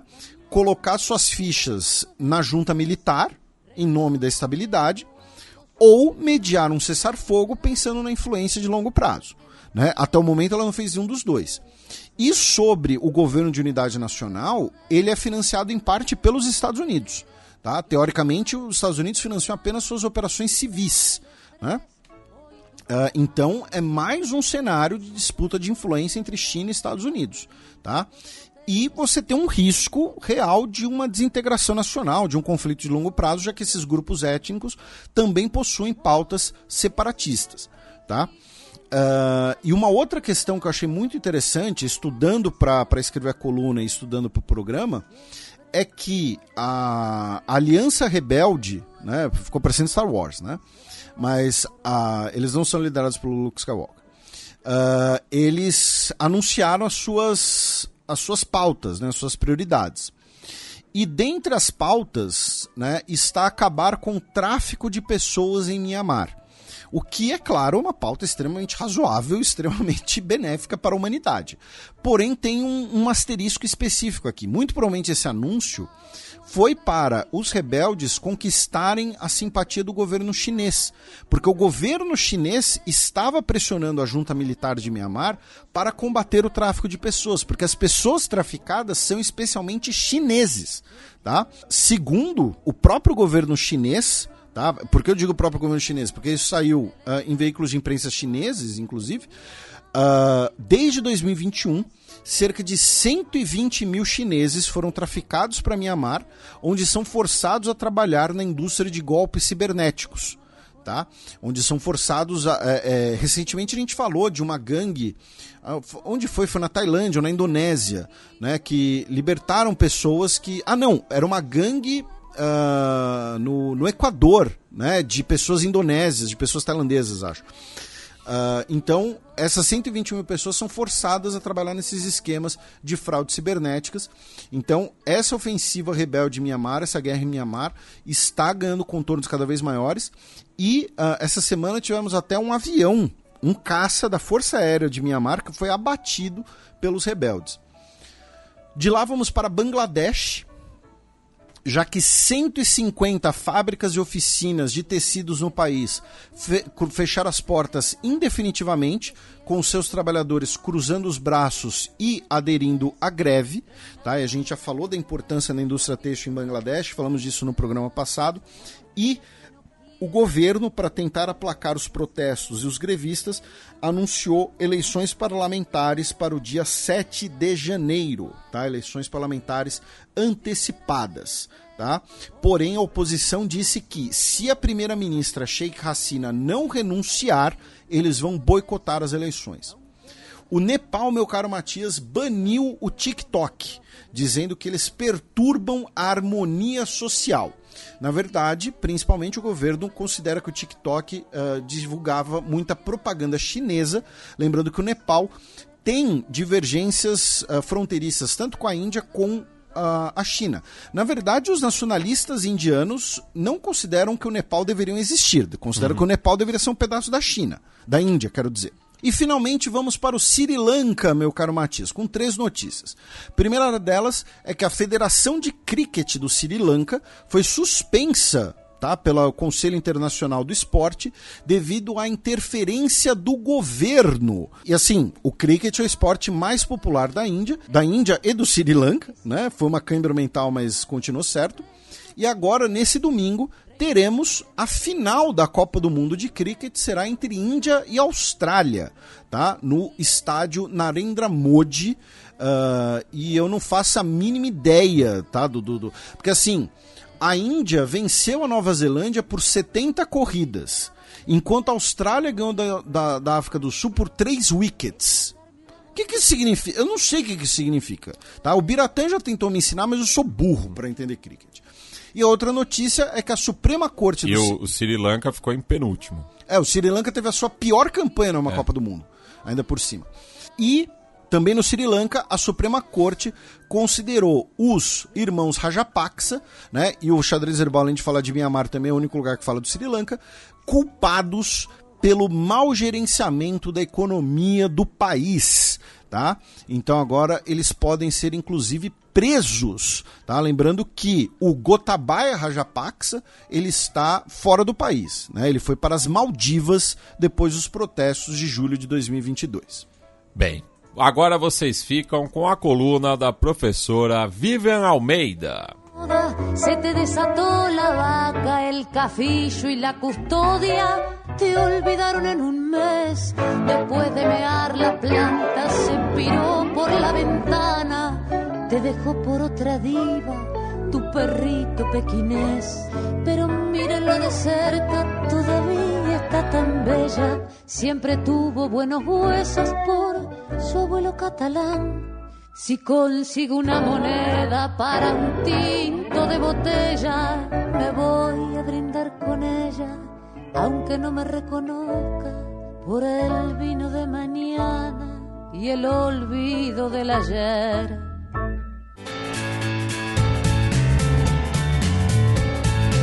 Gambito da Dama. Olha, gente, eu até tentei. Tentei fugir desse assunto, mas como moradora do Rio, como todos sabem, quer dizer, não necessariamente sabem que eu moro aqui, mas pelo meu sotaque dá para saber que eu sou daqui, não dá para fugir de falar de clima com uma temperatura que chegou a sensação térmica de 60 graus. Sim, 60 graus.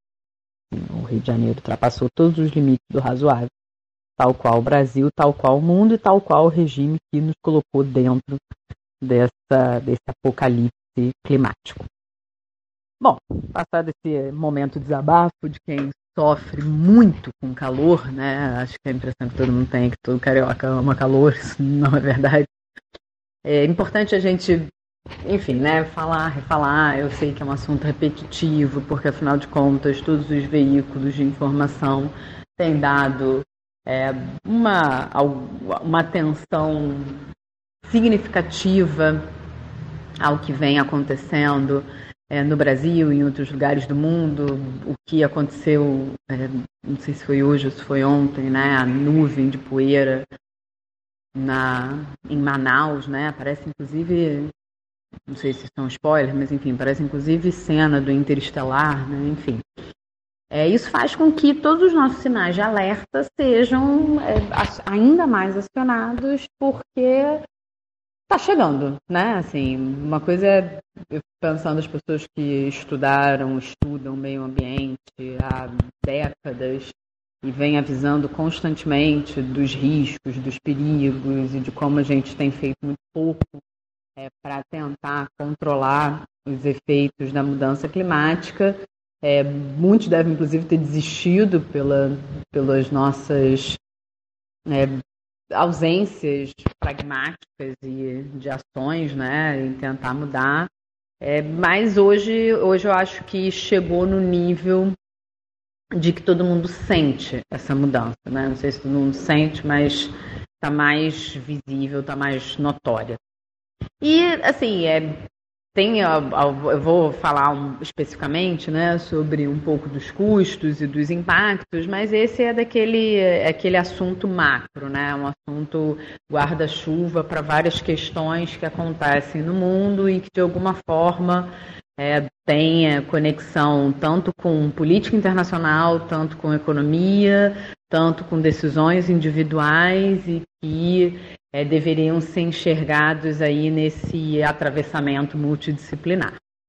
Bom, aqui no Brasil a gente está nessa terrível onda de calor, essa onda de calor que tem consequências é, gravíssimas para a saúde. Se a gente pensa aqui no nosso país, a gente está falando é, de é, mais pessoas recorrendo ao sistema público de saúde, mais pessoas tendo que é, é comprimir parte da renda para de alguma forma tentar fugir de calor, as pessoas que podem fazer isso, né? Então, enfim, né, desde adequar a alimentação a tentar se refrescar, é um movimento.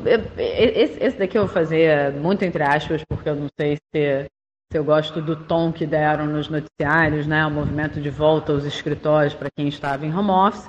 E por que, que eu dei, fiz essa crítica? Porque, afinal de contas, parte do que está acontecendo tem relação, até parte não, né? uma grande parte tem relação com o modo de vida que a gente estruturou, essa loucura que a gente estruturou de, enfim, né, o inchaço das grandes cidades, consumo, é, transportes individuais e estar todo dia, pelo menos todo dia da semana, dentro de um escritório aumenta né, a emissão dos gases. A gente viu isso com a pandemia é, dos gases poluentes. Então, assim, eu falei isso, mas é, com uma super consideração de que é, não, não acho que a leitura que deram nos noticiários tenha sido no tom de preocupação, né? Mas aquela forçação que está rolando das pessoas voltarem ao presencial.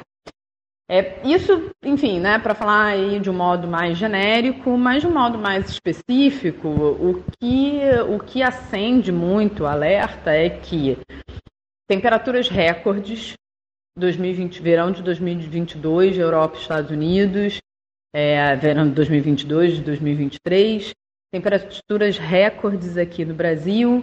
Isso provoca uma perda significativa em termos de atividade econômica, produção, porque, enfim, né, não que essa seja a parte mais importante, mas já que, em geral, né, se olha muito para esse aspecto, essa é uma das consequências.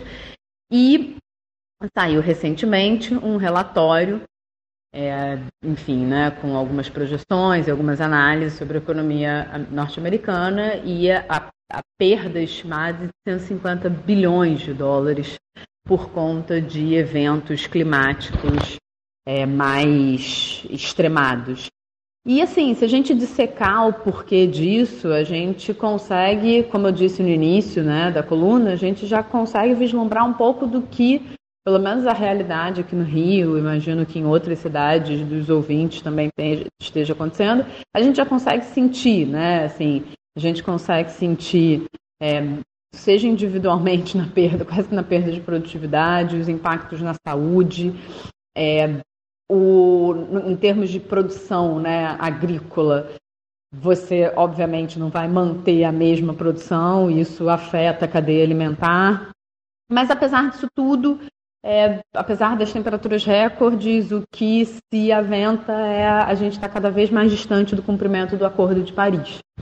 Então, ao passo que a gente tem visto é, o, o, impacto das, da, da, mudança climática chegando de uma forma cada vez mais rápida, chegando de uma forma cada vez mais intensa, chegando de uma, de uma forma cada vez mais perto, e talvez isso seja mais assustador, é, e, e, inclusive com possibilidades de quantificar o custo, né? Toda vez que a gente quantifica, de alguma forma a gente tem dimensão aí do tamanho do problema. É, a gente não está e a gente está, de alguma forma, meio até longe de cumprir. E isso provoca, assim, é, é, isso, isso vai gerando uma certa preocupação, e vou usar um termo aqui é, de, da dica que eu vou dar no, no final do, da coluna, uma ansiedade climática, da gente não saber muito como agir, porque afinal de contas, é, olha, ainda que a gente possa até pensar em termos individuais, se a gente fizer um exercício rápido aqui, crítico, a gente sabe que, na verdade, a gente tem todo um sistema e todo um modelo que, no fim das contas, acelera essas mudanças e além de acelerar essas mudanças, é muito eficiente em acirrar desigualdades, né? Então, assim, as desigualdades que já nos caracterizam no, no Brasil, em outros países do mundo, Estados Unidos, por exemplo, enfim, é, ela, essas desigualdades elas tendem a acirrar porque o, o, acesso à proteção dessas mudanças extremas está diretamente relacionado à renda. Então, assim, o calor está enorme, mas se você mora numa área é, mais preservada, é, com mais ar, mais arborizada, isso está associado de alguma forma a um determinado nível de renda. Se você tem aparelho de ar-condicionado em casa, se você consegue fazer uma alimentação mais saudável, se você consegue trabalhar é, de home office, se você não está né, num sol escaldante trabalhando, como a gente sabe que é a realidade da maior parte dos trabalhadores no Brasil e em muitos países do mundo também. Então, a, a própria manutenção do bem-estar e a tentativa de mitigar os efeitos das mudanças climáticas são catalisadores e potencializadores de uma desigualdade de renda que já é muito dramática. E aí, enfim, né, para coroar esse clima catastrófico que eu trouxe hoje, é, eu, eu acho que assim tem um elemento aí que é importante a gente associar com as mudanças que a gente tem observado, as transformações que a gente tem observado no mercado de trabalho, no acesso à renda, nas redes de proteção social no mundo, né? Só, por exemplo, ver as discussões das pessoas que ofertam seu seus, suas mãos de obra por aplicativos, né? O que, o que tem se estado em discussão, a percepção de que são pessoas muito desprotegidas e que é, são desprotegidas com a retórica de que ah, mas é porque é um trabalho que não é um, um, trabalho de dedicação exclusiva, que ela oferta parte só do tempo, que é flexível. Mas no fim das contas, as pessoas costumam é, ofertar 10 horas do seu dia de trabalho, que é quase que a sua fonte de renda, quase não, é a sua fonte de renda principal. Então, assim, associando essas transformações, que de alguma forma já colocam uma preocupação em termos de rede de proteção social, em termos do que vamos fazer é, é, observando essa rápida mudança é, que a profusão da inteligência artificial traz para a gente e inclusive já chegando assim a gente sempre tem a tendência de achar que com a gente não vai acontecer porque afinal de contas somos muito escolarizados etc mas o que a gente tem percebido é que, na verdade, a substitutibilidade da mão de obra está chegando em todos os níveis. Então, a, o não acesso à renda, a falta de proteção social, com um problema a ser resolvido, que são as mudanças climáticas, colocam um cenário de que os líderes, se eles estiverem de fato empenhados em é, proteger as pessoas dos seus países, eles vão ter que endurecer as agendas e endurecer as propostas. É muito bonito recorrer à consciência individual né, sobre o uso de recursos naturais, mas esse é um problema coletivo. Por ser um problema coletivo, ele deve, portanto, ser resolvido na coletividade. E a coletividade passa pela, é, pelas instâncias que lideram países, empresas, enfim, né, que decidem por nós é, muitas das, das situações que nos atingem, mas que nós não temos gerência sobre elas. Enfim, pessoal, como eu disse, meio catastrófico, mas é porque sensação térmica de 60 graus não deixa ninguém pensar com muita lucidez. Aproveitando, a minha dica vai ser o um, episódio Ansiedade Climática, do Vibes em Análise. Eu gosto muito desse, desse podcast. Enfim, então eu acho que ele traz algumas visões interessantes, assim, menos catastróficas do que as minhas, mas obviamente zero romantismo sobre o que está acontecendo. E é uma preocupação que é de primeira ordem, né? A gente precisa se preocupar com a questão climática, porque já está chegando no é, famoso e temido ponto de não retorno. É isso, pessoal. Um beijo e até semana que vem. Passemos agora para o segundo bloco do Giro de Notícias.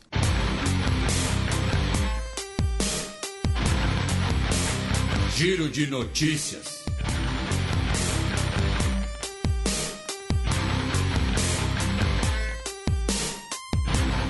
Notícia da última terça-feira, dia 14 de novembro.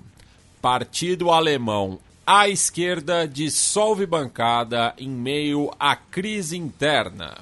Nós repercutimos aqui algumas semanas atrás né, que alguns deputados do à esquerda uh, saíram do partido para formar um novo partido, né, sob a liderança da Sarah Wagenknecht, uh, que seria um partido de esquerda anti-imigração.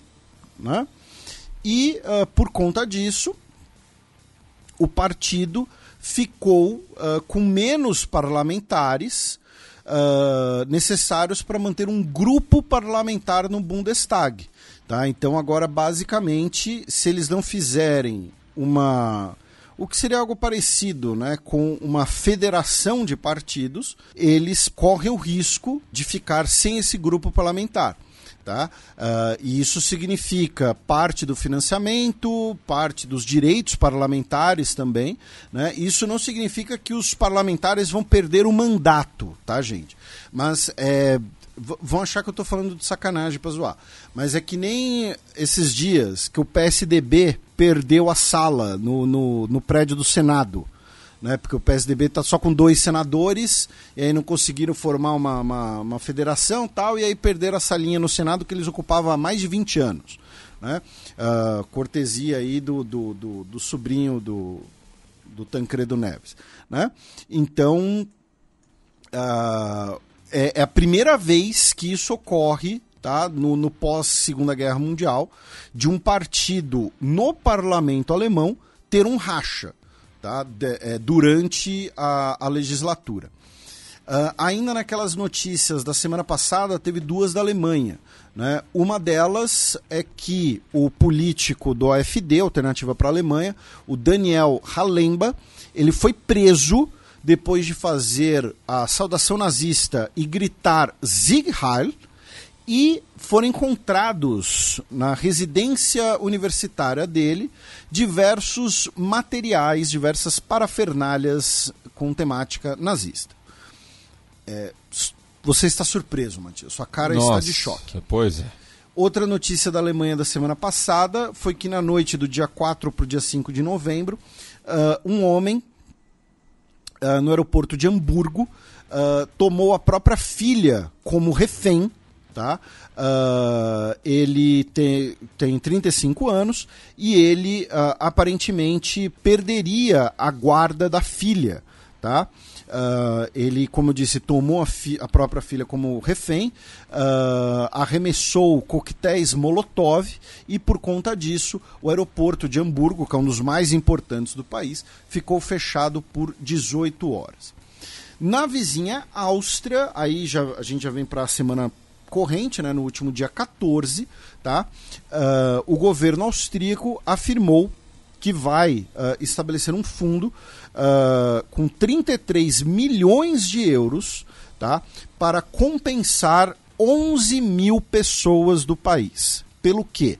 São 11 mil pessoas homossexuais que foram sujeitas às leis discriminatórias contra pessoas homossexuais que vigoraram até 2002. Tá? A Áustria ela descriminalizou a homossexualidade em 1971, tá? foi um dos primeiros países da Europa Ocidental a fazê-lo, porém uh, você ainda teve diversas medidas uh, discriminatórias que uh, continuaram vigorando, repito, até 2002. Segundo o governo, 11 mil pessoas foram afetadas por essas leis discriminatórias. Uma delas, por exemplo, era a diferença da idade mínima de consentimento. Então, a idade mínima de consentimento é, para heterossexuais era de 14 anos de idade. Porém, se fosse uma relação homossexual, era 18. Então, se uh, dois adolescentes do sexo masculino uh, tivessem uma relação aos 17 anos, eles poderiam uh, ser sujeitos a assédio ju jurídico, assédio policial, sendo que a mesma situação com um casal heterossexual de adolescentes não aconteceria, né, enquanto com um casal homossexual aconteceria. Então teremos essa medida compensatória. Da Áustria, meu caro Matias, nós vamos para a Polônia, tá? já que o Simon Holovna foi eleito o presidente da Câmara Baixa do Parlamento. Tá? Ele que representa o Polônia 2050, que é um partido cristão-democrata pró-União Europeia, né, que hoje tem a terceira maior bancada ali empatado né, com uh, a coalizão polonesa, que é o Partido dos Fazendeiros, que a gente mencionou uh, no programa das eleições. E para a gente fechar Uh, no próximo dia 22 de novembro, ou seja, antes do próximo programa, nós teremos eleições para o Parlamento dos Países Baixos, né? depois da renúncia do Mark Rutte em julho né, uh, desse ano. Ele que é o recordista de, de permanência no cargo, né, primeiro-ministro desde 2010, e infelizmente, né, devido às outras pautas, não deu tempo, não dá tempo da gente debruçar um pouco nas eleições dos Países Baixos, Porém, o que é interessante são uh, três coisas, acho importante a gente citar uh, de qualquer maneira para os nossos ouvintes, meu caro Matias. A primeira delas é que o Partido dos Fazendeiros, o BBB, que foi o grande vencedor das eleições para o Senado e das eleições regionais, caiu muito nas pesquisas, tá? Em julho era projetado que eles teriam 25 cadeiras, seria a maior bancada. Hoje é projetado que eles vão ter 8 cadeiras, tá? A segunda coisa é que Uh, o Partido Trabalhista e o Partido Verde vão uh, firmaram a sua coalizão, que já era especulada, mas eles vão disputar em conjunto.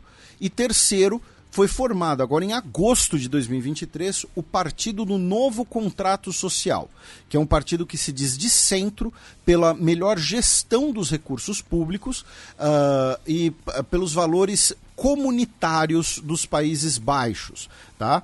Uh, é o partido que hoje teria a maior bancada, é o partido que lidera a intenção de voto, quase empatado com o Partido Conservador, o VVD. Se as pesquisas se confirmarem, 16 partidos conquistarão pelo menos um assento no parlamento. Então vai ser uma baita de uma coxa de retalhos para costurar. Também na terça-feira passada, Suprema Corte iraquiana afasta presidente do parlamento. Matias, isso foi uma bizarrice, tá? Uh, segundo a agência France Press, o presidente Mohamed al-Habussi, que é o de um grupo sunita, tá? Ele foi uh, afastado pela Suprema Corte e esse afastamento fez com que três ministros tá, uh, renunciassem. E por que. E só lembrando né, que no contexto iraquiano os sunitas são minoria. Isso. Uh, e por que ele foi afastado né, pela Suprema Corte? Porque ele tentou tá, o afastamento de um outro parlamentar, também sunita, o Lait al-Duleimi. E ele tentou fazer esse afastamento como? Forjando uma carta de renúncia. Tá? Ele falou: Ó, oh, tem uma, aqui uma carta de renúncia do Matias. E o cara falou: Nunca fiz uma carta de renúncia. Não, tá aqui a carta de renúncia. Tal. E aí foram lá, fizeram, é, analisaram o documento, era forjado. Tá? É, é, é, é surreal, parece trapalhões. Só que, uh, mesmo assim, uh, os apoiadores dele dizem que ele está sendo alvo de uma armação e por conta disso três ministros renunciaram. Os nossos ouvintes mais antigos vão se lembrar que a formação de governo no Iraque já foi algo quase impossível. Então, mais uma dessas crises né, coloca mais instabilidade ainda no país. Uh, e na vizinha Síria, meu caro Matias, duas notícias. A primeira delas é que a Força Aérea Russa afirmou que realizou uma série de ataques aéreos contra regiões controladas pelas forças rebeldes apoiadas pela Turquia, que deixaram 34 mortos. E a outra notícia é que a França emitiu um mandado de prisão contra o Bashar al-Assad né, e o seu irmão, o Maher al-Assad, pelo uso de armas químicas na Síria. E mais ao norte, na Turquia, tivemos a libertação de Ogun Samast, depois de 16 anos de prisão. Ele que uh, foi preso por assassinar o jornalista uh, turco-armênio Hiran Dink no meio da rua, tá? à luz do dia, se entregou à polícia com a bandeira da Turquia Uh, os policiais turcos deixaram ele fazer ali o showzinho dele com a bandeira da Turquia depois de assassinar um jornalista armênio e agora ele foi libertado antes de cumprir a sua pena por bom comportamento. Notícia de ontem, quinta-feira, dia 16 de novembro. Oposição boicota a eleição presidencial de Madagascar. tivemos eleição né, nesse dia 16 e a maior parte dos partidos de oposição anunciou né, uh, o boicote, afirmando que o atual presidente e é candidato, né, o André Rajoelina, ele estaria manobrando as instituições para continuar no poder. Tá? Uh, e também tivemos a proibição né, de diversos comícios da oposição Uh, ele que é uma figura que a gente já comentou aqui, né, uma figura bastante polêmica, né, ele que tem nacionalidade francesa, embora isso seja proibido para que o, que o presidente tenha outra nacionalidade, ele que durante a pandemia defendia aquele chá milagroso lá. Covid aquela... Specials. É, né, o chá milagroso tal. Então tivemos esse boicote, ainda não temos os resultados da eleição. Também ainda não temos os resultados. Era, na verdade, Covid Organics. Organics. É. Também uh, tivemos eleição no último dia 14 e no segundo turno da eleição presidencial da Libéria. Tá? Ainda não temos os resultados também. Lembrando que no primeiro turno o George Weah ficou pouquíssimo à frente de Joseph Boakai. E por fim, também ontem, quinta-feira, dia 16 de novembro, Pedro Sanches foi reeleito premier da Espanha após acordo com separatistas. Quando nós tivemos as eleições espanholas, a gente falou aqui no programa que nós tínhamos três cenários possíveis. Um cenário era um governo de minoria da direita, que era o Partido Popular, né, com algum apoio do Vox, enfim. O segundo cenário, e, e, assim, o Partido Popular ficou em primeiro, né? ele foi o mais votado. Mas como a gente sabe, a gente sempre fala aqui no programa, no parlamentarismo nem, você ganha, mas nem sempre você leva. Né? O segundo cenário era o Pedro Sanches conseguir fazer uma coalizão de esquerda com separatistas, mas isso envolveria o perdão aos separatistas, e o terceiro cenário seria uma nova eleição. Ocorreu o segundo cenário que a gente analisou aqui, que foi essa coalizão com o perdão né, aos separatistas, a lei da anistia. Então agora uh, o Pedro Sanches foi investido com 179 votos a favor e 171 contrários. Votaram a favor. O PSOE, o partido dele, com 121 cadeiras, o Sumar, de esquerda, né, que sucede o antigo Podemos, né, com 31, o Esquerda Republicana Catalãs, com 7, o Juntos pela Catalunha, com 7, que não é um partido esquerdista catalão, tá, é um partido mais de centro, o, o El Bidu, do País Basco, com 6. Que o... é à esquerda, na, na, no Euskal Herria. Isso, e o Partido Nacionalista Basco, que é o partido separatista de Des... direita, é, é centro-direita, enfim. É. O, o, Nacionalista gre... Galego e o Coalizão Canária, né, que tem uma cadeira porque uh, são os canarinhos. Uh, são que, Las Palmas. Que tem a ver com o cachorro, não com o Isso. pássaro. Uh, então, só que o, o acordo né, para anistia levou e está levando né, a diversos protestos contra o Pedro Sanches, uh, muitos deles organizados, convocados pelo Vox. Né? Uh, ele disse que a lei da anistia, na verdade, é uma demonstração de força, tá? porque mostra a promoção do diálogo, o entendimento e o perdão. Tá? E aí, desculpa, mas assim, a gente já deu a receita aqui também, né, o senhor Pedro Sanches, né? Ó, saca só. Uma república federativa, hein? Né? Sem monarquia, tá? As regiões tendo uma certa autonomia, né? Uma república federativa. Olha só que ideia louca, né?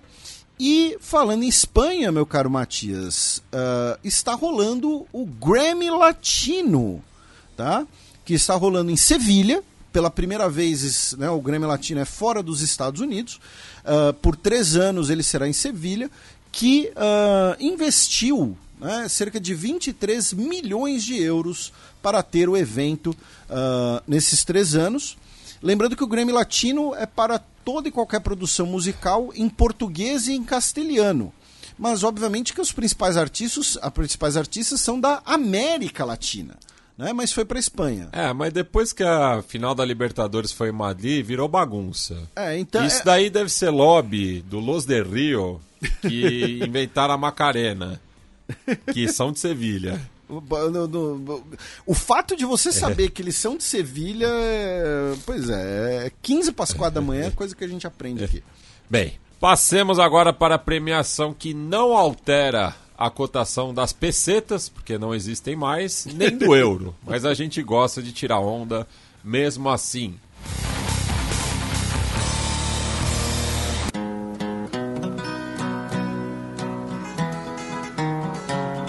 Os peões. A bullet from the back of a bush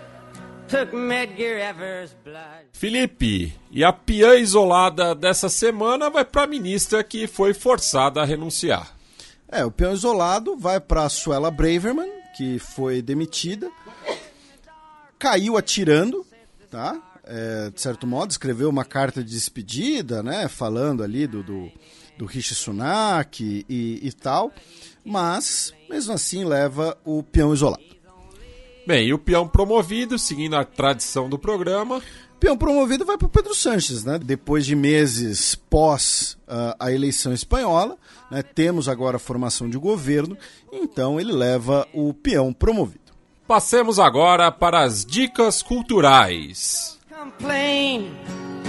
You're better than them. You've been born with white skin, they explain. DJ Monster. The Almighty. DJ Monster. Sétimo selo.